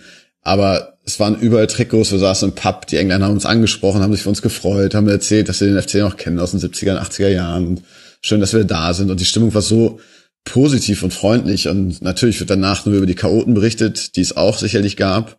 Mhm. Aber es waren halt alles so Menschen wie du und ich, die einfach gesagt haben, wie geil ist das, wir spielen wieder europäisch. Dann kriegst du direkt Arsenal, dann schießt du sogar noch ein Tor in London. Oh ja. Und es war, also es war so ein wunderschöner Tag und ich habe da mit Steffen auch viel drüber gesprochen. Ich lass mir das, hab mir das auch nicht nehmen lassen, nur weil in der Bundesliga es jetzt nicht lief. Also das waren schon äh, ganz viele Emotionen in London, aber auch nach Weißrussland zu fliegen für den FC ist halt auch so eine, weiß nicht, out of this world Experience. Also Weißrussland ist halt echt so, wie man sich das Klischee ja vorstellt, ne? Sehr weiß. Borisov, sehr weiß, sehr kommunistisch. Mhm. Borisov ist ja so ein Vorort von Minsk und Minsk ist äh, die ja, vorbildliche Stadt, quasi alles sauber, alles Kommunistenbauten, allem, überall, ja, hast du das Gefühl, ist alles gepflegt. Und dann fährst du nach Borisov und dann ist die Straße auf einmal nicht mehr geteert und es ist alles Plattenbauten runtergekommen und trotzdem steht da dieses äh, moderne Stadion vor dem vor den Toren. Das ist diese Borisov-Fahrt war einfach aufgrund der Eindrücke drumherum schon mega krass. Mhm. Und trotzdem stehen dann da tausend Köln-Fans in diesem in diesem Block. Also ja, war also Europapokal ist für mich so ein Teil dieser Hinrunde und das kann man einfach auch nicht weg wegreden. Ja, daran wird man sich, glaube ich, auch noch eine ganze Weile festhalten können. Und es ist ja auch was Schönes. Und bis zuletzt, es hätte ja sein können, ich habe eigentlich darauf gewettet, dass der FC die deutsche Fahne im Europapokal in der Europa League hochhält. Mich hätte es nicht ja. gewundert bei dieser Saison. Und äh, ich hätte mich auch sehr darüber gefreut, allen Unrufen zu trotz, die immer gesagt haben, nee, wir müssen jetzt raus, damit wir uns auf die Bundesliga konzentrieren können, soweit wir das noch können. Der Auftritt in Belgrad war natürlich eine Katastrophe, aber ich hatte es ja gerade schon gesagt, gegen Arsenal zu Hause war ich ja auch im Stand. Das Spiel, was wir 1-0 gewinnen durch den Elfmeter von Girassi, der unglaublich ist, der holt sich den Elfmeter raus, schnappt sich den Ball und haut den dann oben in die Mitte. Also als ob der überhaupt keinen, ja, weiß nicht, ob der Nerven hat oder so. Auf jeden Fall haben die Mitspieler nach dem Spiel auch gesagt, ja, bei dem brauchen wir uns keine Sorgen machen über das äh, Selbstvertrauen, das ist auf jeden Fall da. Und ich habe lange nicht mehr im Stadion so gezittert wie, wie im Spiel, weil zum einen ging es ja noch realistisch um was. Zum anderen spielst du gegen Arsenal zu Hause. Dann ist auch egal, ob sie gerade die Nummer 61, die Nummer 62 eingewechselt haben. Ist immer noch Arsenal. Und das war, das war schon cool, cooler Abend. So ein Europapokal, Abend, Flutlicht, gegen Arsenal gewonnen zu Hause. Das äh, hast du schon recht. Das sind Geschichten, die werde ich dann meinen Enkelkindern erzählen. Ach, da möchte mein Enkel sein, Eike. also wir hatten Wacker Burghausen, wir haben Europapokal. What's ja. next on the list? Peter Stöger Trainergott. Ich komme einfach nicht drum herum. Also ich, ich glaube, ich brauche wirklich die Winterpause, um das zu verarbeiten, dass der nicht mehr an der, Seitenlinie steht. Ähm, viereinhalb Jahre. Ich habe sowas noch nie erlebt beim FC. So ein Trainer, der so gut zum Verein passt, der so empathisch, sympathisch ist, der vor allem dann auch erfolgreich ist mit uns. Jetzt mal die Hinrunde ausgeklammert, über das wir aber auch diskutieren können ähm, also nicht darüber diskutieren, ob es auch erfolgreich war oder nicht, aber warum das jetzt äh, so zustande gekommen ist. Und dann ist die Art und Weise, wie er gegangen wurde, einfach unbefriedigend. Also er hat sicherlich auch selbst das provoziert mit der Pressekonferenz, habe ich dir auch direkt geschrieben, so das war's. Mhm. Ähm, aber ich bin nach vor der Meinung, dass wir ihm Denkmal bauen müssen, irgendwo vorm Stadion. Das ist äh, ein unglaublicher Typ und ich glaube, der FC kann, wird auch lange davon erzählen, was für ein Glück wir hatten, dass wir den damals aus Wien losgeheist haben und alle gedacht haben, boah, was ist das für einer also das, ähm, ja, absolut mega Mensch, mega Trainer. Du musst ja nur auf Instagram oder Facebook gucken, was die Spieler über ihn schreiben. Ja. Meine Lieblingsgeschichte mit ihm ist äh, Adam Matuschek, der damals bei uns gespielt hat, äh, geht zu ihm ins Büro und sagt, Trainer, bevor du das aus den Medien erfährst, ich wechsle übrigens jetzt irgendwo hin. Ich wollte dir das sagen, du warst immer fair zu mir, du bist ein super Typ. Ähm, es ist nicht wegen euch oder wegen dem Trainerteam, sondern weil ich versuche halt öfter zu spielen, nämlich zu, mit zur EM fahre oder sonst was. Und so eine Geschichte, ja, das, das stimmt fast für jeden Spiel in diesem Kader und Peter Stöger hat schon sehr, sehr, sehr viel richtig gemacht und ich hoffe, dass das sich auch beim FC auch im Umfeld wieder einstellt, dass da eine gewisse Dankbarkeit gegenüber ihm auch äh, da ist. Ja, also diese Pressekonferenz für alle Hörerinnen und Hörer, die es nicht mehr im Kopf haben, da hat er quasi vom Verein eine Entscheidung gefordert und hat gesagt, also jetzt irgendwann muss jetzt dann auch mal entschieden werden, wie es hier mit mir weitergehen soll. Und das war eigentlich schon deutlich. Er hat ihn quasi. Genau. Den also er hat gesagt, wie es mit mir weitergeht und das werden hier Werte, die wir über Jahre uns erarbeitet haben, werden hier nicht mehr von allen gelebt.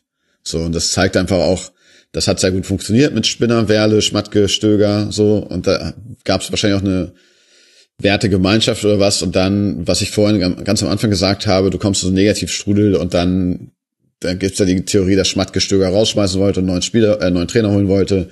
Der Vorstand gesagt hat, nee, machen wir nicht mit, woraufhin Schmatke dann zurückgetreten ist. Weiß keiner, ob das stimmt so, aber ist eine von den Theorien. Und da ist, glaube ich, sehr viel kaputt gegangen auf der menschlichen Ebene. Ja. Und das hat Stöger in dieser Pressekonferenz auch nochmal deutlich gesagt. Von daher war für mich klar bei der, bei der Pressekonferenz schon, das war's jetzt. Ähm, ja, ab Innenleben kennen wir alle nicht, aber es ja, macht einem natürlich schon Bauchschmerzen. Ne? Ja, ich bin gespannt, was man da in der Zukunft irgendwann noch erfahren wird, wenn es alles ein bisschen mehr Gras über die Sache gewachsen ist. Und wenn wir vorhin davon gesprochen haben, gesprochen haben, dass Peter Stöger uns geblendet hat, dann blendet er jetzt ja auf seine eigene Art und Weise, und zwar, weil er einem in Schwarz und Gelb entgegenstrahlt. Das ist doch auch irgendwie merkwürdig. Also sogar ich als Neutraler fand das sehr weird, wie schnell dieser Wechsel zu Borussia Dortmund dann kam und ihn dann in anderen Trainingsklamotten da zu sehen. Ja, also es ist schon weird. Also zwischen Köln und Dortmund ist ja jetzt nicht so die große Konkurrenz, sondern teilweise gibt es ja sogar freundschaftliche Verhältnisse. Von daher hat mir gestern schon Dortmund-Fan gesagt, wenn er jetzt Erfolg hat bei Dortmund, dann wird die A1, die von Dortmund nach Köln führt oder so, umbenannt in Peter-Stöger-Allee. Finde ich, find ich eine super Sache.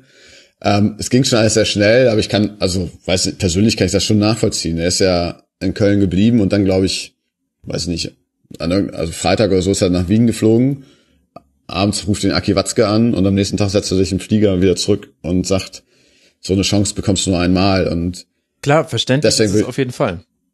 Und es war wirklich so, also es gab dann ja auch wieder Theorien, er hätte seinen, Vor seinen Rausschmiss provoziert, damit er dann zu Dortmund gehen kann. Was glaube ich absoluter Quatsch ist, weil sonst würde sein Co-Trainer nicht im Krankenhaus liegen und hätte sich nicht in der OP unterzogen, nachdem die beim FC äh, gekündigt wurden. Also das kam schon alles sehr spontan. Es ist auch bekannt, dass die im Sommer schon geredet hatten. Er auch nach Mallorca geflogen ist, um sich mit Watzke zu treffen und so. Aber selbst die Dortmund haben gesagt, er ist noch so mit dem Herzen dabei beim FC, der ist noch so involviert, das äh, macht jetzt auch keinen Sinn, den da rauszuholen. Und jetzt werden wir mal sehen. Also nach wie vor ist die offizielle Sprachregelung ja, dass er bis zum Sommer der Trainer ist. Ich glaube schon, dass er recht erfolgreich sein wird. Keine Ahnung, wie erfolgreich. Ähm, gewöhnungsbedürftig ist das mit der schwarz-gelben Kappe schon. Mhm. Ich glaube, zum Spiel gegen die Bayern ist seine schwarz-gelbe Brille dann auch fertig.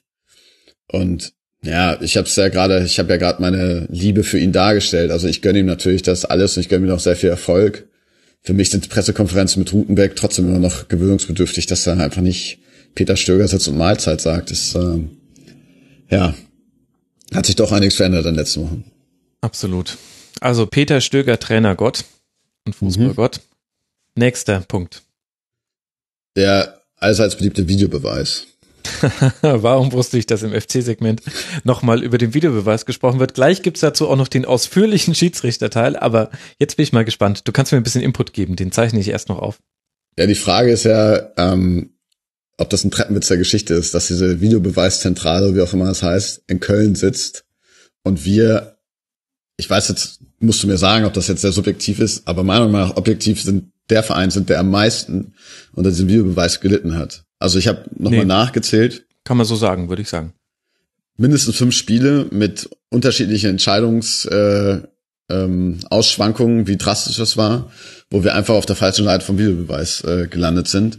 Und das große Problem, das habe ich aber auch schon mal bei uns im Podcast gesagt, ich habe kein Problem mit dem Videobeweis. Ich finde die Idee gut und das Problem ist die Umsetzung. Und die Umsetzung war halt von Anfang an nicht konsequent und es gab keine klaren Regeln.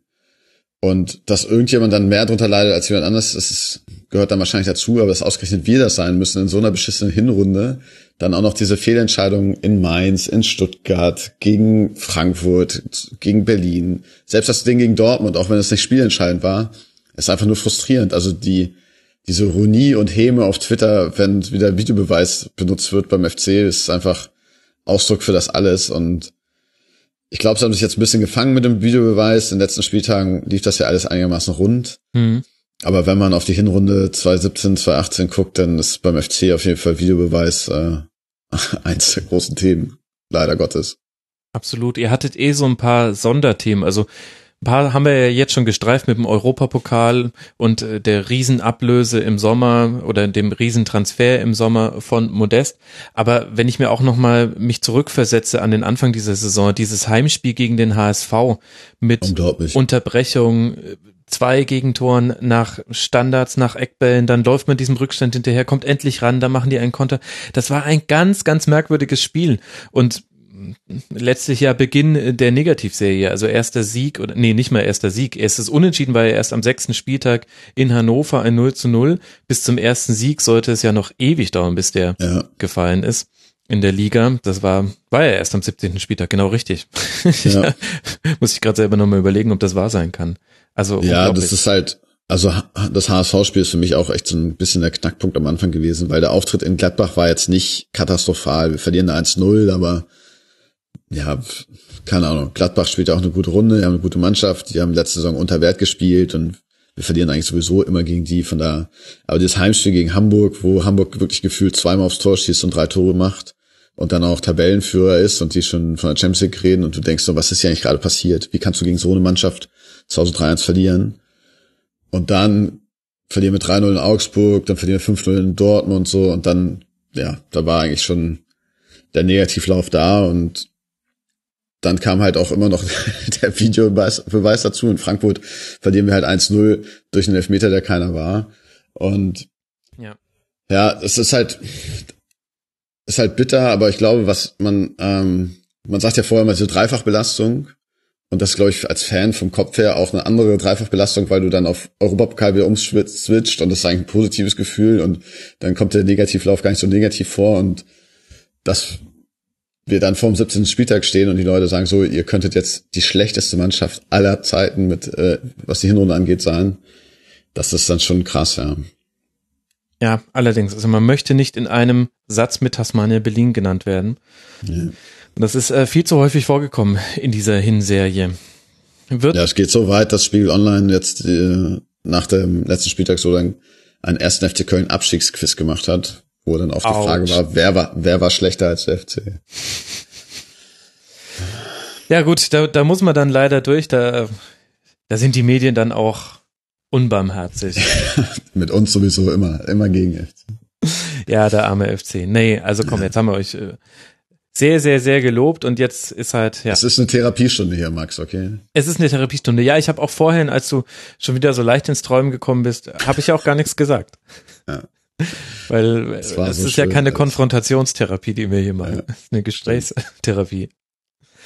Wird denn sich dein letzter Aspekt noch irgendwie um Verletzungen drehen? Nee, die habe ich ausgeklammert, weil ich äh, dann, dann müssen wir jetzt aber an der Stelle darüber reden. Ja, sehr gerne. Weil, also ich durfte, ich durfte ja nur fünf Aspekte aufschreiben, deswegen. ja, nur fünf Aspekte. Du, ja. das hat bisher bei allen, allen Gästen ganz gut gereicht, dass man dann bei einer Dreiviertelstunde. Ja, aber es sind auch, das, die, die, reden auch nicht über den 1. FC Köln, die reden über normale Vereine. das ist allerdings wahr, ja. Das stimmt. Nee, aber ich habe mal rausgesucht, Horn, Sörensen und Klünter sind die einzigen drei Spieler, die in allen Spielen zur Verfügung standen Sörensen war einmal gelb gesperrt, aber die nicht verletzt waren. Es gibt noch Handwerker, Olkowski und Ötschan, die haben sich zurückgekämpft und waren quasi am Anfang noch nicht im Kader oder in der zweiten Mannschaft und standen aber zur Verfügung. Und das ist ja schon einfach krass. Absolut. Also ich finde ich finde es eigentlich ganz gut, dass äh, zumindest unter Stöger das nie als Ausrede genommen wurde, dass wir so viele Verletzte haben. Also er war auch immer sehr klar in seinen Ansagen, hat gesagt, so, das ist, äh, wir werden eine, Wett wettkampfstarke Mannschaft auf den Platz stellen und das stimmt ja zu den meisten Spielen auch. Also alle, die er reingeschmissen hat oder die jetzt auch Gutenberg reingeschmissen hat, die haben das ja sehr gut gemacht. Ähm, ich weiß jetzt nicht, wohin du, worauf du hinaus willst mit deiner Frage, ob es eine Erklärung gibt dafür, warum wir so viele Verletzte haben. Ja gut, es gibt, es gibt die Theorie des Hybridrasens, dass der dran schuld ja, sei, aber. Das ist die eine Theorie. Ähm, dann gibt es Leute, die behaupten, dass Stöger schlecht trainieren lassen hätte, was er ja aber augenscheinlich vier Jahre lang gut gemacht hat. Von daher kann ich mir das auch nicht vorstellen. Ich weiß es nicht. Also wir haben ja auch nichts groß umgestellt. Wir haben ja den gleichen Fitnesstrainer, der auch der Fitnesstrainer der Nationalmannschaft ist.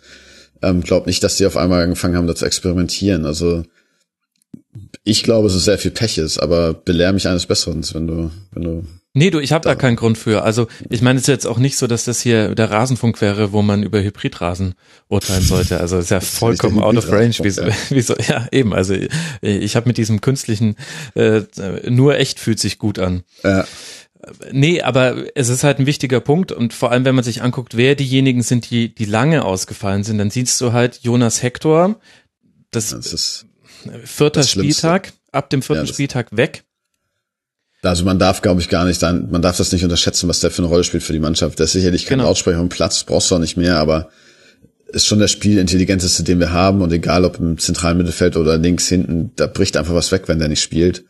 Und dann, ja, ich habe es vorhin gesagt, wenn wir alle fit sind, dann haben wir eine gute erste Elf. Dann hast du Risse und Bittencode auf den Außen. Wenn genau. Girassi letzte Saison nicht ganz halt verletzt wäre, man hat jetzt in Ansätzen gesehen, was er eigentlich kann.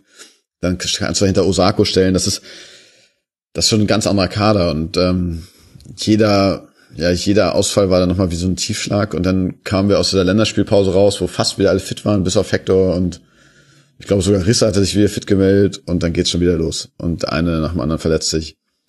Oder Dominik Marot. Mhm. Ist, der ist jetzt nicht der größte Spieleröffner und sonst was, aber das hast du gesehen, dass er, wenn der reinkam, dass wir eine defensive Stabilität hatten auf einmal. Und der hat ja wirklich das Verletzungspech äh, seit, glaube ich, anderthalb Jahren spielt er immer drei, vier Spiele wieder und dann muss er wieder runter. Also das ist schon sehr, sehr bitter. Und dann kommt das hinzu, was wir vorhin besprochen haben. Die Neuzugänge konnten das einfach noch nicht auffangen. Also Meret wurde dann reingeschmissen, aber war einfach, glaube ich, noch nicht angekommen in Köln. Das gleiche gilt dann für Jannis Horn oder so, die, ja, die nicht von Anfang an das gebracht haben, um diesen, diese Ausfälle aufzufangen. Ja, vor allem waren da vielleicht auch die Neuzugänge einfach Neuzugänge auf den falschen Positionen. Also er hatte zwei grundlegende Probleme in dieser Hinserie, meiner Meinung nach. Und das eine war eine Hektik, sowohl im Spiel nach vorne, wenn die ersten zwei Chancen wieder vergeben wurden und hinten raus im Spielen, als auch im Spiel nach hinten, da war es manchmal vorgewillt. Da hat auch manchmal einfach derjenige gefehlt, dem du den Ball geben konntest und du wusstest, okay, jetzt passiert erstmal für eine Sekunde nichts Schlimmes. Ja. Also, aber es gab so Momente, da war das, man sagt dann Hühnerhaufen oder sonst was dazu. Aber letztlich ist es ja einfach nur eine Verunsicherung, die auch aufgrund der Ergebnisse, die nicht gut waren, so um sich gegriffen hat. Und da habe ich mir ganz oft gedacht, meine Güte, was würde das verändern, wenn Timo Horn auf Jonas Hector den Ball abgibt und der einfach sagt, okay, ich spiele jetzt erstmal einen ruhigen Pass, jetzt kommen wir mal alle runter. Das hätte einfach schon was mit der Mannschaft gemacht. Und das, und das spielt auch so ein bisschen in den zweiten Aspekt ein. Eure Spieleröffnung, die war beim FC jetzt noch nie das, wo man gesagt hat, das glänzt jetzt aber Platinfarben. Mhm. Aber es war immer solide und Stöger hat da ja auch immer ganz gute, auch pro Gegner neue Varianten gefunden. Und ich will Matthias Lehmann nicht äh, zu nahe treten, aber der Spielaufbau über einen Matze Lehmann, der also wahrscheinlich war es eine selektive Wahrnehmung, weil, weil es mir irgendwann so aufgefallen ist, aber irgendwann hatte ich den Eindruck, immer wenn er das Spiel hätte schnell machen müssen, ist er auf den Ball getreten. Immer wenn er Ruhe hätte beim reinbringen müssen, hat er einen vollkommen wilden Steilpass gespielt und der Ball war sofort weg. Es war auch bei anderen so, aber ihr hattet, ihr hattet einfach, wenn ihr 0-1 hinten lagt, und das ist halt einfach sehr häufig passiert in dieser Saison, dann haben euch vor allem auswärts die Mittel gefehlt, Chancen zu kreieren. Zu Hause hattet ihr Chancen, die habt ihr dann nicht genutzt das, da, da kommt dann die Stürmerfrage noch mit rein, aber auswärts habt ihr euch auch wahnsinnig wenig erspielt. Und da fehlt mir halt auch jemand wie ein Risse, wie ein Hector und so weiter. Und ich finde an diesen beiden Aspekten, beide die, diese Aspekte waren quasi so das spielerische Abbild der schlechten Hinserie und da spielt aber halt das Personal auch mit rein und dann guckt man sich den Kader an und sieht, ja gut, da kommt halt dann Verletzungspech mit dazu. Und klar darfst du es nicht als Alibi nehmen vorm Spiel, das finde ich auch gut, wenn Trainer das nicht machen. Haben auch, hat auch in dieser Hinserie kein Trainer gemacht, interessanterweise. Alle, die Verletzten hatten, haben gesagt, nee, nee, das lasse ich jetzt nicht gelten. Alles easy, das kriegen wir hin mit unseren U19-Spielern. Aber in der Bewertung danach kann man das schon einfließen lassen, finde ich. Absolut. Also genau richtig deine Analyse. Matthias Lehmann wäre mir jetzt auch aufgefallen als jemand, der eigentlich beim FC, also seit dem Stöger da ist, überraschend gute Leistung gebracht hat und in dieser Hinrunde einfach abgefallen ist. Also ich verstehe auch nicht, warum man in dieser Hinrunde dann nach den Leistungen mit Rausch und Lehmann nochmal ein Jahr verlängern muss, unbedingt jetzt schon. Weil, ja, ich sind halt für mich auch keine Perspektivspieler mehr beim FC so. Deine Analyse, dass wir nicht richtig umgeschaltet haben, dass wir oft keine Ideen hatten, wie wir dann wirklich zum Torabschluss kommen oder teilweise noch nicht mal äh, Chancen rausgespielt haben. Alles richtig und das kann man, glaube ich, auch Stöger ankreiden, also trotz Trainergott und alles. Aber er hat halt oft auch nochmal die richtigen Ideen in der Halbzeitpause umgestellt und also man, ich würde ihm schon zuschreiben, dass er Spiele lesen kann und dann auch mit seiner Mannschaft reagieren kann. Mhm. Und er hat ja auch immer gesagt, er will, dass seine Spieler selbst auf dem Platz sehen können, was jetzt eine gute Antwort wäre auf eine Veränderung des Systems oder so. Und da ist natürlich jemand wie Jonas Hector Gold wert. Ne? Also der eine Spielintelligenz hat, der natürlich auch sonst eine Intelligenz hat, der, der einfach der, die rechte Hand des Trainers auf dem Platz ist. Von daher richtig. Und äh, zum Thema Verletzten finde ich auch sehr stark, dass das nie als, äh, als Ausrede angegeben wurde, aber unser neuer Geschäftsführer Sport sieht das ja anders und äh, musste da nochmal nachtreten.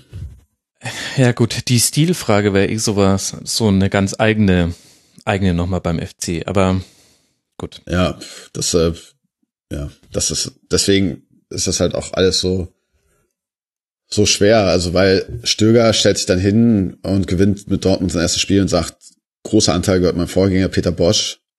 Armin Fee stellt sich hin, der neue Trainer hat keine Schuld, der alte Trainer hat alles falsch gemacht, so ungefähr. Und, und daraufhin ja antwortet der alte Trainer, wenn dem so ist, dann tut's mir leid. Liebe ja, Grüße nach Köln. Liebe, ja, und du hast ja recht, man kann das ja intern analysieren, da muss man sagen, okay, wir brauchen einen neuen Kunstrasen, wir brauchen einen neuen Fitnesstrainer, irgendwas, so. Aber dieses nach außen auftreten, was gewinnst du damit? Also außer, dass du unsympathisch rüberkommst und also finde ich richtig schlimm und ja, gut, lass, lass uns das Thema sein. Ich, ja. Was ist denn dein letzter Aspekt noch, Eike? Du hast ja gesagt, ich soll dich überraschen. Ja, überrasch mich. Ja. Mein letzter Aspekt ist Instagram. Oh, geil. Ja, und zwar möchte ich allen deinen Hörern empfehlen, mal sich bei Instagram anzumelden, nicht nur um dir zu folgen, du gibst ja auch immer sehr gute Einblicke, was der Rasenfunk angeht und, äh, ja, und ja. deine ganze Arbeit. Aber ähm, viele Spieler, zumindest meines Vereins, des FCs, sind auch bei Instagram. Und soweit ich das sehe, unterliegen die keinerlei Zensur durch den Verein oder sonst was. Ja. Du hast ja bei Instagram zwei Möglichkeiten, in denen du einmal diese Fotos postest, die dann da für immer sind. Aber gleichzeitig hast du ja diese Instagram Stories, die dann innerhalb von 24 Stunden wieder äh, äh, ja, weg sind, gelöscht werden. Mhm. Und äh, viele unserer Spieler geben doch einen sehr großen Einblick in ihr Privatleben. Also klar, ich muss jetzt nicht jeden Tag Bilder sehen von Leonardo Bittencourt oder Thomas Kessler mit ihren Hunden, aber die sind auch da. Aber zum Beispiel hatten wir neulich Weihnachtsfeier, wo die Jungs dann wahrscheinlich gelangweilt waren, weil sie ja auch nichts trinken durften bestimmt und dann einfach angefangen haben, ihre Instagram-Videos hochzuladen. Und man ist dann jetzt nicht, gefühlt ist man jetzt nicht unbedingt bei der Weihnachtsfeier dabei, aber, aber man kriegt schon sehr viel mit. Das finde ich sehr spannend in so einer Welt, in der wir heute leben, wo einfach ja, Social Media ja für alle dazugehört und du eigentlich mhm. als Verein immer darauf achten musst, was deine Spieler eigentlich machen. Absolut. Und wenn man so sieht, was die bei Facebook posten und bei Instagram, ist das schon ein großer Unterschied. Mhm. Und äh, mein letzter Punkt ist da, da haben wir dann auch gesehen, was, äh, was los war, als Stöger dann gegangen ist. Ne? Also da gab es schon herzzerreißende Posts von den Spielern, so, also auch was so, ihr seid die besten Charaktere, danke, dass ihr mir immer eine Chance gegeben habt, danke, dass ihr immer mich geglaubt habt, so und aber durch die Bank von allen Spielern. Und da ist für mich Instagram so eine, ja, so ein Fenster in diese Welt der Profifußballer. Ist sehr spannend. Keine Ahnung, wie lange die das aufrechterhalten dürfen, aber solange es das noch gibt, würde ich euch das allen empfehlen. Absolut, das kann ich wirklich nur sehr empfehlen. Also vor zwei Jahren war meine Empfehlung noch Frauenfußballerinnen auf Instagram folgen, weil die einfach ganz anders über, über sich und ihr, ihr Dasein als ja nicht Profis, sondern so Halbprofis erzählt haben. Das fand ich immer super interessant. Und jetzt würde ich auch sagen, was früher bei Snapchat schon einige Sportler gemacht haben, ist jetzt bei Instagram Stories nochmal mal zehn gewachsen und da, da kriegst du bei allen Vereinen übrigens interessante Einblicke. Also im, im Guten wie im Schlechten. Also manche Absolut. Eindrücke verstetigen sich, die man eh schon hatte von Spielern. Äh, manchmal denkt man sich aber auch krass, dass du jetzt schon wieder im Kraftraum bist. So hätte ich dich ehrlich gesagt nicht eingeschätzt. Also ich muss sagen, dass zum Beispiel allein Franck Ribéry und ich glaube, also ich kenne da auch involvierte Personen, das hat er, der macht Instagram Stories selbst und denkt da jetzt auch nicht so wahnsinnig viel drüber nach. Ob, also macht es jetzt quasi nicht aus PR-Gründen, meine ich damit.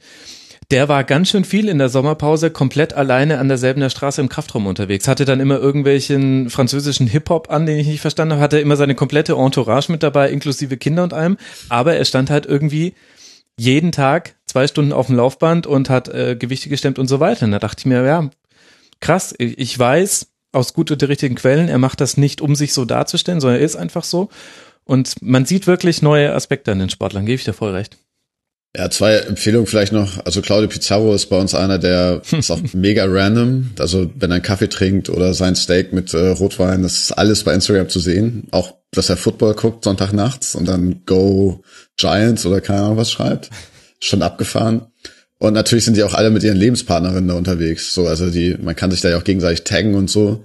Und zum Beispiel Laura Heinzi ist bei jedem Spiel dabei von, äh, von Heinzi so und ist das einfach, ja, also ich weiß gar nicht, ob die den, ob denen das so bewusst ist, wie viel Einblick die da eigentlich zulassen. Mhm. Aber es ist schon spannend. Also es ist schon eine abgefahrene Welt, finde ich.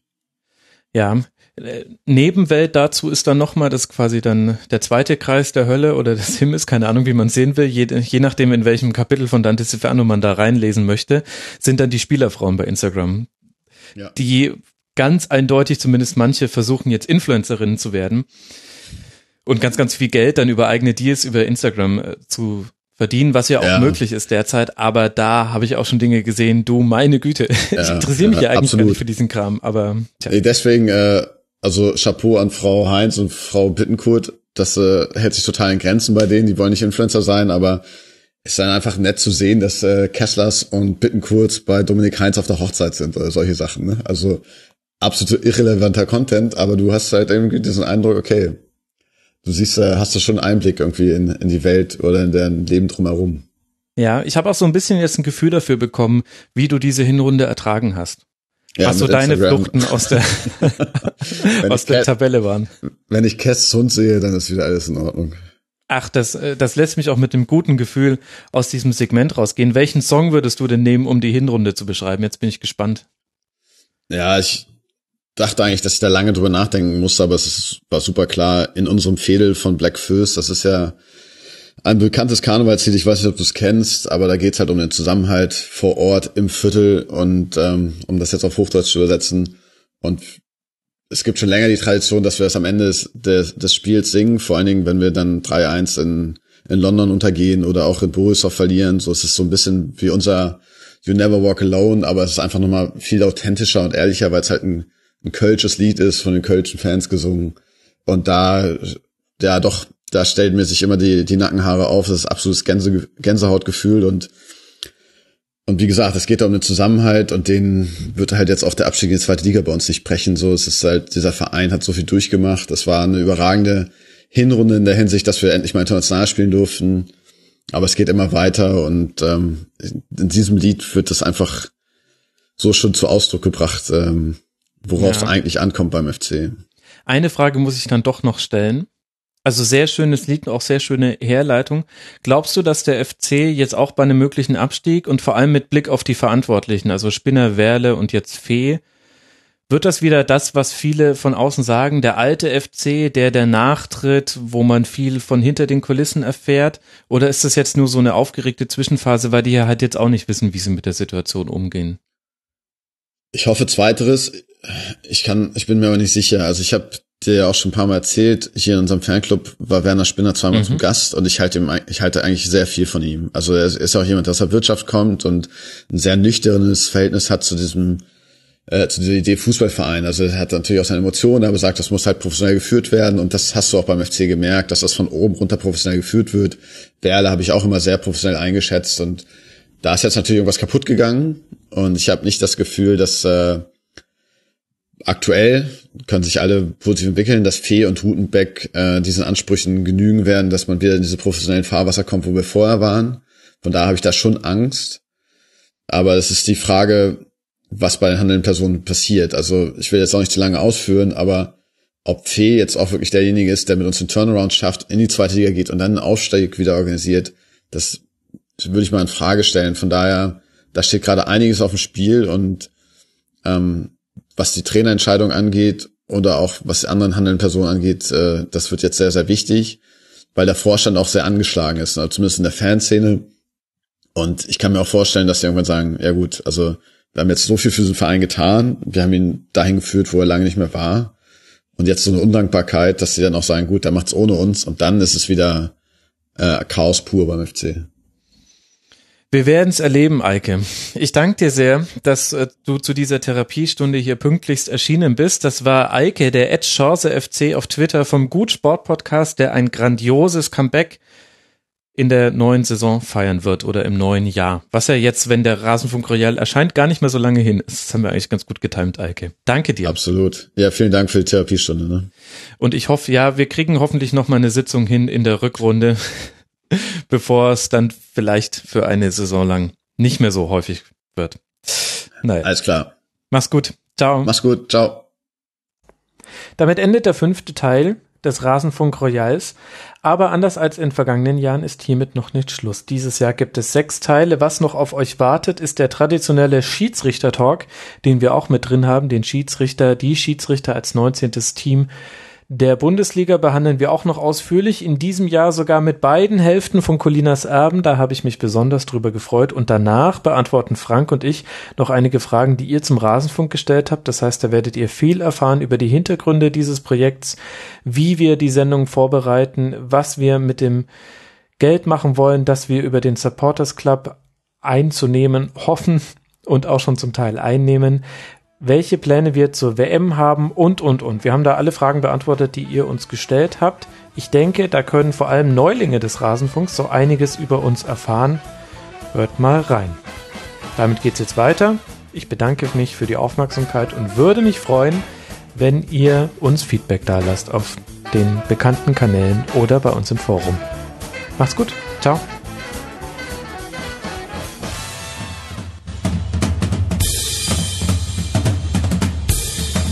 Das war die Rasenfunk-Schlusskonferenz. Wir gehen nun zurück in die angeschlossenen Funkhäuser.